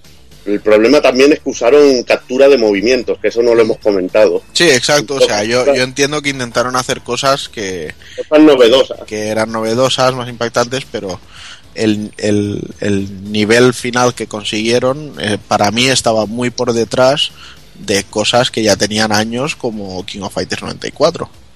Sí, el problema, a ver, gráficamente, ya te digo, gráficamente animación está muy currado y está por encima de muchos otros juegos. Sí. El problema es la jugabilidad, que es muy pobre, es muy triste. Es muy triste y, bueno, pecar en ese aspecto es casi joder el juego entero, o es prácticamente joder el juego entero. Cosa que, pa- que pasó y de paso jodió toda la saga entera. Que ahora los personajes de Arrow Fighting pues los tendremos que ver en, en Kino Fighters. Sí.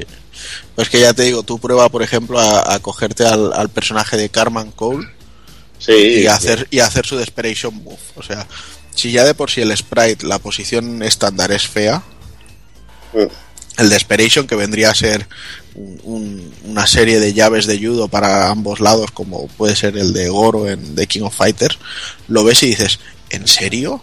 ¿De verdad? ¿Lo hicisteis así? Y, y- y te llevas la mano a la cabeza directamente. Y en el apartado sonoro, pues bueno, te volvemos a tener a Yasumasa llamada al mando. Y bueno, eh, en este, en, la entrevista que he comentado antes, eh, hablaba de que buscó una aproximación al sonido jazz y blues con la mente puesta en que se haría música ranch por deseo de uno de los productores del juego.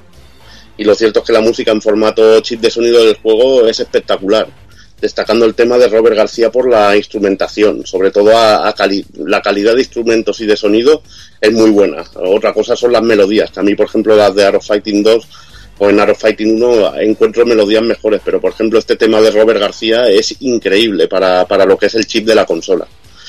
Y bueno, eh, resulta también una banda sonora bastante peculiar para, para el género de la lucha. El sonido FX sigue siendo también contundente y bueno, la verdad que, que lo dicho, la música está bien, pero también parece que le falte el, el alma que tenían lo- los anteriores Arrow Fighting, que parece que es la tónica de, de esta tercera entrega. En cuanto a las versiones, eh, la versión de Neo Geo CD, que es la única que apareció, aparte de, los recopilatorios, eh, es uno de los juegos que, sufri- que sufrió serios recortes respecto a las versiones de cartucho por la memoria RAM de la, de la consola. Es algo bastante notorio en este caso porque va relacio- relacionado directamente con el tamaño de, lo- de los personajes, que es bastante inferior a lo que serían los personajes en la versión de cartucho de AES o en la recreativa. La música, en cambio, tiene un magnífico arrange y los tiempos de carga en su contra, o el aspecto más negativo de siempre, en esta ocasión, al ser uno de los juegos más, más exigentes a nivel, a nivel gráfico y de carga de memoria, son bastante largos. Como añadido, hay secuencias finales para Sinclair y, y Wyler que no estaban en, AES y, y MVS. Como curiosidad también salió una edición coleccionista con una bonita caja de cartón que además del juego contiene un pequeño libro de ilustraciones y una moneda como la que lanza Robert García en el juego. Que bueno, que al único que se le ha visto sacar de la caja seguramente sea el amigo Roberto que siempre iba haciendo el flipado lanzándola por ahí. Pero bueno, esas son otras historias. Como en anteriores entregas, pues fue recopilado en el Arrow Fighting Anthology. Y retomando ya por última vez el, el Festival del Humor de Ebay, este aquí sí que hay hostias, hostias buenas. El amigo G3 Snow, ¿vale? Nos regala por 1.200 dólares. Así. Eh, luego, por ejemplo, eh, otro que se llama Wice, Wice74, perdón, con 293 votos. Nos lo vende japonés eh, por 899 euros más 20 euros de gastos de envío. Pero luego, si no tenéis suelto, siempre podéis comprar al mismo tío los, los, las tres ediciones en CD, el Hora Fighting 1, 2 y 3, por 99 euros más 20 gastos de envío. Que es un poquito más económico. Y ya si sois un poquito fetichistas con esta mierda de juego, pues tenemos un póster que desde Francia por 70 euros más 20 de gastos de envío lo tenemos en casita por el vendedor Collector King con 5.000 votos. Así que 70 pavos un póster. Eso en cuanto a lo que, eso es lo que piden. ¿eh? Que ya sabéis que cada uno aquí hace lo que se da en el nabo. Pero bueno, ya en vendidos es lo cuando yo, yo me he quedado yo piscueto y me he quedado loquísimo. Porque resulta que se ha llegado a vender uno eh, por 1.010 euros más gastos de envío el 22 de abril. En japonés completo. ¿Vale? Increíble. Sí, sí, sí. Increíble, tío. Y, y yo, mira, yo tengo este juego que lo pillé en un momento en que pude hacerme con él y alucino con lo que ha subido este juego y más por lo que es. A ver, a ver si se pone al nivel del Mar of the Wolves y le pego el cambiazo, coño. Escucha, pero luego, sin embargo, de los 1.010 euros, o sea, 1.010 euros, así como suena, el- se, han vendido, se han vendido otros entre 400, 450 japo, pero también por 25 y 30 euros. Es lo que no entiendo, tío. Flipa. Y la versión en CD entre 15 y 35 euros, más o menos, ¿vale? Eh, lo que sí es curioso es este tiempo que la estaba yo preparando, que me, me quedé, había una puja en marcha, que cuando la miré yo el 16, el día, ¿qué día fue? El día 16, me parece que estuve yo mirando, o por ahí más o menos, estaba entonces ya por 330 euros más 16 de envío. Y eso quedando 5 días, y al final ha terminado casi en 500 euros más los 16 de envío, o sea que eso vendido, ¿eh? repito, eso vendido. O sea que por eso, si lo tienes completo, tus 500 pavos, tus 400 pavos, muy mal se te queda para que no los saques. Joder, vaya tela. Sí, señor. Sí, lo que yo he visto también hay una puja por ahí ahora con los tres en cartucho japos por 700 euros desde Francia. Tampoco sería una locura. Viendo Pues eso esto, mola- vamos. mola- mono, pero, pero claro, pero está en marcha ahora, ¿no? Sí, pasa que Eso está en como la- comprarlo ya, ¿eh? Ah, vale, vale, yo pensaba que era puja. No, no, no, lo he visto antes cuando has comentado, no me acuerdo cuál. He ido a mirar el precio y he visto ese y, y me ha extrañado porque tampoco lo veo excesivamente caro viendo que se han vendido a más de mil euros, vamos. No, no, pues, Solo tres. cuando- ese, pues ese cuando lo hice yo, yo la sección esta no, no estaba. Pero vamos, sete- 700 pavos también ya está bien, ¿eh? Para No, no, hacer- sí, yo ni loco, vamos, vamos. Ni, ni con. ni- vamos, ni, ni tocando una lotería creo que lo compraría. Pero bueno, si vamos a hablar de humor, vamos a hablar de- del anime. Eh, no sé si, si alguno lo habrá visto. Yo no, Pero- gracias a Dios. Pero también hay, hay anime de Arrow Fighting. Eh, este está dirigido por, por Hiroshi Fukutomi y producido por NAS, que es la tercera coproducción que hace entre esta, esta productora, esta compañía y SNK. Una de las, de las curiosidades más grandes que tiene la película es que la voz de, de Yuri Sakazaki la interpreta Ayumi Hamasaki, que bueno que es antes, eh, antes de haber sido la mega estrella de J-Pop en la que se convirtió. La trama, bueno, la trama es súper interesante. Y resulta que, que empieza la película con, con Río y Robert persiguiendo un gato por una fachada detrás de él. Me- y se acaban colando en una casa y, y ven un presencia de un asesinato que viene una banda de, de- de criminales, entre los que está Jack. Y bueno, matan a un tío. eh, él se supone que, que está relacionado con el robo de un diamante. Y tras esto descubren que Mr. Big ha raptado a la hermana de Río porque quiere pedir el diamante desaparecido a cambio de Yuri, porque este se cree que, que son ellos los que tienen el, el diamante. Total, que, que Robert y Río van hacia la guarida de Mr. Big para reventarle la boca, pero justo cuando pasa eso, eh, ahí rompe la policía y, y sus planes. Así que deciden, pues nada, buscar el diamante para intercambiarlo por Yuri. Al final acaba todo muy bonito, le pegan cuatro hostias a Mr. Big y a King y a la policía los arresta, a, a- a los malos, no a ellos, y se lleva a toda la banda a la cárcel. Como veis, el, el- esto está muy bien. O sea, como, como el juego, hablábamos que el juego tenía un, una trama bastante interesante, pues no, aquí nos la cambiamos y nos la pasamos por el forro de los cojones y la, y la violamos por todas partes. Algo que, algo que está bien es que en- durante la película aparecen casi todos los personajes del primer juego, quitando a, a Lee, a Mickey y a, y a Takuma, que esto sí que, Total, sí que, que no si de 8, de 8 quita, de 8 o 10 quitas 4 o 3, en total que al final salen nada. Cuatro- pues eso. bueno, sí, pero sale un gato. Claro, pues solo un gato, coño. Entonces, Sale un gato Hay- por ahí. Hay escenas ahí guapas como la de G. Howard en la de Fatal Fury. Quédate a la puta de esas buenas. tío. ¿qué, qué, vas a decir? La escena de la ducha de G. Howard. sería brutal, tío, sería brutal. Como, como la de Cami, la La, de Chuli. escena de, la escena de la ducha de Mr. Big ahí, limpiándose la calva, tío, sublime. Jugando- chupando los palos, chupando los palos. En fin, pues De estos modos, escucha, cuando has dicho que, que la película empieza con los dos persiguiendo un gato por un callejón, me ha recordado más de una peli porno que empieza así. Sí, sí, está claro. Y al final el gato no, no era lo que era. Falta un fontanero y ya tienes película de Torbe. en fin, lo que decía, eh, vamos a ir dejándolo por aquí, como siempre vamos a rematar con las curiosidades. Y empezando, empezamos eh, explicando que Ryo Sakazaki aparecía como personaje oculto en el Fatal Fury Special, como hemos dicho anteriormente, y esta era la primera ocasión en que un personaje de la saga aparecía en otro, y se considera que podría ser el primer crossover de la historia. Eh, Ryo le cogió el gusto al tema y aparecería después en Buriki One y también como personaje oculto en Fatal Fury Wild Ambition. Aunque para esta ocasión quiso rememorar viejos traumas presentándose como Mr. Karate. Bueno, comentar aquí un poquito que ambas apariciones son consideradas Dream Match. Sin embargo, la de Gis que sí que es canon y son parte del germen de, de of Fighters. La verdad que es muy molón. Esto lo hemos hablado al principio, pero está genialísimo. Marco Rodríguez del Garou, eh, Mar of the Wolves, aparece en la ilustración dedicada al Kyokugen Ryu de Art of Fighting 3, aunque no aparece en dicho juego. La ilustración de Marco Rodríguez, la que mola es la del Art of Fighting. Vaya, vaya, buah, pedazo de ilustración.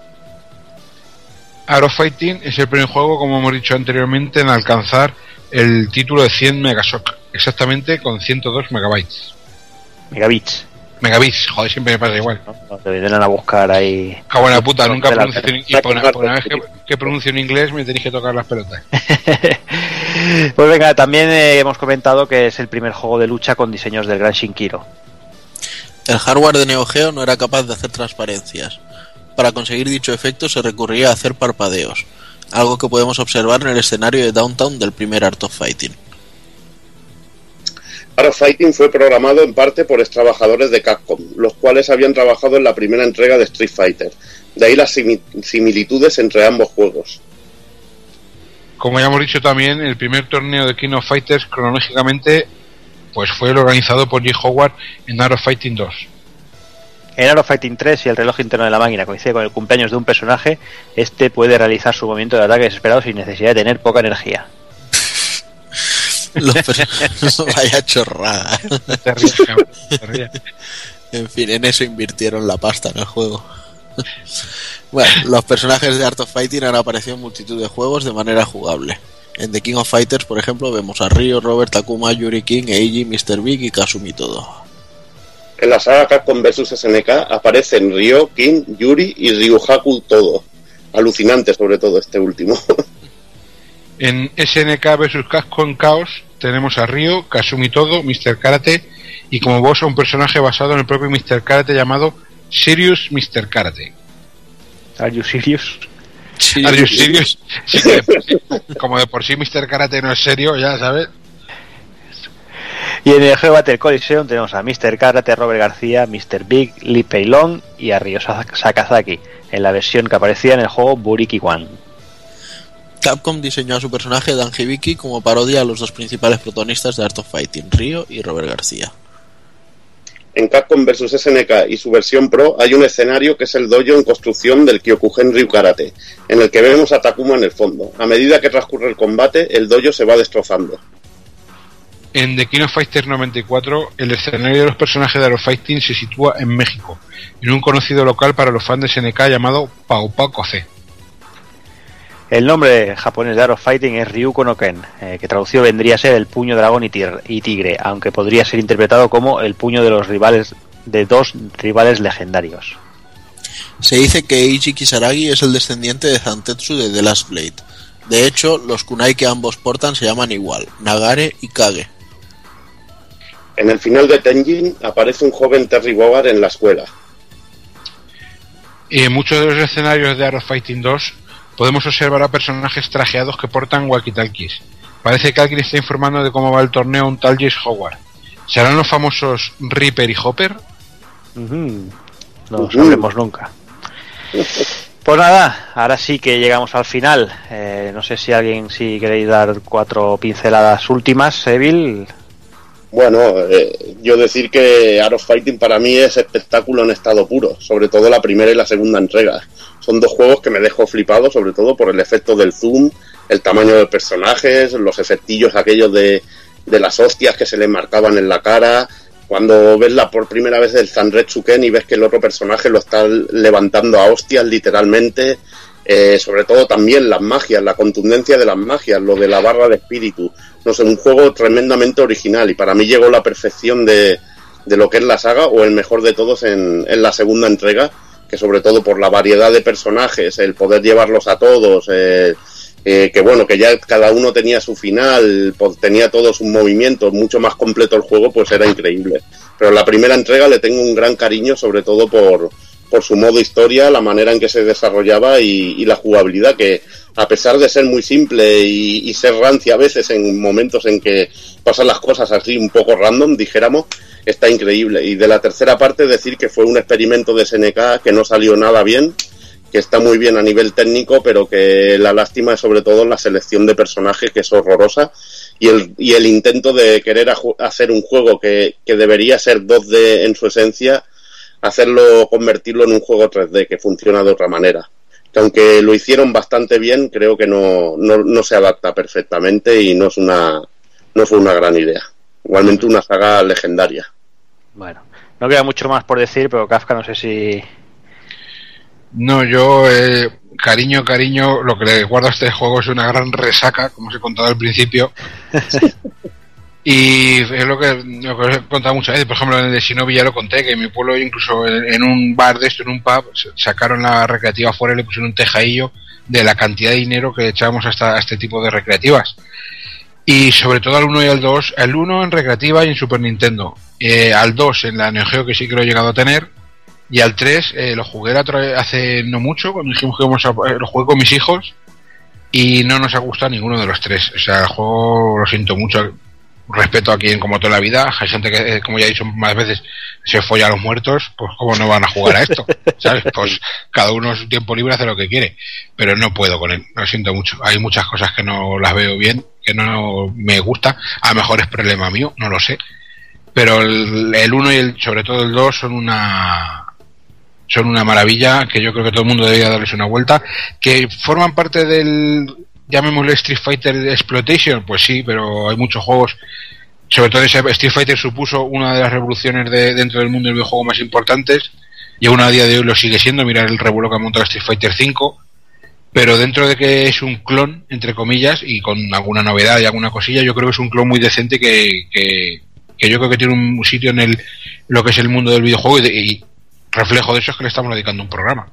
Yo, bueno, yo quiero afirmar o afirmo que para mí no es un clon en sí, porque es una jugabilidad bastante diferente y propone unas cosas bastante diferentes a Street Fighter. Para mí un clon es World Heroes, que sí que buscaba el rollo Street Fighter a tope. Para mí el Art of Fighting tiene la suficiente personalidad para no considerarlo un clon de, de Street Fighter. No no me refería de, de sí. bases y bueno y eh. beba sobre todo de la época en que salió que era eso es a lo que me refiero como clon no me refiero a que sea un clon como hemos dicho de Fighter History Dynamite o juegos de estos si no me refiero a clon eh, lo he dicho entre comillas me refería porque es hijo de su época es de, dentro del, del boom que supuso Street Fighter 2 pues un otro otro juego de lucha más. Lógicamente hay muchos más juegos que intentaron hacer cosas distintas, innovar, pero todo venía ese eh, todo lo que salía en ese momento bebía de Street Fighter de una manera o de otra. No sí. sé te guste o no te guste es así. Lógicamente, sí, como he dicho, que tiene muchas novedades y aporta muchas cosas que, que otros juegos no tienen. Lo, lo, que pasa es que, por ejemplo, este juego presenta las conversaciones entre personajes y esto que luego los ves en Street Fighter Alpha. Fighter Alpha, exactamente. Y por eso que quiero decir que es un juego con personalidad y con los suficientes elementos que luego irán a parar al otro bando y el otro bando se va retroalimentando de, de lo que hacían SNK, Capcom, nos se van retroalimentando esa competencia, pues creo que hubiera ese pique tan maravilloso. Y lo dicho, eh, que la palabra clon entiendo ya de la, de la manera que quieres decirlo, pero es que a mí me suena mal en este juego. No, no, no, no, lo, he dicho, no lo he dicho de malas, pero que te he dicho que de hecho le estamos dedicando un programa y, y totalmente merecido Y yo, fíjate, si el primer juego los ocho personajes hubiesen sido seleccionables desde el principio y más cuidados el tema de los golpes especiales, la, la animación, yo creo que, que eh, estaríamos hablando a un, habría llegado este- a un público mayor y habría tenido Street Fighter 2 un rival, un rival muy, muy duro. Muy, muy, muy, muy fuerte. El problema es la jugabilidad, que en ese aspecto el juego de Capcom se comió a los de SNK, yo creo hasta que salió Fatal Fury Special, que era el primero que tenía cara y ojos en ese, en ese aspecto y yo creo que le compitió de tú a tú, en un poquito. Bueno, Takokun, si no te has dormido. No, hombre, aquí estamos. hoy, como el Bill había acabado, pero ha seguido ahí a tope. hoy- hoy aguantamos. Yo. Quita el mute, cabrón. Desde, desde que descubrí el, el Monster Rehab este de limonada, consigo aguantar. Pues sí, eh, pues hacer ya, ya que estamos de publicidad, prueba los Rostar, que los Rostar están de puta madre. No, es que no, no realmente no me molan todas estas mierdas. A mí tampoco, a mí es que solo me gustan esos, tío. Y este, como no tiene azúcares ni mierdas de esas, pues bueno. Pero bueno, que nos vamos del tema. Pues para mí Art of Fighting sin duda, eh, lejos de lo que para mucha gente podrá ser, eh, ha sido una saga de juegos que disfrutar en mi Super Nintendo, le pese a quien le pese. Yo era un chico de barrio, sencillo, con mis limitaciones. Y eso es lo que había y eso es lo que podía hacer. Entonces recuerdo alquilar muchísimas veces, sobre todo el Art of Fighting 2, y, y gozarlo como una perra. Le tengo muchísimo cariño a la saga, aunque como ya habéis podido notar por, por algunas sutilezas que he lanzado en algún momento determinado, pues Art of Fighting 3 no, no terminó de casar con mis gustos. Y nada, y le guardo muchísimo cariño. Y de hecho me encanta tener al equipo de, de Ryu Konoken en, en, en, en The King of Fighters. Simplemente pues eso, esperar que, que quizá pues puedan rescatar la saga, aunque lo cierto es que también tengo la sensación de que no hay nada más que contar de Art of Fighting, ¿no? O sea, fue una historia de, de dos partes. Pues de hecho ya vimos como con la tercera ya no tenían historia y ya no fue lo mismo. Y quizá dejarlo ahí o, o quizá intentar hacer algo como con el con Mark of the Wolves, de, de ir más adelante en el tiempo y quizá plantarse ya ahí en, en una nueva etapa de King of Fighters, por ejemplo. No lo sé. Pero realmente es una saga que, que se ha ganado por su propio mérito el, un puesto en, en, el cielo de los juegos de lucha, por decirlo así en plan bonito. Y, y para mí lo, lo máximo que ha conseguido este juego ha sido el tema de los Desperation Moves. Es una de las cosas que siempre me han flipado más en los juegos de lucha y, le estoy eternamente agradecido. Muy bien, pues a mí ya me queda muy poquito por decir, porque ya se ha dicho todo varias veces. Eh, simplemente eso, eh, volver a remarcar que, que Fighting 1, igual que a Evil, a mí me marcó mucho en, la recreativa. Y Art of Fighting 2 también, obviamente fue, fue una escalada de, espectacularidad a, niveles ya bueno, fuera, fuera de lo normal. Eh, esos pedazos de sprites, esos escenarios, esa música, esa espectacularidad. Es que si, si hubiera que, que describirlo con una sola palabra, es, es- es espectacularidad. Yo creo que, todo está hecho para, sorprender. Y aunque sí que es verdad que jugablemente no llega a la suela del zapato, como decíamos, eh, a, Street Fighter, eh, sí que es verdad que, que, bueno que también jugablemente es, es divertido, es muy difícil, es divertido, pero bueno tiene sus tiene sus historias. Pero es eso, es un juego que en su día nos marcó a muchos en recreativos, porque bueno, lo veías en, en una recreativa y alucinabas. Era esa- esos momentos que no podías tener ese- esos pepinos en casa y tenías que jugarlo, gastarte tus moneditas y como mucho podías jugar alguna conversión, bueno, bastante menor, pero bueno, que también te hacían el apaño, como, como muchas veces hemos comentado. Así que nada, yo creo que vamos a dejarlo aquí y vamos a ir a por el ending, va.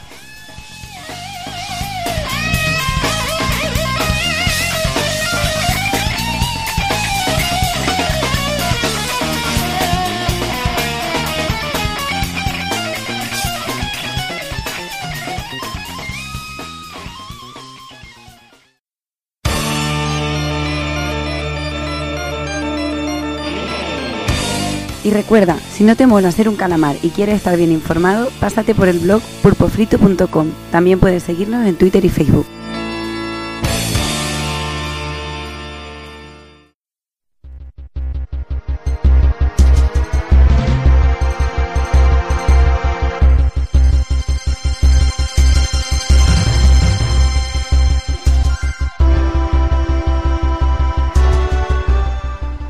Y hasta aquí un programa más. Volvemos a finalizar un programa, bueno, yo creo que, ha estado bastante completito, bastante, nos hemos hecho unas risas, nos hemos hecho nuestras tonterías como siempre.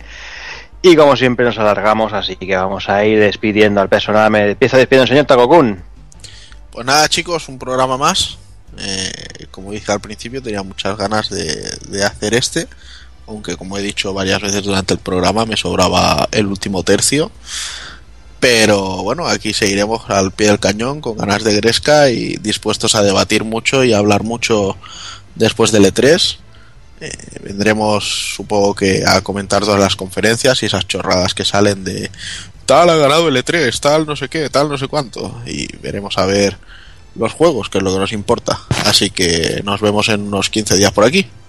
Muy bien, Takokun, pues vamos hablando. Venga, un abrazo, gente. Y venga, también me despido del señor Kafka.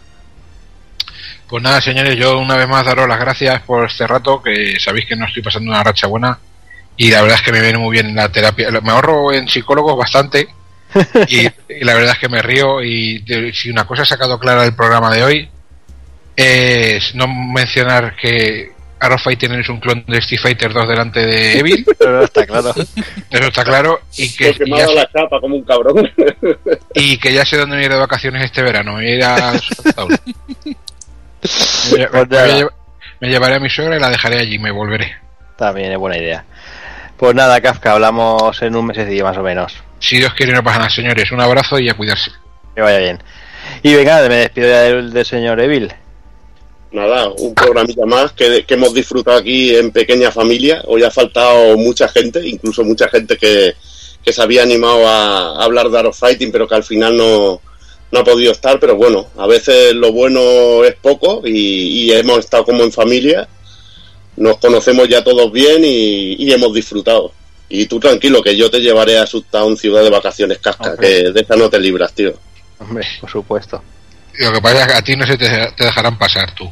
A mí no, soy demasiado gitano, ya lo sabes. En fin, pues lo dicho, eh, poco más nos queda ya, más que despedirnos de todos vosotros que estáis ahí aguantándonos el tostón programa a programa. Y como ya hemos ido comentando, el siguiente se atrasará un pelín, una semanita más o menos, porque grabaremos ya en la semana del E3, para así ya traer el, el E3 fresquito, fresquito. Y además, ya como ya dijimos, analizaremos un Charter 3, que ya está finiquitado por casi todos. Cuatro. El Charter 3 he dicho, Charter 4, usted, como escuche uno que yo me sé, va a empezar con el cubo de agua y nos da por saco aquí hasta, hasta acabar. Lo dicho, eso. Es que nos ha, nos ha matado ahí. Y entonces. Sí, sí, sí, ahí está, eso. Uncharted 4. Y tras eso traeremos un nuevo retro. eh, volveremos a, a sacar nuestra vena Nintendera y hablaremos de Super Mario Bros. 3, uno de los míticos, para muchos el mejor. Y, y bueno, veremos qué da de sí el juego. Así que nada, como siempre os digo, señoras, señores, niños, niñas, portaros bien, ser buenos. Y un saludo a todos.